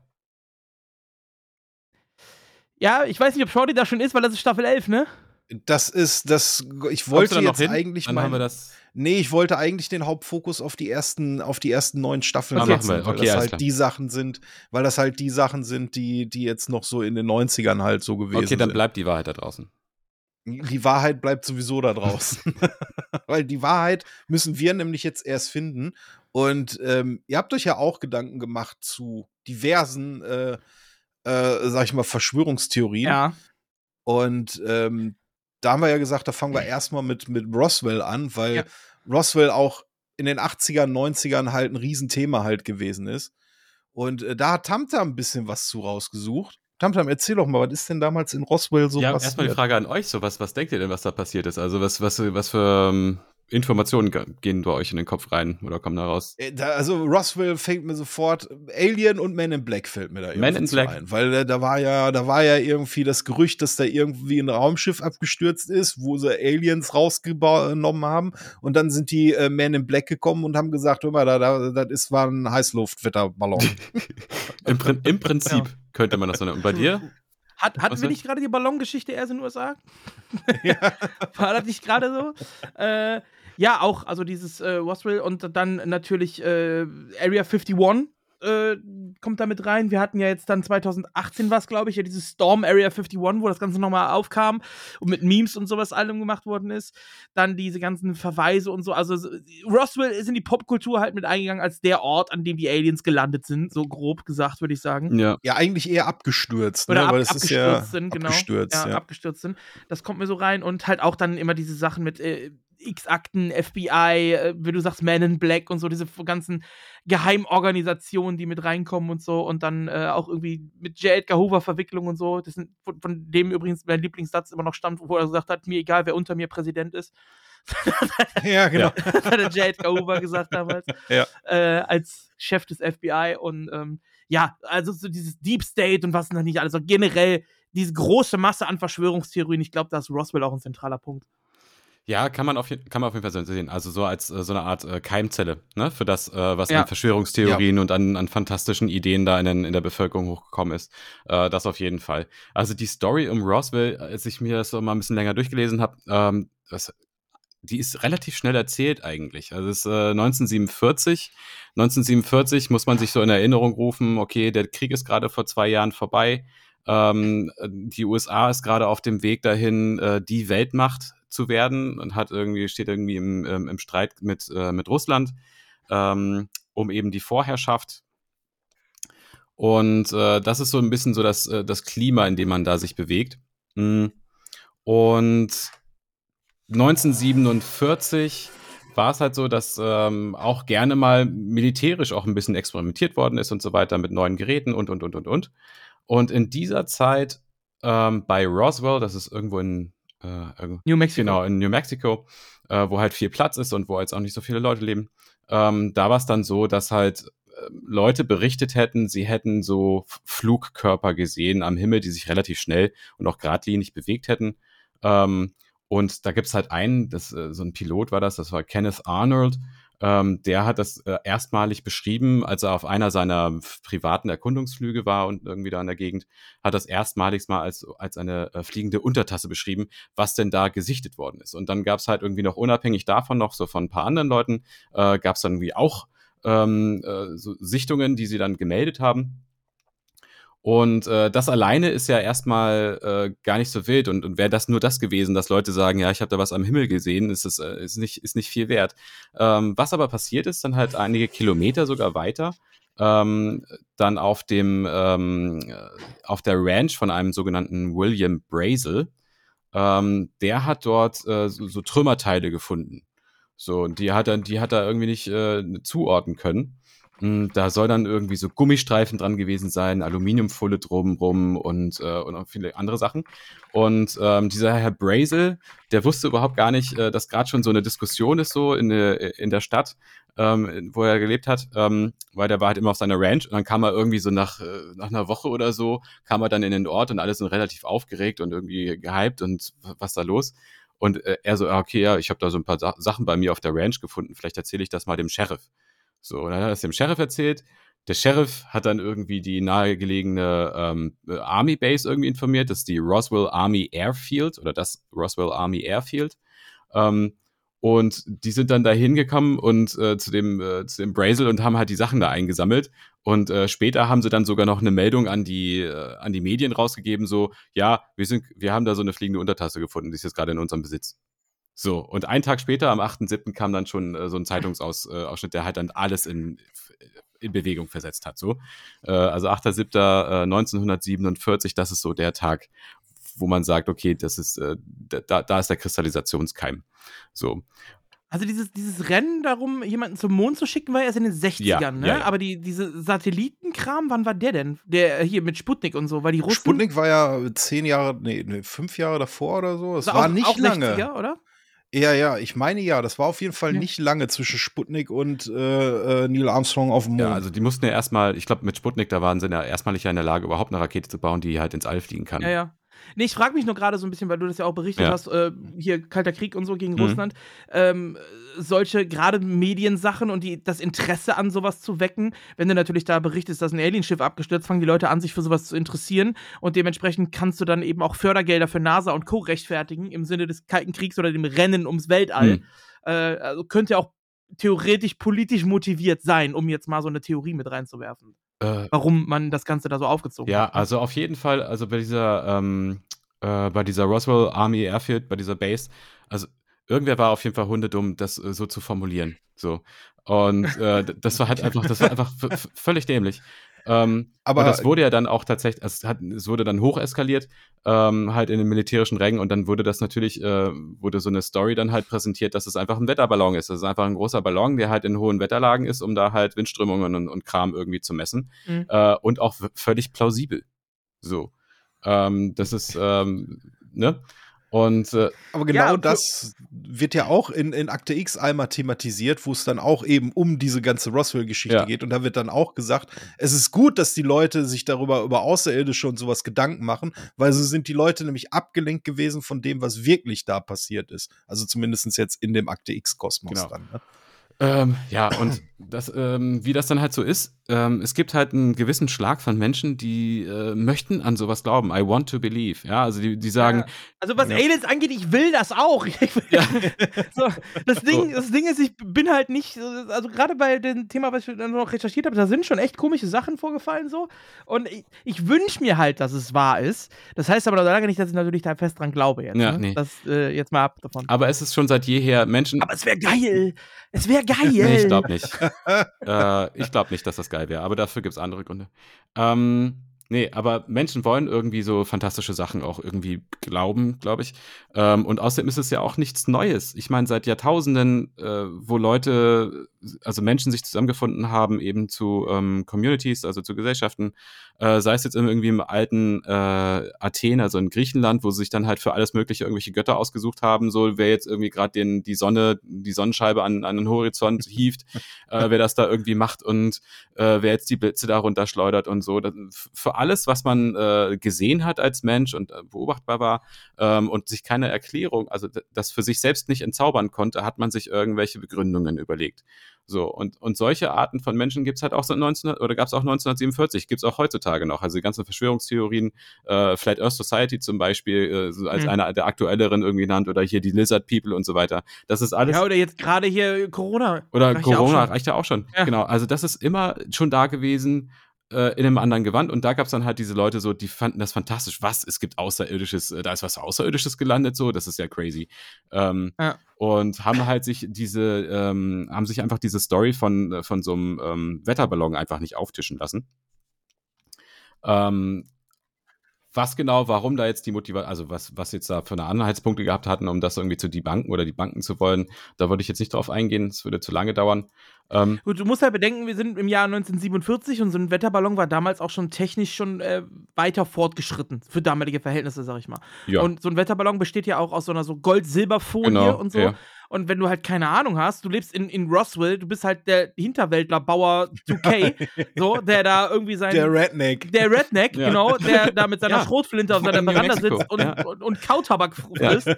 So, und dann stürzt auf einmal so eine Metallfolie, brennt auf dein Feld. Äh, dann fängst du halt an, um dich zu ballern und, und zu sagen, hier, sie kommen, auf geht's. Ne? Ja. Ja, America. Genau. Fuck yeah.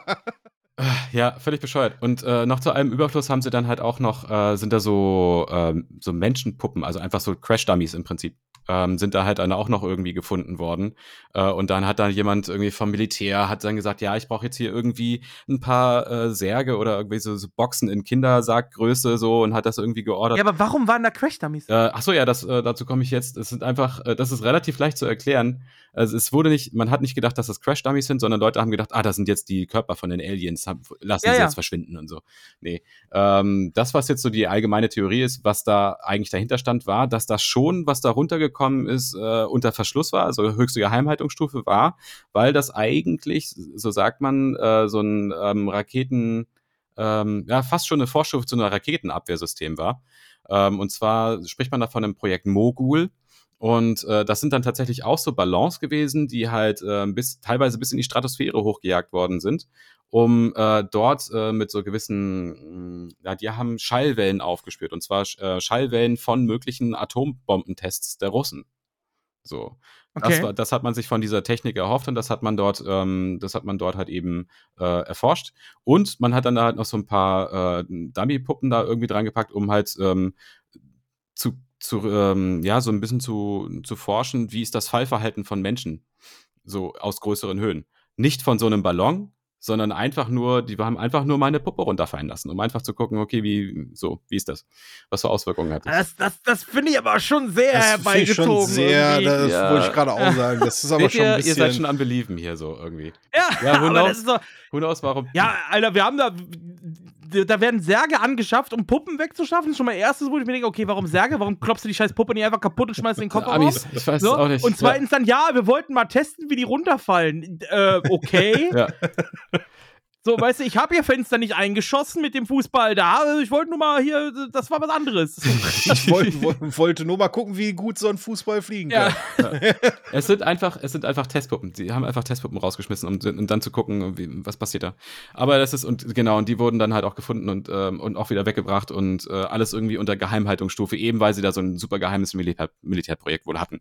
So, äh, das Projekt Mogul. Ja, und daraus ist das dann alles entstanden. Also nachdem das irgendwie in dem Jahr die Berichterstattung halt zu Ende war, ähm, ist das dann im Prinzip eingeschlafen und erst dann 30 Jahre später wurde das dann wieder aufgerollt und dann auch nochmal durch Sachen wie zum Beispiel Akte X äh, nochmal richtig befeuert, sodass halt irgendwie so, ähm, so, so unser Bild so von, äh, von den ja, von Aliens, die auf unseren Planeten kommen, ähm, ne, mit diesen, äh, mit diesen großen schwarzen Augen und so weiter und, Ja. und, und diese Die Grauen, halt. die Greys, ja, ja, auch, genau. die Grey Ones. Ähm, ja. das, da sieht man ja dann halt so dieses typische, dieser Archetyp von irgendeinem Alien, den wir uns vorstellen. Das ist ja schon so irgendwie das.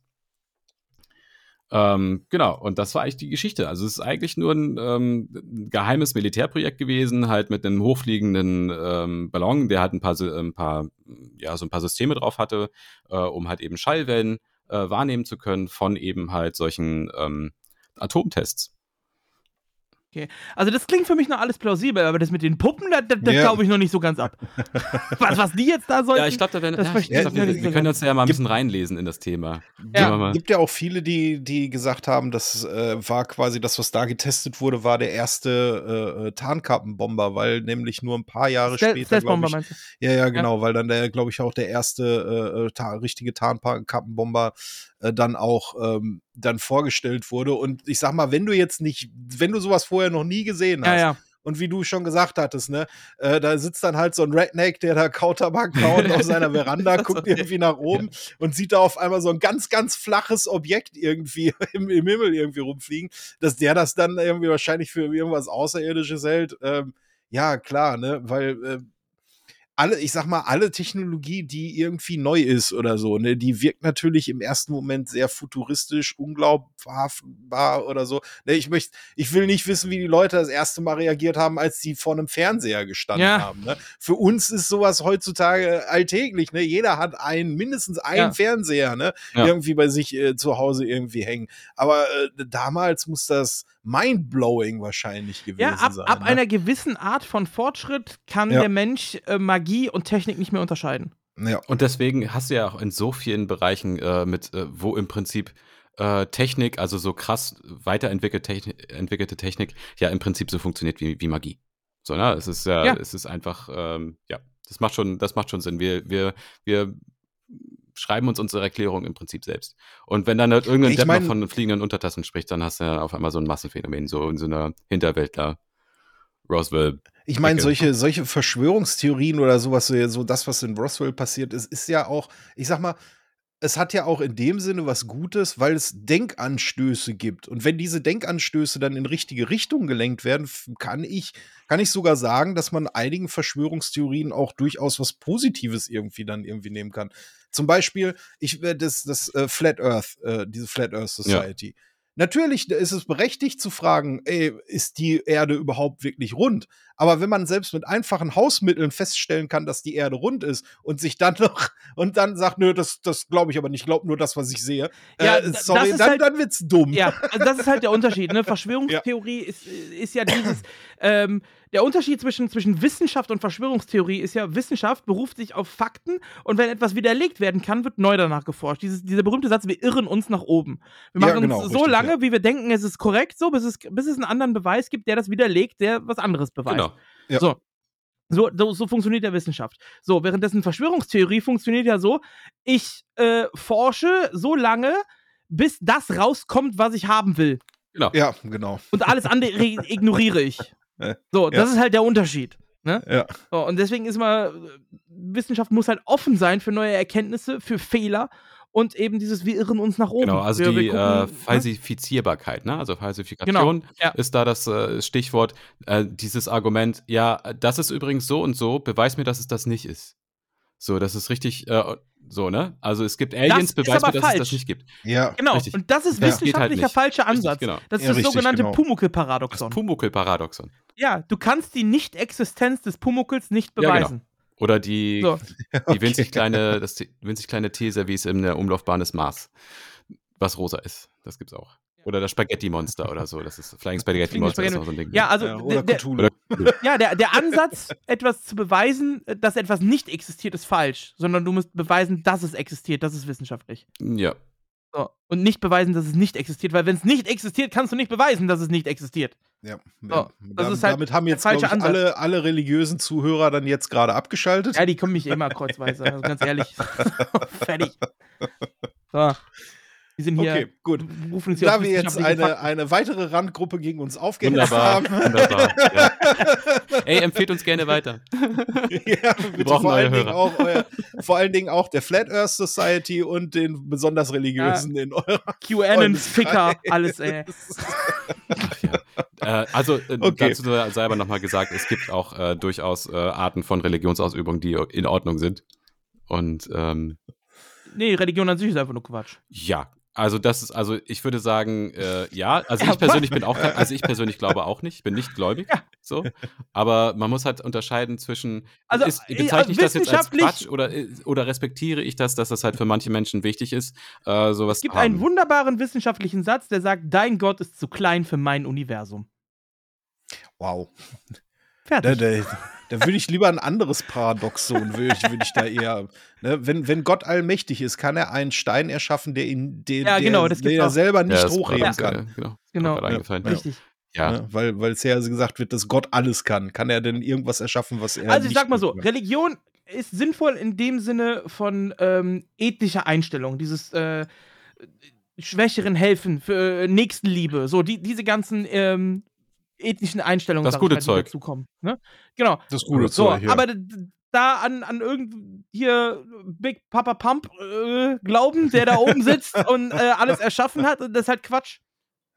Ja, wie, wie ich schon gerade gesagt habe, ne, ich, fi- ich Gott will, Verschwörung. Gott, Gott äh, erlaubt keine Homosexualität, erlaubt kein, kein Abtreiben oder was weiß ich. Also dieser ganze Bullshit, das ist. Nee, also sofern, sobald Religion sich gegen Wissenschaft wendet, ist es für mich falsch. Ja, und gegen ganz normale moralische Vorstellungen hat. Äh, das stimmt schon. Also ich zum Beispiel, ich bin immer noch in der evangelischen Kirche, aber einfach nur deswegen, weil ich weiß, dass die, also nicht weil ich noch glaube, sondern weil ich weiß, okay, mit dem, was ich da jetzt einzahle, ähm, werden halt auch ähm, ein paar richtig gute soziale Projekte, Projekte mit unterstützt. Natürlich auch deren Kirchenapparat. Aber es ist halt in Deutschland sehr, ich meine, die evangelische Kirche gibt es ja im Prinzip überall. Und eine Freundin von mir zum Beispiel, die ist auch, ähm, was ist die? Kirchenpädagogin. Und die erzählt immer ganz viel, was sie halt so machen und auch für die, ähm, für die Gesellschaft in Rostock, wo sie lebt, genau. Ja, Ähm, aber warum müssen soziale Projekte religiös beeinflusst sein? Das, das sind sie ja meistens Warum gar nicht. einfach- Sie haben aber das äh, Problem, soziales Projekt, alles gut, aber warum religiös beeinflusst? Weil das das gleiche, weil das das Missionarsprinzip ist. Du schickst irgendwo jemanden hin, eine Kirche zu bauen, so nur damit die Religion nicht irgendwie äh, ein Haus hat, wo sie die Leute drunter stellen können, sondern weil sie dadurch mehr Anhänger kriegt und demnach Eben, auch mehr, richtig. mehr Steuern eintreiben kann. Helft den Leuten, ist- helft die den Leuten Kirche, doch, weil, weil die Kirche ist das am best durchdachteste Schneeballprinzip, was es gibt. Kirche ist einfach Ja. die bestbezahlteste fucking Sekte. ja, man muss Das auch unterscheiden, ich finde, man muss auch unterscheiden zwischen katholischer und evangelischer Kirche. Ähm, Ja, aber ja, ich finde, Quatsch. ähm, ja, keine Ahnung. Also ich finde bei der evangelischen Kirche ist so, ich zahle meine Kirchensteuer. Those are the same Und die sind picture. halt, ja, die haben halt ein etabliertes Netz, also die sind halt gut strukturiert, sind überall vertreten und äh, machen auch gute Sachen, ja. Ähm, Ja, die einen machen mehr für Kinder als die anderen. ja, ja, so, genau. genau. Aber ich glaube, damit ist die Religionsdiskussion auch äh, durch, Ja, denke ich denke mal auch. Denn wir haben noch andere schöne, interessante Themen ähm, von, von, von in Sachen Verschwörungstheorien. und da hat, der ein Gott, Spieler, Farin Rott. da, da hat der liebe Slash, hat er gerade schon präsentiert, irgendwie wieder vier, DIN A4 Seiten irgendwie Neun. rausgenommen. Neun! Neun. Oh Gott. Ja, gut, alles klar. Dann, äh, ja. Hauen Sie raus, Okay. Pastor Klaus. So, ich habe fleißig recherchiert zu äh, einer gewissen Person, nämlich ja, Akte X, die X-Akten, unheimliche Fälle, ungeklärte Fälle des FBI, bla. Natürlich haben wir da von außen keinen großen Einblick drin.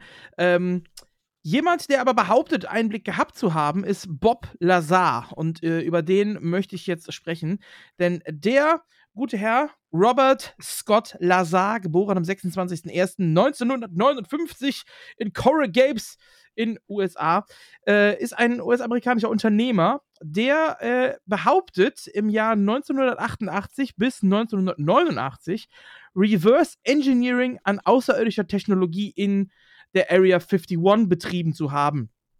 Unter dem Namen Projekt Propo Propose Lake im Sektor 4 als Physiker angestellt in der Area 51. Das ist seine Behauptung, die er aufgestellt hat. Äh, was ist Reverse Engineering?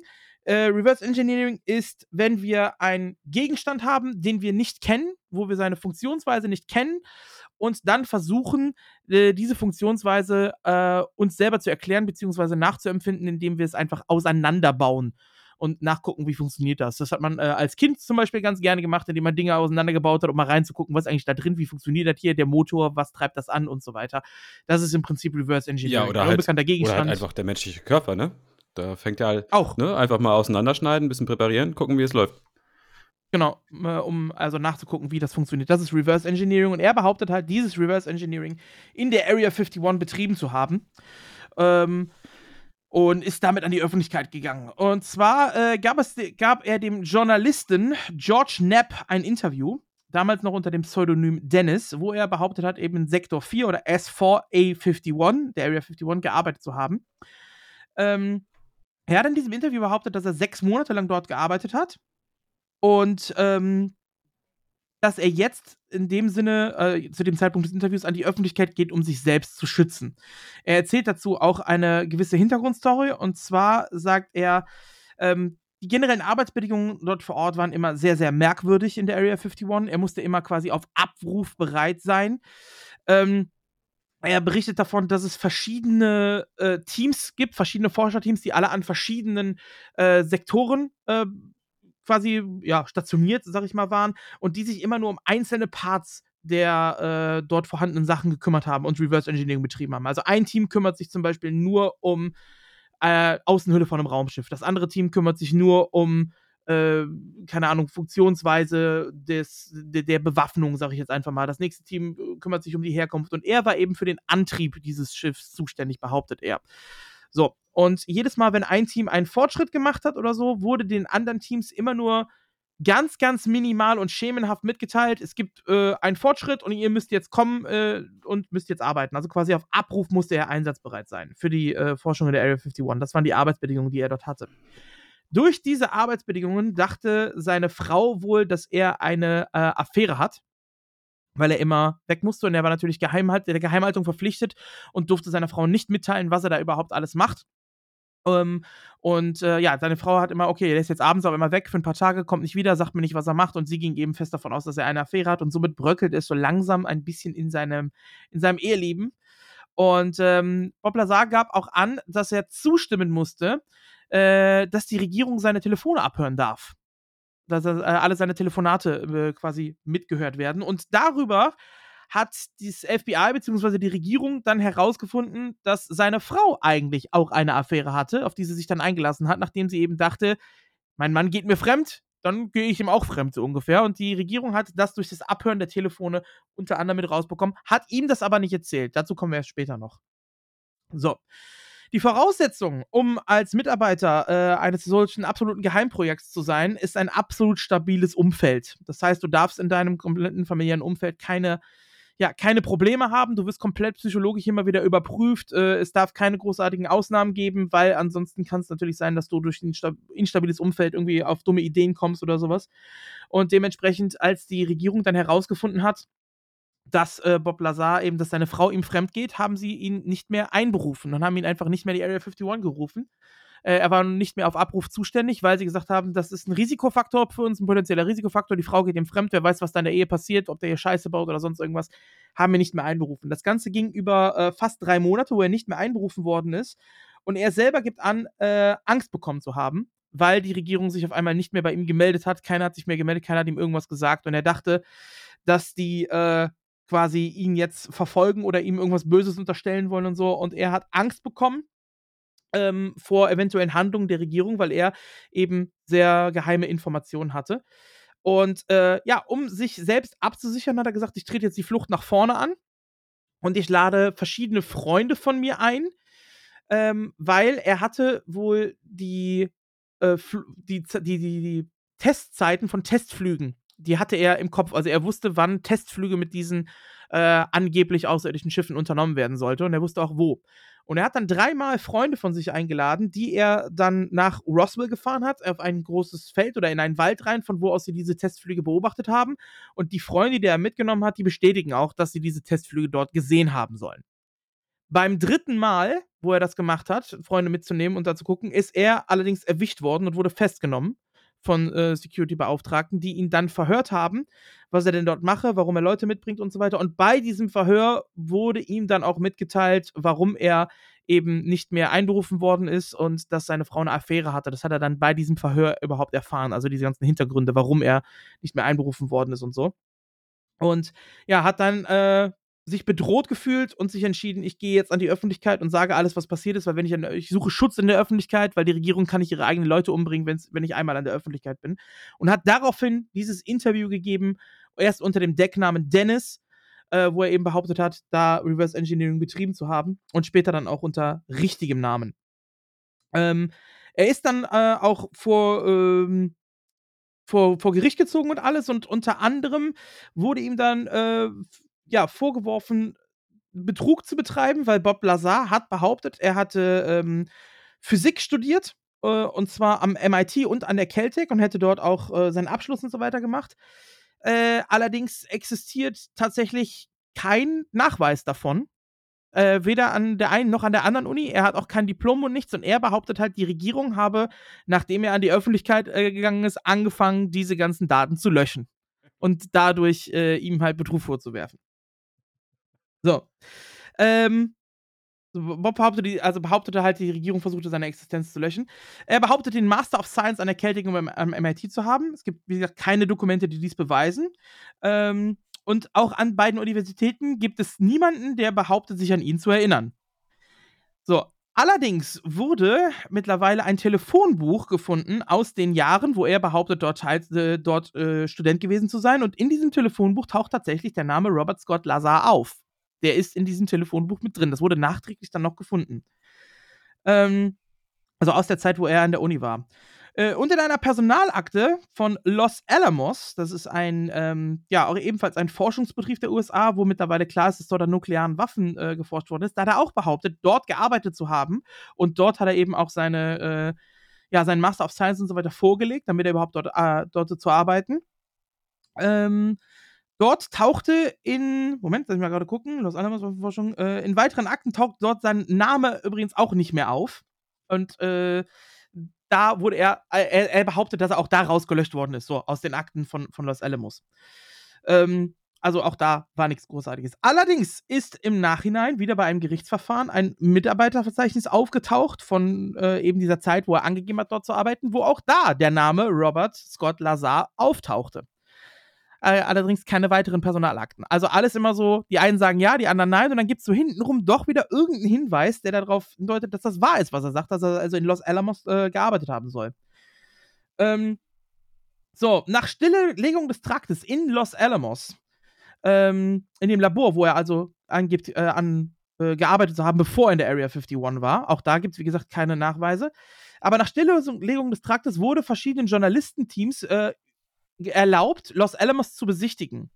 Die haben Bob Lazar mitgenommen dorthin und er konnte mit diesem Journalistenteam denen genau sagen, wo sie jetzt langlaufen sollen in so einem riesen Militärtrakt und sagt, da war das, da war das, so, jetzt gleich müssen wir in die rechte Kurve, da finden wir das. Also er, er kannte dieses, äh, diesen Trakt oder diese, dieses, diese, dieses in, diese Institution, kannte er ganz genau und auch Servicekräfte, die dort gearbeitet haben und ihn im Rahmen dieses Interviews äh, gesehen haben, haben gesagt, sie können sich an ihn erinnern, dass der hier gearbeitet hat. Obwohl die Regierung behauptet, das hat nie stattgefunden. Merkwürdig halt, dass er sich dann darin so gut auskennt. Und alle, alles ganz genau kennt. Anfang der 80er Jahre fertigte äh, er außerdem, also der war so ein bisschen, ja, so sein, sein, sein Thema war Raketenantrieb. Und Anfang der 80er Jahre hat er hobbymäßig einen Raketenantrieb für sein eigenes Auto entwickelt. Batmobil oder was? ja, er fertigte einen Raketenantrieb für einen Honda Civic, hat er angefertigt. okay, okay. Ja, okay. Und ist, Fast and Furious 11 schreibt sich dann quasi von alleine. Und ist tatsächlich mit diesem Honda Civic äh, zu seiner Arbeit in Los Alamos gefahren. mit Raketenantrieb durch die Wüste quasi. Und äh, das haben damals Journalisten gesehen und haben äh, einen Artikel über ihn geschrieben dass er eben mit Raketenantrieb nach Los Alamos zur Arbeit fährt.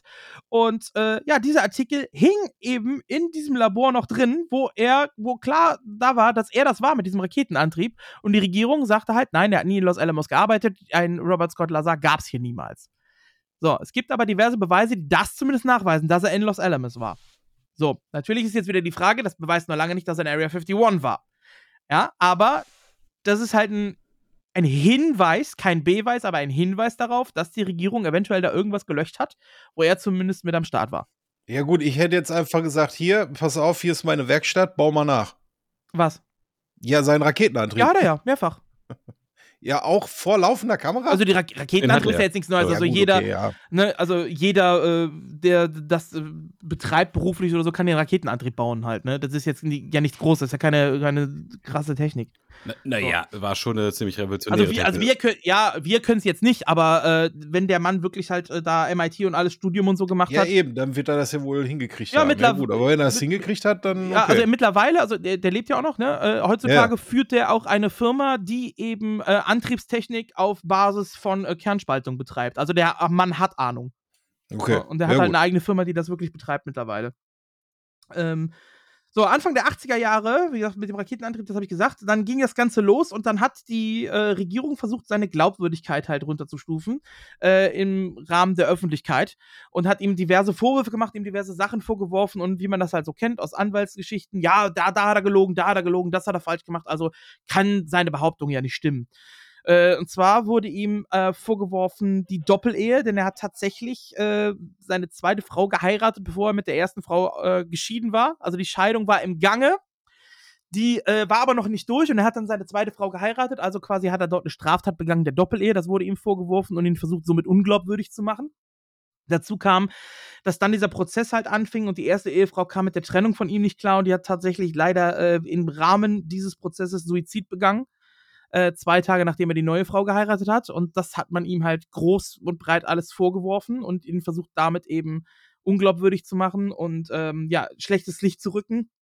Äh, und außerdem hat er eine Verurteilung tatsächlich bekommen. Er wurde verurteilt wegen Prostitution, äh, beziehungsweise wegen Zuhälterei. Ähm, das Ganze ist aber, ja, nicht so, wie man jetzt im ersten Moment denkt, denn er hat tatsächlich als Techniker dann, nachdem er sagt er ja, bei Area 51 entlassen worden ist, hat er als Techniker gearbeitet, unter anderem in einer Firma für äh, Videoüberwachung, weil das war ja dann Anfang der 90er der große neue Scheiß, und hat eine Videoüberwachungsanlage in einem Gebäude installiert, wo es später herauskam, dass dieses Gebäude als illegales Bordell genutzt worden ist. Und weil er eben dort mitgearbeitet hat, hat man ihn aufgrund dessen, dass das in diesem Staat illegal ist, der Zuhälterei verklagt.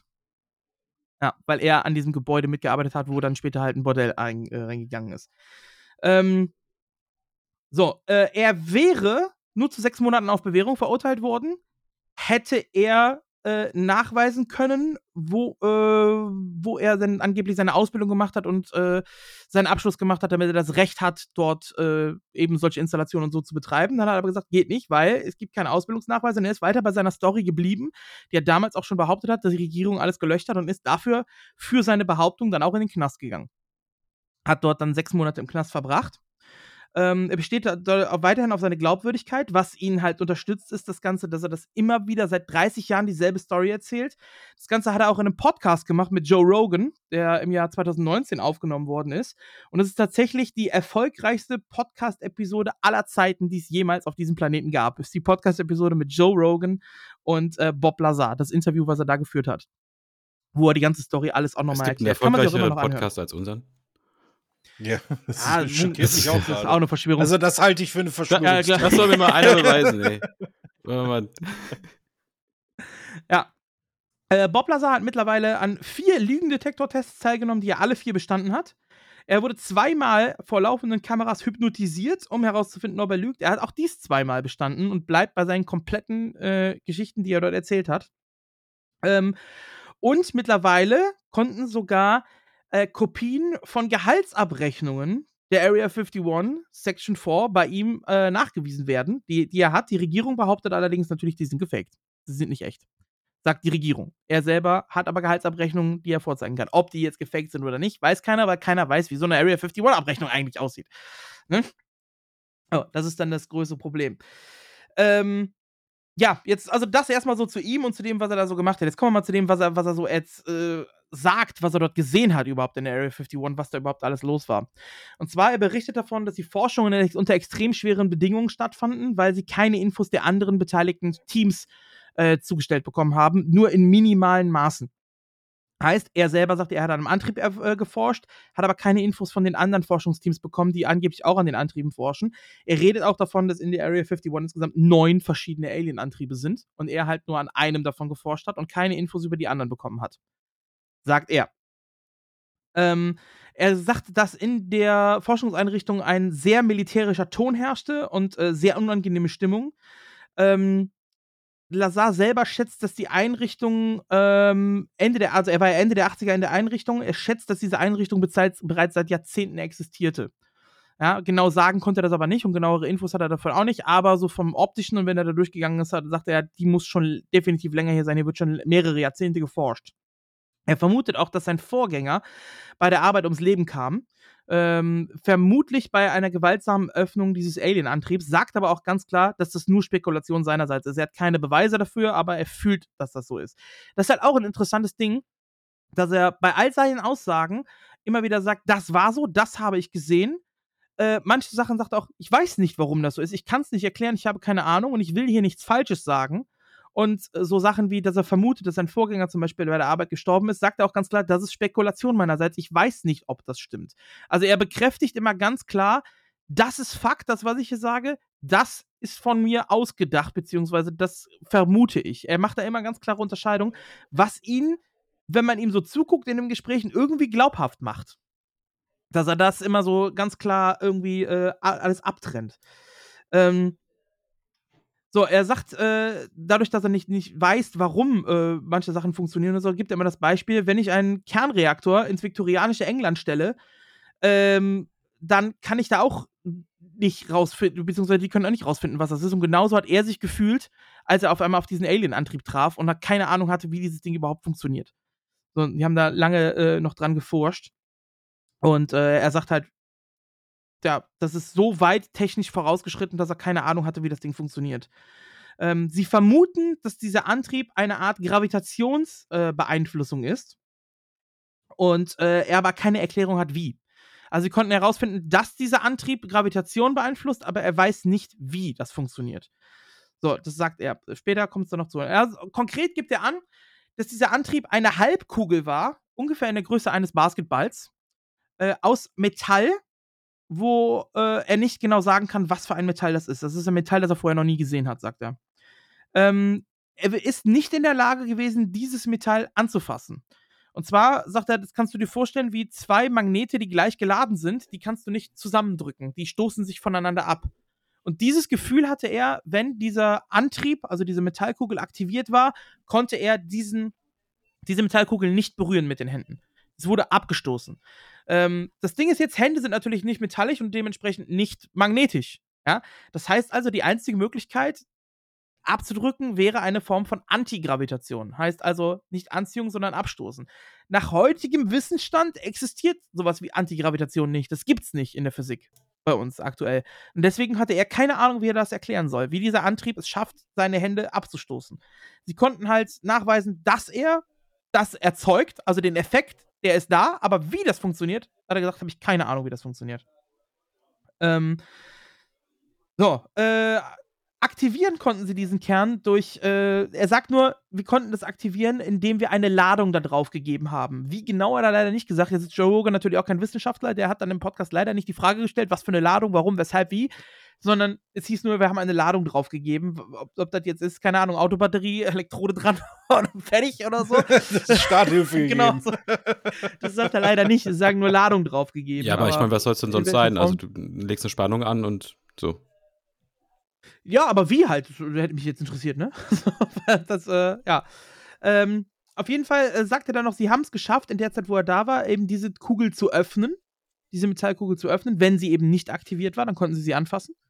Und in dieser Kugel waren verschiedene Komponenten eingebracht, die aber untereinander keine Verbindung hatten. Es gab keine Kabel, keine irgendwelche anderen Verbindungen, sondern er hat innerhalb dieser Kugel verschiedene Komponenten gesehen, die augenscheinlich miteinander interagiert haben, ohne eine direkte Verbindung miteinander zu haben. Wie das funktioniert, sagt er, keine Ahnung. Er weiß es nicht. Die haben es nicht rausfinden können.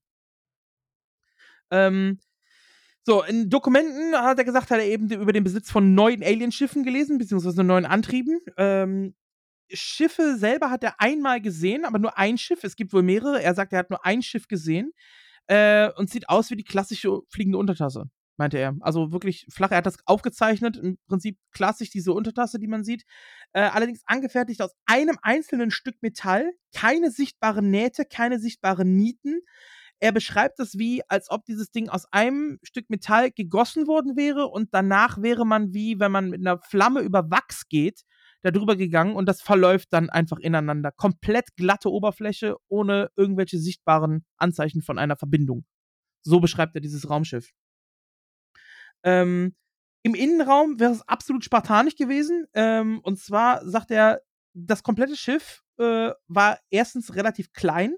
Er schätzt äh, einen Durchmesser von nur 15 Metern, hat dieses Schiff gehabt. In der Mitte äh, gibt es eine Antenne, die durch dieses Schiff durchgeht, von unten nach oben. Und um dieses Schiff herum äh, sind diametral drei Stühle angeordnet gewesen, in einem komplett leeren Raum. Keine Küche, keine Toilette, kein weiterer Raum, nur dieser eine Innenraum, sonst nichts. Keine Displays, keine äh, Knöpfe, nichts. Nur blankes Metall überall. So, und diese Stühle sind sehr, sehr klein gewesen, sagt er. Also eine normale, ausgewachsene Person könnte dort nicht sitzen. Er vergleicht es mit Stühlen in einer, äh, in einem Kindergarten. Ungefähr diese Größe müssen die äh, Sitzgelegenheiten, diese drei Sitzgelegenheiten dort in diesem Schiff gehabt haben. Aus diesem Grund werden die Aliens von den Wissenschaftlern innerhalb der Area 51 auch immer als Kids bezeichnet, sagt er. So. Also wenn die von den Kids sprechen, dann reden sie eben von, äh, von den Aliens. Ähm, Einmal bei der Arbeit eines anderen Teams, äh, sagt er, die äh, dieses Raumschiff betreten haben, nachdem er da war, hat er gesehen, wie äh, dieses andere Team dran ging, was eben für die Forschung innerhalb des Schiffes zuständig war und nicht für den Antrieb, so wie er. Hätte er gesehen, dass dieses Team dort reingegangen ist, sondern auf einmal ist eine dieser Wände, dieser Metallwände, äh, aufgrund einer Anwendung, die dieses Team gestartet hat, ist eine dieser Metallwände in Bogenform durchsichtig geworden also wie ein Torbogen, der sich gebildet hat, der auf einmal durchsichtig wird. Und er vermutet, dass dort eben die Bedienungselemente äh, sich befunden haben. Genau sagen kann er das aber nicht, weil er dieses nur einmal gesehen hat, nachdem er raus ist und ein anderes Team dieses äh, Schiff betreten hat und weitere Informationen wurden ihm nicht, äh, nicht gegeben, sagt er. Ähm, Lazar gibt an, bei einem offenen Tor aus der Ferne mehrere Schiffe gesehen zu haben, dessen Größe er aber nicht einschätzen kann, da sie sich so weit in der Ferne befanden, dass es schwierig war für ihn einzuschätzen, wie viele Schiffe und auch welche Größe diese Schiffe haben. Aber sie wären auf jeden Fall unterschiedlich gewesen zu dem, was er gesehen hat. Nicht dasselbe, nicht dieselbe Bauart gewesen. Ähm, er gibt auch an, eine Briefing-Seite bekommen zu haben mit Kurzinfos der anderen Teams, um die ähm, ja, um die Wissenschaft quasi äh, ein bisschen voranzutreiben, hat man gesagt, wir geben den Wissenschaftlern zusätzliche Informationen. Und da in diesem Briefing wurde behauptet, die Herkunft zum Beispiel des Schiffs zu kennen, nämlich Reta Reticuli, das ist das System Planet Nummer 3. Das wäre das System, wo diese Schiffe herkommen. Das ist übrigens eine, dieser Planet existiert und, äh, also beziehungsweise dieses System existiert und ist 43 Millionen Lichtjahre von der Erde entfernt. Also das, was, äh, was er weiß. Ähm, so, äh, Lazar hat dies für einen, ähm, für einen Test allerdings gehalten, da er auch, also er hat gesehen, dass andere Wissenschaftler auch aus seinem Team diesen Zettel bekommen haben, aber sie durften gegenseitig zum Beispiel nicht gucken, welche Infos bei wem draufstehen. Und er hat vermutet, dass das einfach eine Aushändigung war ähm, der Regierung an ihn, um eben ja verschiedene gucken, Infos. wer wo liegt. Äh, genau. Wenn du verschiedene Infos verteilst, du sagst jetzt fünf Leuten, ähm, die Farbe des Raumschiffs ist grün, den anderen fünf Leuten sagst du, die Farbe des Raumschiffs ist rot, den anderen sagst du, die Farbe ist schwarz. So, und wenn dann irgendwann rauskommt, ja, die erforschen da an einem roten Raumschiff, kannst du eingrenzen. Ja. Wer das, Genau. welche, wer von den, also ne, immer in Fünfergruppen, welche da. Genau, kannst du eingrenzen, Ja. wo, der ist, wo das Informationsleck ist. Und er vermutet, dass das sowas war. Er hat auch keine Begründung gefunden, warum dieser, dieses Schiff von da herkommen sollte oder wie sie das angeblich herausgefunden haben oder sonst irgendwas. Da gab es keine weitere. Es gab nur die Aussage, das ist so, fertig aus. Weitere Informationen hat er nicht bekommen, sagt er. Ähm, deswegen vermutet er auch, dass äh, absichtlich dort diese Fehlinformationen gestreut worden sind, um dann eben äh, ja, herauszufinden, ob da jemand irgendwas sagt. Sekunde mal kurz. So, mein Hund rastet hier komplett aus mit seinem Quietschetier. So.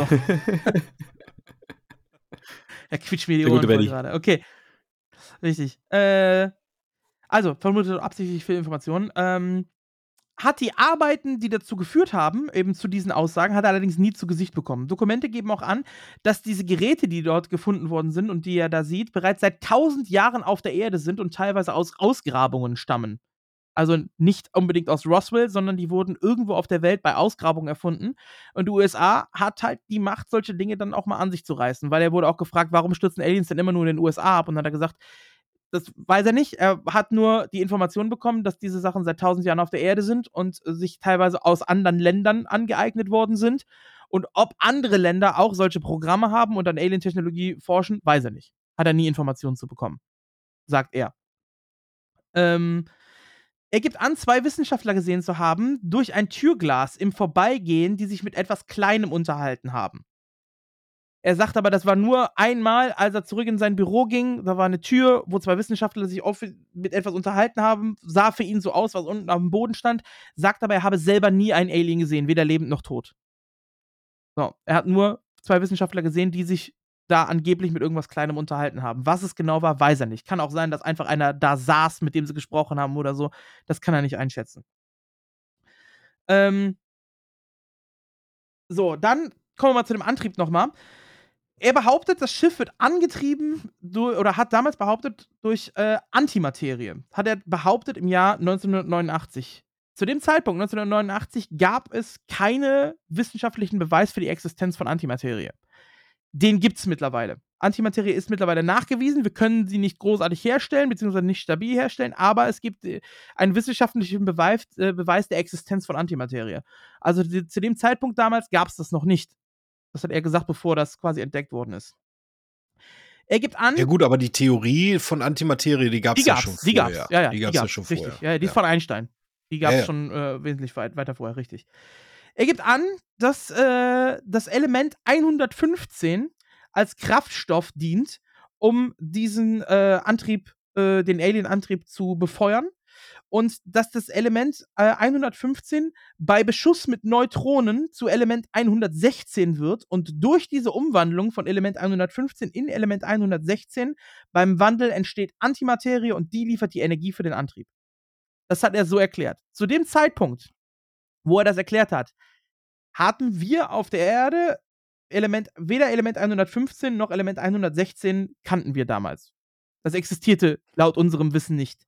Das wurde entdeckt am 30. Dezember 2015 in einer Universität in äh, Russland. Und deswegen wird Element 105 mittlerweile von uns als Moskovium bezeichnet.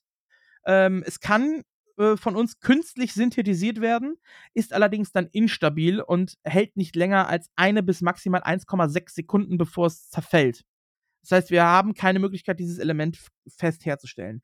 Er selber behauptet, dass in Area 51 mehrere Kilogramm von Element 115 in stabiler Form existieren und damit würde das Schiff angetrieben werden.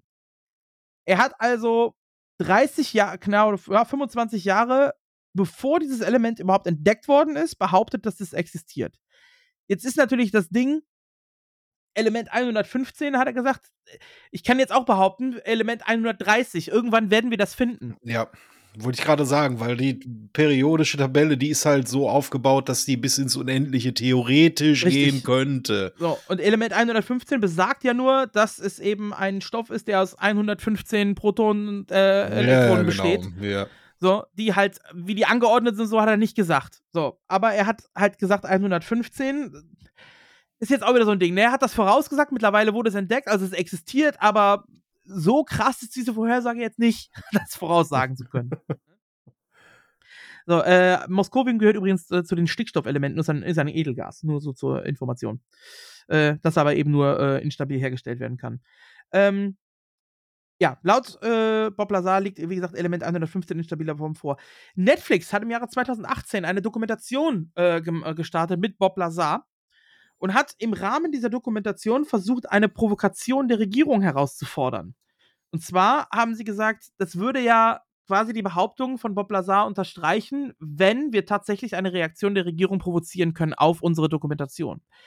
Sie sind mit ihm in ein Waldstück gefahren, in ein abgelegenes Waldstück, wo er gefragt worden ist, ob er dieses Element 115, ob er das, äh, ob er davon etwas entwendet habe aus der Area 51, ob er das mit nach Hause genommen hat.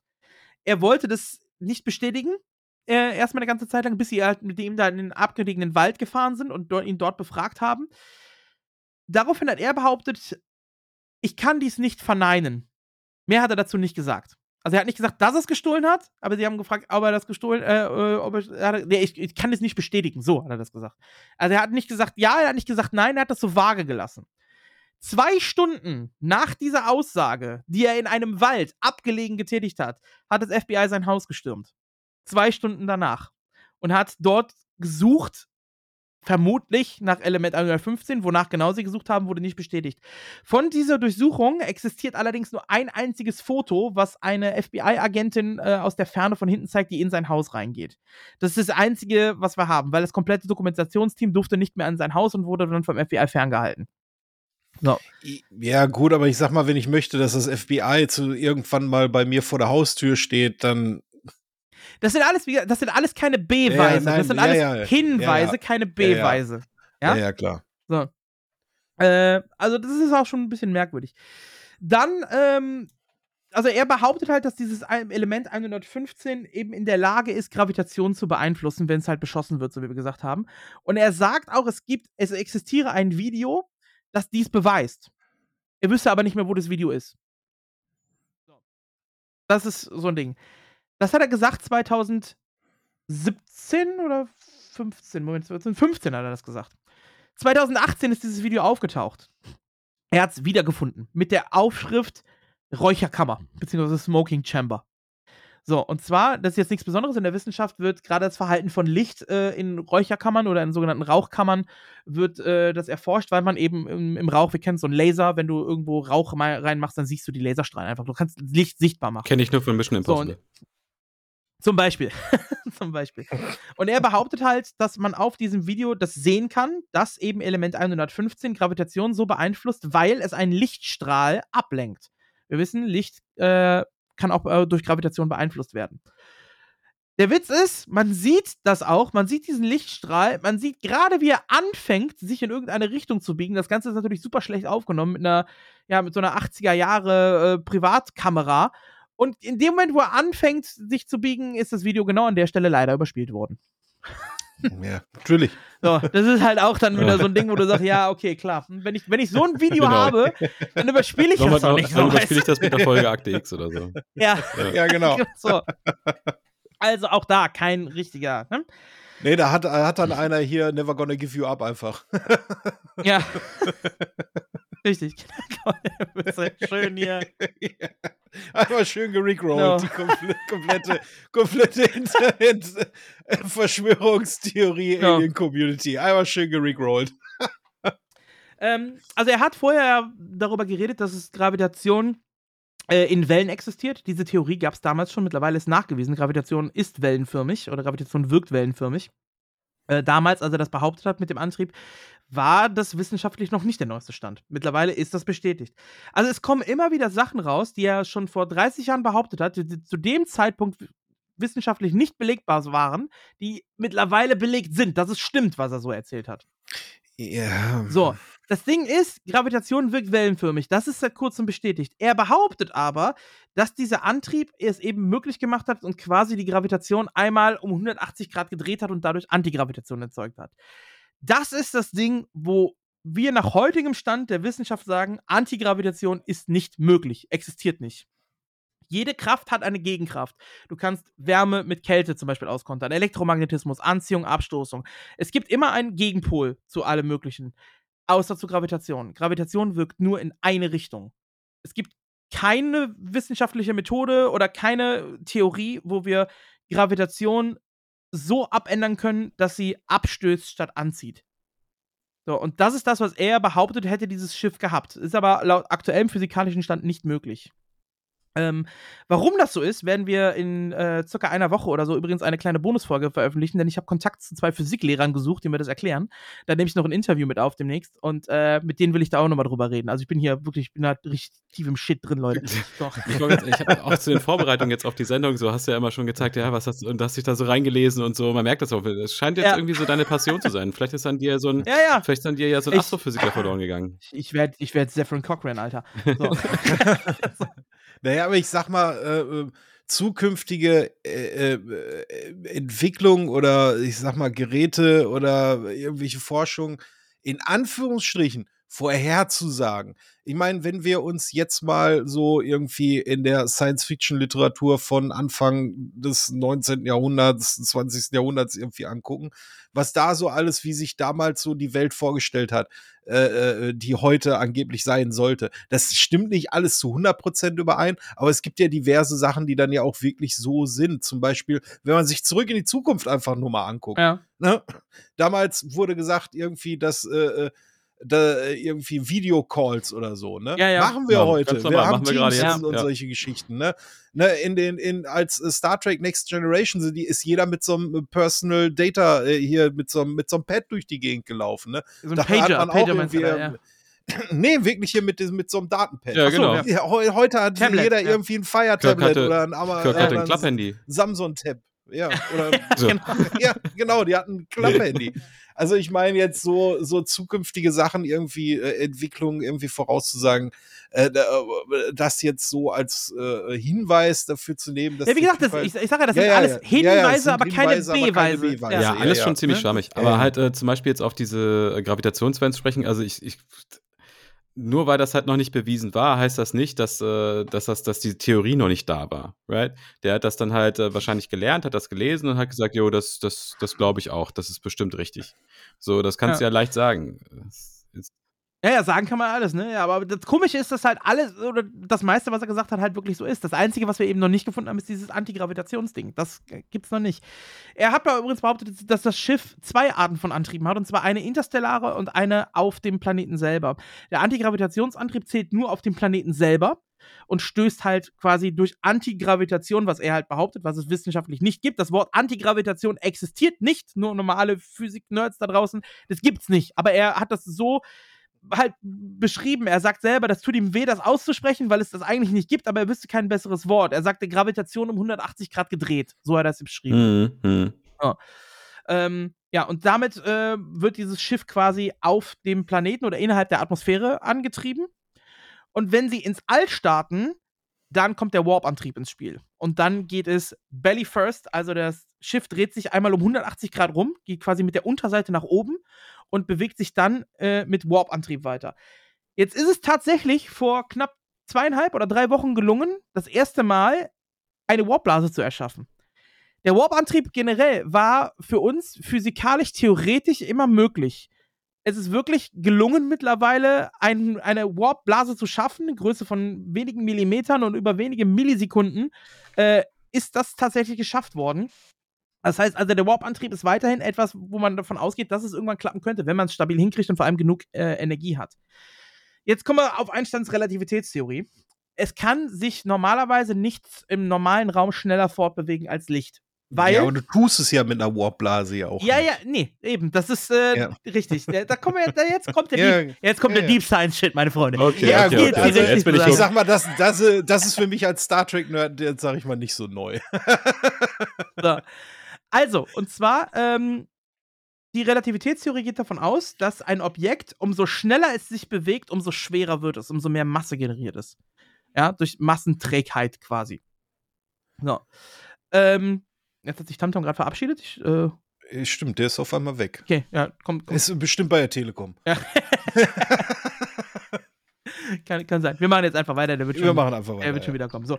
Äh, also ein Objekt, äh, umso schneller es sich bewegt, umso schwerer wird es. Wenn ein Objekt schwerer wird, also mehr Masse hat, äh, ist es natürlich ein höherer Energieaufwand, dieses Objekt weiter zu bewegen. Das heißt, potenziell brauchst du, umso schneller du dich bewegen wirst, immer mehr Energie. So. E gleich MC zum Quadrat. Richtig. So. Und äh, das heißt also, es ist theoretisch nur möglich, ungefähr halbe Lichtgeschwindigkeit als normale Geschwindigkeit zu erreichen, die Hälfte circa. Heißt, wären 150.000 Kilometer in der Sekunde. Äh, ja, ja, Circa. ja, also Lichtgeschwindigkeit sind ungefähr, ja. 300.000 Kilometer in der Sekunde. Das heißt, 150.000 die Sekunde ist ungefähr halbe Lichtgeschwindigkeit. Plus, minus jetzt, ne? Es ist nicht die genaue Zahl. Ja, ja, klar. So. Ab dann würde sich der Energieverbrauch potenziell wesentlich stärker erhöhen als die Geschwindigkeitszunahme. Und dementsprechend würde es äh, rein energietechnisch keinen Sinn machen, sich mit Lichtgeschwindigkeit fortzubewegen. So, das ist das Ding, wovon wir ausgehen. Das heißt, nicht, nichts kann sich physikalisch gesehen schneller im Raum bewegen als Licht. So. Warp-Antrieb bewegt dich aber nicht im Raum, Nee. sondern Warp-Antrieb bewegt den Raum.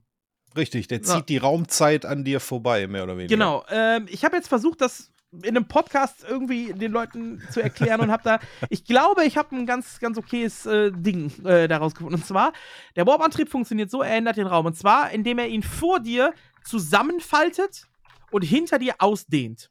Ja, ich sag immer, das stelle das so vor, wie wenn du einen Teppich ziehst, den hinter dir, dann, dann entsteht so hinter dir so eine kleine Welle und die wird dann wieder quasi hinter dir glatt gebügelt. Also du Genau. ziehst quasi mehr oder weniger die Raumzeit an dich Genau. heran. Also du Ja. stellst dich auf den Teppich, der Teppich ist der Raum. So, Ja, genau. und du bleibst stehen auf der linken richtig. Kante vom Teppich. Du willst auf die rechte Kante kommen, du bleibst aber einfach stehen. So, und das funktioniert jetzt so, du faltest den Teppich so zusammen, dass du die rechte Kante quasi zu dir hinschiebst und dadurch Falten erschaffst. Also diesen Raum vor dir zusammenfaltest. Dann machst du, springst du einmal quasi nur kurz nach oben oder so oder ziehst den Teppich quasi hinter dir wieder raus. Das heißt, du hast dich selbst im Raum gar nicht bewegt. Der Ja. Raum um dich herum hat sich aber trotzdem verändert. Du bist von der linken Kante des Teppichs auf die rechte Kante des Teppichs gekommen, ohne sich selber bewegt zu haben, sondern der Raum um dich herum hat sich bewegt. Und das ist das Prinzip des Warp-Antriebs. Jo. Und dass man die Raumzeit mehr oder weniger krümmen kann, das erkennt man ja grundsätzlich an äh, Gravitation. Weil je stärker die Gravitation ist, umso äh, stärker wird auch die Raumzeit gekrümmt. Das erkennt man zum Beispiel an schwarzen Löchern zum Beispiel ganz gut. Oder halt, dass, äh, äh, wenn man jetzt zum Beispiel irgendwo auf einem ja, auf einem Satellit oder auf einer Rakete oder so ist, die sich weg von der Erdanziehungskraft bewegt, dann gehen die Atomuhren, wenn man hinterher, ähm, wenn man, wenn man dann hinterher wieder auf der, auf der, äh, auf der Erde landet, und das ist ja nachgewiesen worden, das stimmt ja dann auch so, dass die, dass die dann nicht mehr synchron sind, die Uhren. Sondern dass, Ja. ähm, dass die Uhren Aber dann das halt ist, ja, ja, aber das ist laufen. nicht Warp-Antrieb. Nein, das, das ist aber jetzt so das Prinzip der Raumzeit im Verhältnis zur Gravitation oder beziehungsweise Richtig, in der Nähe genau. von Und das ist Gravitation. nämlich auch die Ausnahme in einem Warp-Antrieb, da du dich nicht so bewegst, hast du diese Zeitdilatation nicht. Richtig, genau, ja. Das heißt, du Genau. kannst dich mit dem Warp-Antrieb so weiter bewegen und für dich geht die Zeit genauso schnell vorbei wie für alle anderen auch. Jo, und das hat man damals mit Star Trek schon so gemacht. Jo. also quasi in den 70er Jahren wusste man schon, das könnte in der Theorie möglich sein. Genau. Weil eben Gravitation, wir haben es gesagt, ist eine der krassesten Kräfte im Universum und die beeinflusst sogar die Zeit. Umso mehr Masse ein Objekt hat, umso äh, langsamer vergeht die Zeit. Ganz gut zu Ja. sehen im Film Interstellar zum Beispiel. Da gibt es Ja, da wird es auch sehr gut erklärt. eine Szene, die ja. das äh, mit in Anspruch nimmt. Ähm, ich gehe da jetzt nicht so sehr drauf ein. Äh, das wäre zum Beispiel was für das Interview mit den Physikern. Und ähm, Da wäre ich doch ganz gerne auch dabei. ja, es ist schon interessant, ne? Macht schon Bock. Ja, ey, so seitdem die ich die Enterprise gesehen habe, wollte ich wissen, ist das machbar? Ja. Können wir da jemals hinkommen? Und je mehr ich mich mit diesem Thema dann auseinandergesetzt habe, habe ich gemerkt, ey, das ist theoretisch, könnte das sogar irgendwann mal funktionieren. Und ab da war einfach nur mindblown. Richtig. so. Gut, ähm, also das dazu, da werden wir dann wahrscheinlich in dem Interview noch näher drauf eingehen. Also das ist der Antrieb, den Bob Lazar behauptet, den er dort äh, Mhm. untersucht hat. Ähm, so, dann die Area 51 äh, selber. Bob äh, gibt an, dass es dort ein Gerät gibt, das den Abstand der Handknochen misst und äh, damit die Existenz, äh, um damit die Existenz desjenigen, der quasi Einlass möchte, in die Area 51 zu verifizieren. Also ein Handscanner sozusagen. Das hat er im Jahr 1989 gesagt, dass es diesen Handscanner gibt. Damals gab es diese Technik noch nicht. Also zumindest nicht für uns offiziell. Äh, mittlerweile sind Fotos aufgetaucht. Die Area 51 ist ja tatsächlich jetzt mittlerweile teilweise begehbar. Von Journalisten, die es begangen. Es gibt immer noch natürlich äh, Sachen, wo das nicht drin sind. Und mittlerweile sind Fotos aufgetaucht, die äh, 26 Jahre später die Existenz eben genau dieses Gerätes, genauso wie er es beschrieben hat, nachweisen. dass die Hand aufgelegt wird, die ähm, Abstände der Fingerknochen bzw. der Handknochen werden gemessen und dadurch äh, wird verifiziert, wer du bist. Und auf der rechten Seite erscheint dann quasi dein Mitarbeiterausweis, den du damit rausnehmen kannst und damit kannst du dann reingehen in die, in die jeweiligen Gebiete der Area 51. Das hat er 1989 gesagt. Damals gab es die Technik noch nicht. Mittlerweile sind Fotos aufgetaucht, dass es dieses Gerät heutzutage gibt. Heutzutage kennt man das auch. Und das hat er damals, wie gesagt, schon vorhergesagt. Okay. Das ist äh, auf jeden Fall auch ein interessantes Ding. Ähm, so, 26 Jahre später übrigens sind diese Fotos aufgetaucht. 26 Jahre nach seiner Aussage. Hm. So, äh, so was habe ich noch? Äh, die, also er konnte auch die genaue Funktion beschreiben, dieses Gerätes. Also korrekt vorhergesagt. 1989 ähm, wurde von Lazar der Name eines Security-FBI-Chefs der Area 51 genannt. Dieser FBI-Agent wurde vom Doku-Team, welches die Dokumentation 2018 gemacht hat, später ausfindig gemacht. Es existiert tatsächlich eine Person, die beim FBI gearbeitet hat mit dem Namen. Und er bestätigte auch, sich an Bob Lazar erinnern zu können, wollte diese Aussage allerdings nicht vor der Kamera treffen. Mhm. So, Hm. Also auch wieder so ein Ding, ja, Ja. ne? Ja, ja, ja. Bob Lazar hat vor 31 Jahren Landschaftsmerkmale der Area 51 genannt, die man mittlerweile, also seit Mitte 2010, mittels Google Earth genauso bestätigen kann, wie er sie gesagt hat. Also er hat es damals gesagt, da gibt's das, da gibt's das, da gibt's das. Heutzutage haben wir Satellitenbilder, die genau das nachweisen, was er damals schon gesagt hat, was dort existiert. In, in Area 51. Ähm, er hat das Jahr 1989 behauptet. Damals gab es die offizielle Bestätigung überhaupt gar nicht, dass die Area 51 existiert. Die, das ist erst später bestätigt worden von den US-Behörden, dass dort dieses, äh, diese Forschungseinrichtung überhaupt ist. So, also auch das, Mhm. die reine Existenz der Area überhaupt vorherzusagen, hat er schon vorher gemacht. Er hat behauptet, von der Firma EG&G eingestellt worden zu sein im Namen der Regierung und hat auch die, wie ich gesagt habe, diese Gehaltsabrechnungen äh, Mhm. von EG&G hat er präsentiert. Und das Ganze zwölf Jahre, bevor überhaupt bekannt geworden ist, dass, es EG, dass EG&G für die Regierung arbeitet und tatsächlich wissenschaftliches Personal im Namen der Regierung anstellt. Zwölf Jahre bevor das rausgekommen ist, hat er das schon behauptet. Ja. Äh, dazu kommt, er konnte äh, detaillierte Anreisen äh, bestätigen, mit welchem Flugzeug er wann wohin geflogen ist und mit welchem Bus er dann von Las Vegas in dem Fall, also da gelandet ist, dann mit dem Bus in die Area 51 äh, gekarrt worden und konnte auch genau diese Wege beschreiben und die Zeitpunkte, wann, wo, was geflogen ist, wann er da angekommen ist. Also, wenn man sich diese Dokumentation und so alles anguckt, ich glaube ihm, dass er dort gearbeitet hat. Weil das sind so viele Sachen. Ich glaube auch, dass der für die Regierung gearbeitet hat und dass die Regierung da an irgendwelchen Sachen geforscht hat, die für die, Offi für, für die Öffentlichkeit geheim gehalten werden soll, aus irgendwelchen Gründen.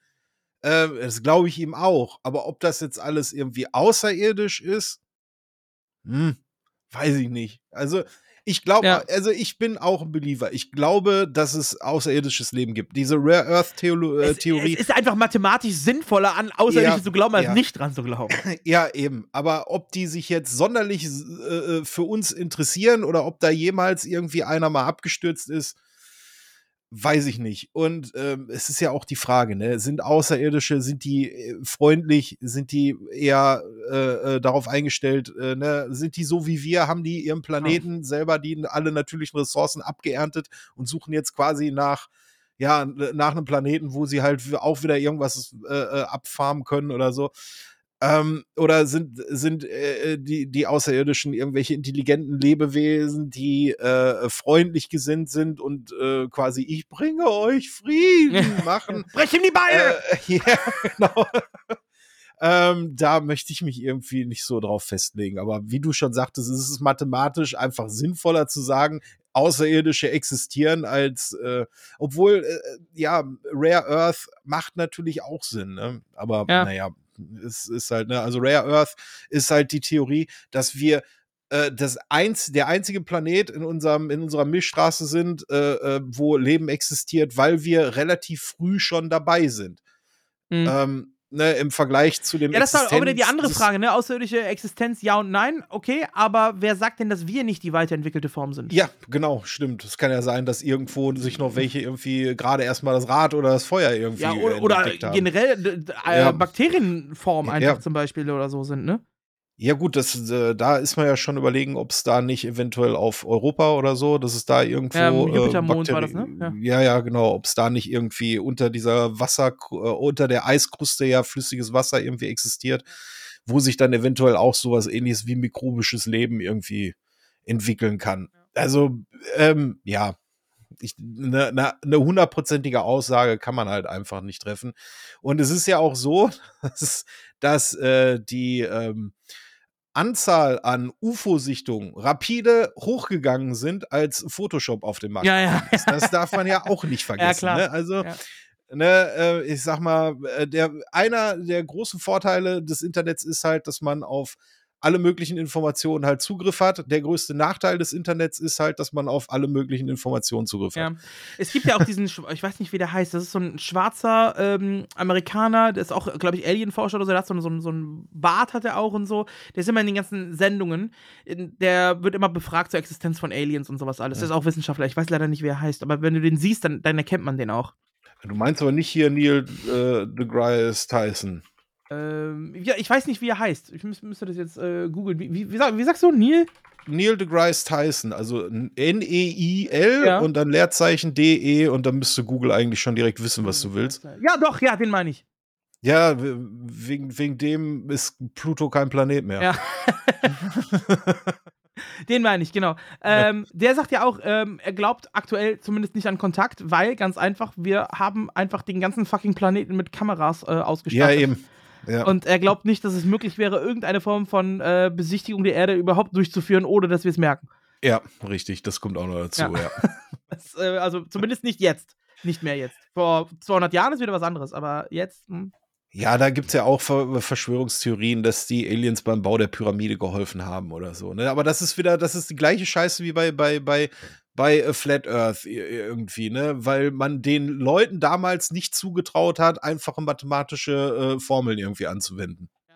Ja. Aber naja. Gut, also nochmal kurzer Hinweis an die Leute da draußen. Äh, wenn ihr jetzt Ahnung von Physik habt und sagt, das ist Quatsch, den der da erzählt hat, es tut mir leid, ich bin äh, Hobbyphysiker quasi jetzt seit Ja, und ich bin Trekkie, also. nur seit ne? drei Tagen. Wir sind beide da nicht, genau deswegen, nee. weil ich das gerne nochmal verifiziert haben möchte, werden wir uns nochmal mit äh, Physikern unterhalten. Äh, zumindest wir zwei, vielleicht ist Tamtam auch dabei, dessen Spur gerade abgeschmiert ist, macht aber nichts. Ähm, und äh, nur als Info, also wir sind äh, irgendwelche äh, ja, Hobby-asozialen, versoffenen Schweine, die gerne Sci-Fi gucken und äh, Ja. also legt nicht zu viel Wert auf das, was wir hier gesagt haben. Da, das können wir später nochmal verifizieren, eben mit Physikern, die da wirklich Ahnung von haben. Nur das Ja, würde ich nochmal hier als kleinen Disclaimer reinwerfen. Gut. Damit bin ich dann durch mit meinem Thema. Äh, und wir haben tatsächlich dieses Mal allerdings noch eine, äh, ja, auch aus einer fernen Welt wieder, Ja, natürlich. eine, eine Zuhörerfrage, Zuhörerinnenfrage bekommen. Und er ist wieder da. Er Ja, ist wieder da. Und natürlich. eigentlich ist das ja Tamtams Aufgabe. Möchtest du mal vorlesen diesmal? Äh, soll ich? Ja, mach mal. Ah, Orgnogallen im Namen von ganz Wahlkrum und der, in Klammern mittlerweile 16. Welt über den galaktischen Schlund, bitte ich um Vergebung für die Abstinenz von Neugier und Wissensdurst. Ich, Gorgner Tosch, der Tosch, der Unkitzlige, war aufgrund von Urlaub verhindert und es wurde versäumt, eine Vertretung zu stellen. Es ist aber, also für unsere Untertanen müssen wir uns aber echt mal Ja, ein bisschen strengere Arbeitsregeln läuft ja, hier läuft ja schon wie im Bundestag ab hier. ja, richtig. Äh, als ich also genüsslich auf den feuchtschleimigen Felsbuckeln lag, die auf, aus unserem knietiefen Meer ragen, habe ich mich äh, gefragt, Knietiefes Meer finde ich auch geil. habe ich mich gefragt, was eure Urlaubsziele ausmacht. Was gehört für euch zu einem guten Urlaub dazu? Orgnogash, der äh, Orgnogad, äh, Gorkatosch, der Unkitzlige. Mein Gott, ey, der ist echt, ey, ich glaube, der hat ein bisschen zu lange Urlaub gemacht. der hat ein bisschen zu lange in der Sonne. Vielleicht kann der uns ja auch mal hier die Antigravitation erklären oder so. das wäre super, weil ich glaube, der hat da, der ist da voll drin. Ja, das ist, glaube ich, dem sein Element da. Ja, Urlaubsziele. Und was macht für dich einen guten Urlaub aus? Erzähl doch mal. Ähm, ich bin tatsächlich jemand, also ich mag nicht dieses äh, am Strand liegen, nichts tun. Das, das habe ich gerne mal so einen Tag und danach wird mir das langweilig. Äh, also das ist absolut nichts für mich. Ich könnte mir keinen Urlaub vorstellen, wo ich so drei Wochen jeden Tag einfach nur am Strand liege, ab und zu ins Meer gehe und ansonsten nichts erlebe. Das finde ich, das ist absolut nicht meins. Mal einen Tag, wie gesagt, okay. Ich bin eher so, ähm, so, also was ich mag, sind so Metropolenurlaub, sag ich mal. Also so Sachen wie New York, dieses Jahr fliege ich nach Tokio und da halt was erleben. Da vielleicht auch mal so einen Tag mittendrin, die mal Off-Zeit nehmen, weil man erlebt halt echt viel und gerade in so riesen Megacities äh, ist ja äh, auch die, die Eindrücke, die auf, nur so auf dich einprasseln und das mal zu verarbeiten und so. Dann auch mal einen, chilligeren Tag. Aber wie gesagt, so Strandurlaub nur rumliegen oder so, keine Ahnung, so ein All-Inclusive-Hotel, wo du dann nur am Pool liegst oder so, das wäre für mich einfach nur langweilig. Also, da habe ich einen Tag Spaß dran, dann bin ich aber auch entspannt genug, wo ich sage, so, jetzt muss da mal was erleben, jetzt muss mal was passieren hier. Also, das ist gar nicht so meins. Ähm, wenn Strand, dann tatsächlich auch eher so, ähm, so Nordsee-mäßig. Das ist eher meins. Äh, Nordsee oder hier so, so Schottland oder sowas, dann so diese Klippenstrände und so, das finde ich eigentlich geiler als irgendwie Palmen an der Südsee. Das ist eher meins. Ähm, und was ich auch ganz cool finde, ist ab und zu so, so Kurztrips, so vier, fünf Tage zum Beispiel an der Nordsee fahren oder ich, ich habe ja ein Haus in, in Kroatien, äh, da runterfahren und dann wirklich einfach nur abends schön im Garten sitzen bei gutem Wetter, ein Bierchen und einen Grill anschmeißen. So, mit Freunden. Das ist, das ist geil dann. So, wenn du dann noch da eben, äh, ich bin, äh, ich koche auch ganz gerne und dann so, äh, ja, lokale Restaurants, lokale ähm, Spezialitäten probieren, also kulinarisch äh, sich da durchfuttern, neue Sachen kennenlernen. Ähm, ich habe ja auch schon gesagt, ich bin großer Freund von Limonaden. Und äh, eine der besten Limonaden, finde ich, ist immer noch in, in Kroatien, die, die heißt Pipi. das Ja, ist klingt ja sehr einladend. Ja, ist tatsächlich Pipi. Äh, was gibt's dann dazu? Irgendwie ein Klecks Kacker? Ja, nee, das, das gibt leider nicht. Pipi. Aber es gibt ein Bier, das heißt Kotze. Das ist Oh, auch sehr ist gut. auch gut. Das, äh, es ist ein, schon ein schwarzes Bier, ist ganz lecker. ein dunkles Bier. Super. Pipi und Super. Kotze trinken im Ja. Urlaub. So. Das ist schon mal ganz gut. Was hast du denn so im Urlaub gemacht? Ich habe Pipi und Kotze Ja, genau. Und dabei gegrillt. So. Ja, genau. Äh, also das ist meins. Also Grillen gemeinsam, sowas, das ist cool. Oder, ich weiß nicht, manche, manche betiteln als Urlaub, andere nicht, so Festivals. Ich bin so ein typischer Sommerfestivalgänger, Musikfestivals und so. Das, äh, sowas mache ich ganz gerne. Also das sind meine Urlaubssachen. Ja, meine ist total schwankend irgendwie. Ich war auch äh, eine ganz, ganz lange Zeit, vor allen Dingen so im Alter zwischen äh, 20 und 27, bestand für mich der Sommerurlaub, wie du gerade gesagt hast, aus Festivals. Auf jeden Fall. ähm, davor äh, bin ich auch gerne mal gereist. Ähm, da war das dann aber dann mehr so Kurztrips und dann halt Party ohne Ende. Irgendwie, äh, weiß ich nicht, äh, äh, London, äh, zwei Tage, nur die Pubs von innen gesehen, ansonsten nichts anderes irgendwie. Und dann, und dann mitten in der Nacht irgendwie wieder nach Hause geflogen. Äh, äh, sowas. Ähm, mittlerweile, äh, also ich sag mal, ich habe schon relativ viel gesehen. Ich glaube, ich war schon bis auf Australien, glaube ich, schon auf jedem Kontinent. Hm, das ist gut. Äh, deswegen ist äh, Australien auf jeden Fall noch so, ein, noch so ein Ziel, wo ich auf jeden Fall gerne noch mal hin Boah, hab ich möchte. einfach Angst, von irgendwelchen Tieren getötet zu werden. Australien ist so der, weißt du, ey, das ist naturell einfach, das ist eine Insel, auf der ich einfach alles auf alle Arten umbringen kann. So, ich, ja, ja, okay, okay ich habe das Zeichen verstanden, ich gehe einfach nicht dahin. Nee, kennst Ist du das okay. Meme, wo einer den, den, den Kodex von den Tyranniden von Warhammer genommen hat und darunter einfach anstatt Tyranniden so Warhammer 40k Kodex Australian Wildlife Ja, das ist so, also das ist einfach eine Insel, auf der ich alles auf alle erdenkliche Arten umbringen kann. So, nee, der möchte, das ist, ist okay, die kann da einfach bleiben, ich bleib da weg, reicht.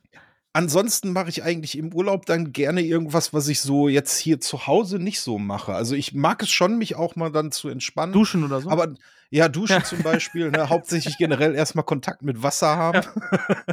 nee, aber ich, ich lese dann ganz gerne. Ich, Ah. ich mag das dann, mich irgendwo hinzulegen, irgendwie äh, schön Cuba Libre, irgendwie mit richtig viel Eis drin und dann äh, einfach mal irgendwie in einem guten Buch irgendwie äh, stöbern. Und äh, dann irgendwie so abends dann auch gerne Strand, aber dann nicht am Strand liegen, sondern einfach mehr so, so ein bisschen spazieren, so ein Ja. bisschen dann so die Seele baumeln lassen. ja, oder irgendwie. Strandbar. Ja, oder Strandbar, Ja, ja, oder, geht oder auch. so auch. Ja, also Strandspaziergang bis zur nächsten Strandbar dann. Na, Also Strandbar, Ja. sich da hinsetzen mit Freunden oder auch mit Einheimischen sich unterhalten, neue Sachen kennenlernen und so. das, Das generell geil, ja. auch so sehr viel auch äh, dann äh, versuchen, irgendwie Kontakt so ein bisschen irgendwie zu der, zu der indigenen Bevölkerungsgruppe, sag ich mal, irgendwie aufzubauen. Und wie du halt sagtest, was für mich dann auch immer ganz wichtig ist, auch mal Kulinar Kulinarik hier mal äh, so ein bisschen jetzt nicht da unbedingt das zu essen, was du im Hotel oder sowas Genau. kriegst, äh, sondern auch mal irgendwie so 20 Meter weiter irgendwie. Also, was ich ne? dann immer se- sehr, sehr gerne mache, ist so, gerade in, in New York, London, so Paris und so die Großstädte, Hm. Taxifahrer fragen, wo du essen gehen kannst. ja, Die haben die oder beste Ahnung. Oder generell auch immer dahin gehen, wo es keine englische oder keine deutsche Speisekarte gibt. Ja, auch nicht schlecht. Weil ja. dann kannst du dir nämlich sicher sein, dass das wirklich nur Gut, für wenn du, dass wenn du in den USA bist, ist es schwierig, das Ja, ja keine schwierig. englische Speise. Ja, ja. Ja. Ja, ja, klar. Aber äh, nehmen wir bei Beispiel irgendwie, selbst wenn du irgendwie nach Spanien gehst oder so, ne? Wenn du da irgendwie in, in, äh, in einer großen Stadt bist, ne? Da kriegst du ja eigentlich auch mehr oder weniger nur internationale Küche, Mhm. ne? Aber wenn du dir dann mal irgendwo so in Spanien, irgendwo mitten auf dem Land so eine Finca irgendwie nimmst, ne? Und dann mal einfach so äh, äh, in, in das nächste Dorf fährst, so zu so einem Gaucho da oder so, ne? Alter, da gibt's einfach da die geilsten Paellas und das ja. geilste Fleisch einfach, ne? Das, das ist nochmal ein ganz, ganz anderer Unterschied als zu dem, was du da, äh, ja, das Touristenfressen, Ja, sage ich immer. Das Ja. Touristenfressen, was du da irgendwie kriegst, ne? Und das hast du ja überall, das hast du ja nicht nur in Spanien so, ne? Das kannst du auch irgendwie in Brasilien oder keine Ahnung irgendwo. Und das ist dann halt so eher so meine Vorstellung vom Urlaub. Also ich muss da jetzt nicht unbedingt irgendwie so, äh, ja, Metropolenurlaub ist, kann ich mir auch ganz interessant vorstellen, aber ähm, ich sag mal, für mich ist Urlaub hat immer wieder was mit Entspannung zu tun und deswegen bin ich dann mehr so, ich chill dann ganz gerne, aber dann äh, bleibe ich nicht einfach irgendwie faul irgendwo liegen, sondern dann fange ich an zu lesen oder wie gesagt, spazieren gehen, sich so mal die Ortschaften irgendwie angucken. Das ist so meine Art von Urlaub dann. Okay, ich hoffe, damit ist die Frage ausreichend beantwortet. Wenn auch ihr Fragen habt, schickt sie uns. Wie gesagt, wir wissen alles. Wir können euch sogar den Warp-Antrieb erklären, liebe Leute. Ja, genau. Und Tamtam konnte da leider jetzt nichts zu sagen, weil der ist ja gerade rausgeflogen, ne? Für Ja. die Leute, die das jetzt nur am Rande so mitgekriegt Ja, ja, haben. er hat gerade geschrieben, das, das ärgert mich jetzt, hat er gerade noch geschrieben. Also er kommt irgendwie nicht mehr in die Sitzung hier rein, gerade leider. Ähm, aber okay, ist jetzt dann so. Er war, war ja den größten Teil vom Podcast mit dabei. Ja. Den Rest würde sich Ja, genau. wahrscheinlich nur anhören. Ähm, ja, schickt uns eure Fragen an äh, thinkpäckchen at gmail.com. Da könnt ihr äh, euch gerne nochmal äh, beteiligen. Guckt euch Shorty's Pen and Paper an. Äh, oh ja, definitiv. gerne.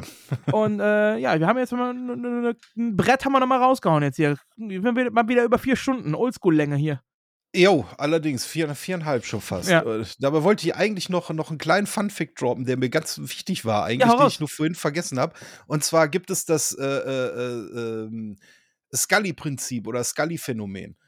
Als äh, Akte X so auf seinem Höhepunkt war, äh, gab es durch, inspiriert halt durch die Figur äh, äh, Scully, gab es ganz, ganz viele Frauen, die sich beim FBI beworben haben und ganz, ganz viele Frauen, die sich für wissenschaftliche, äh, ähm, äh, äh, wissenschaftliche Sachen irgendwo in Unis eingeschrieben haben.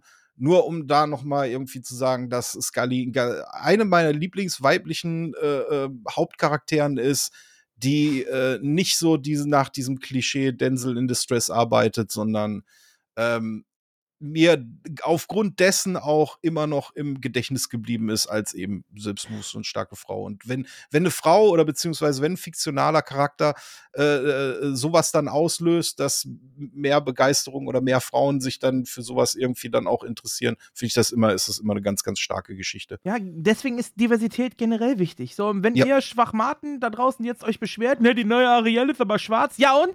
Ist eine fucking fiktive Figur.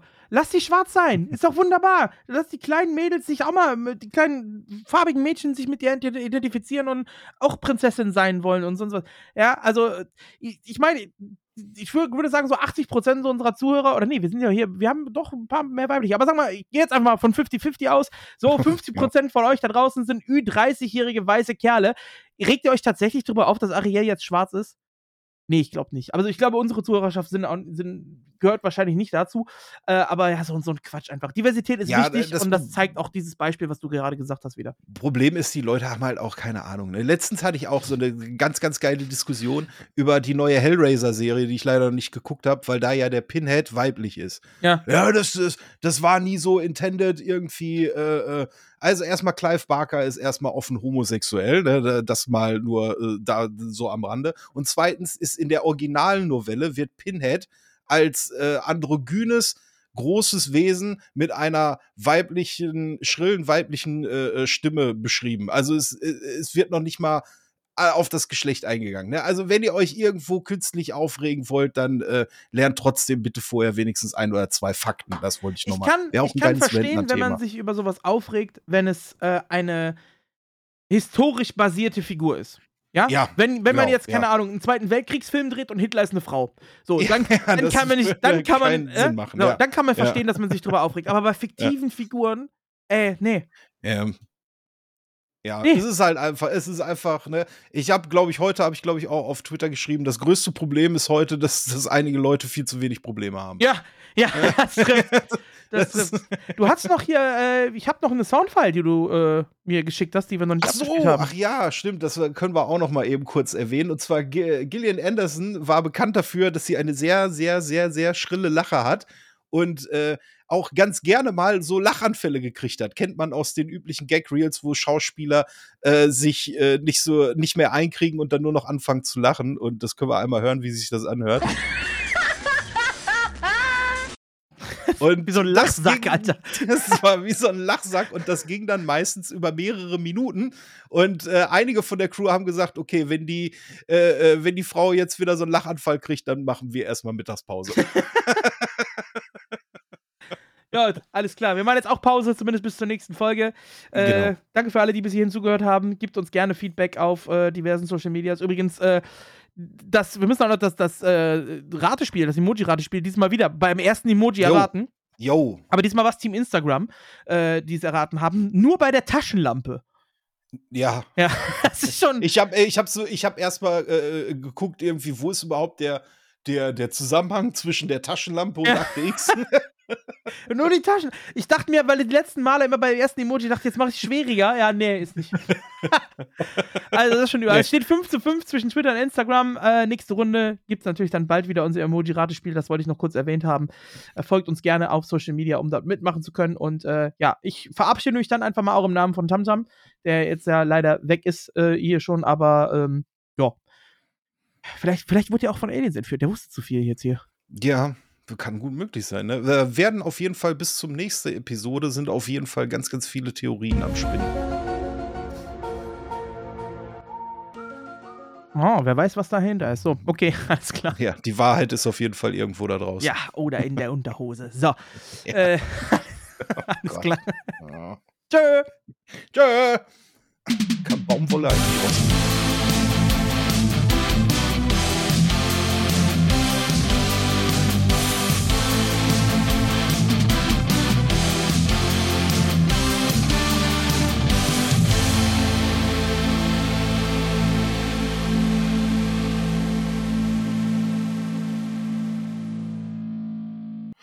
raus. Oh Gott, ey. Oh, Entschuldigung. Ach, Mann.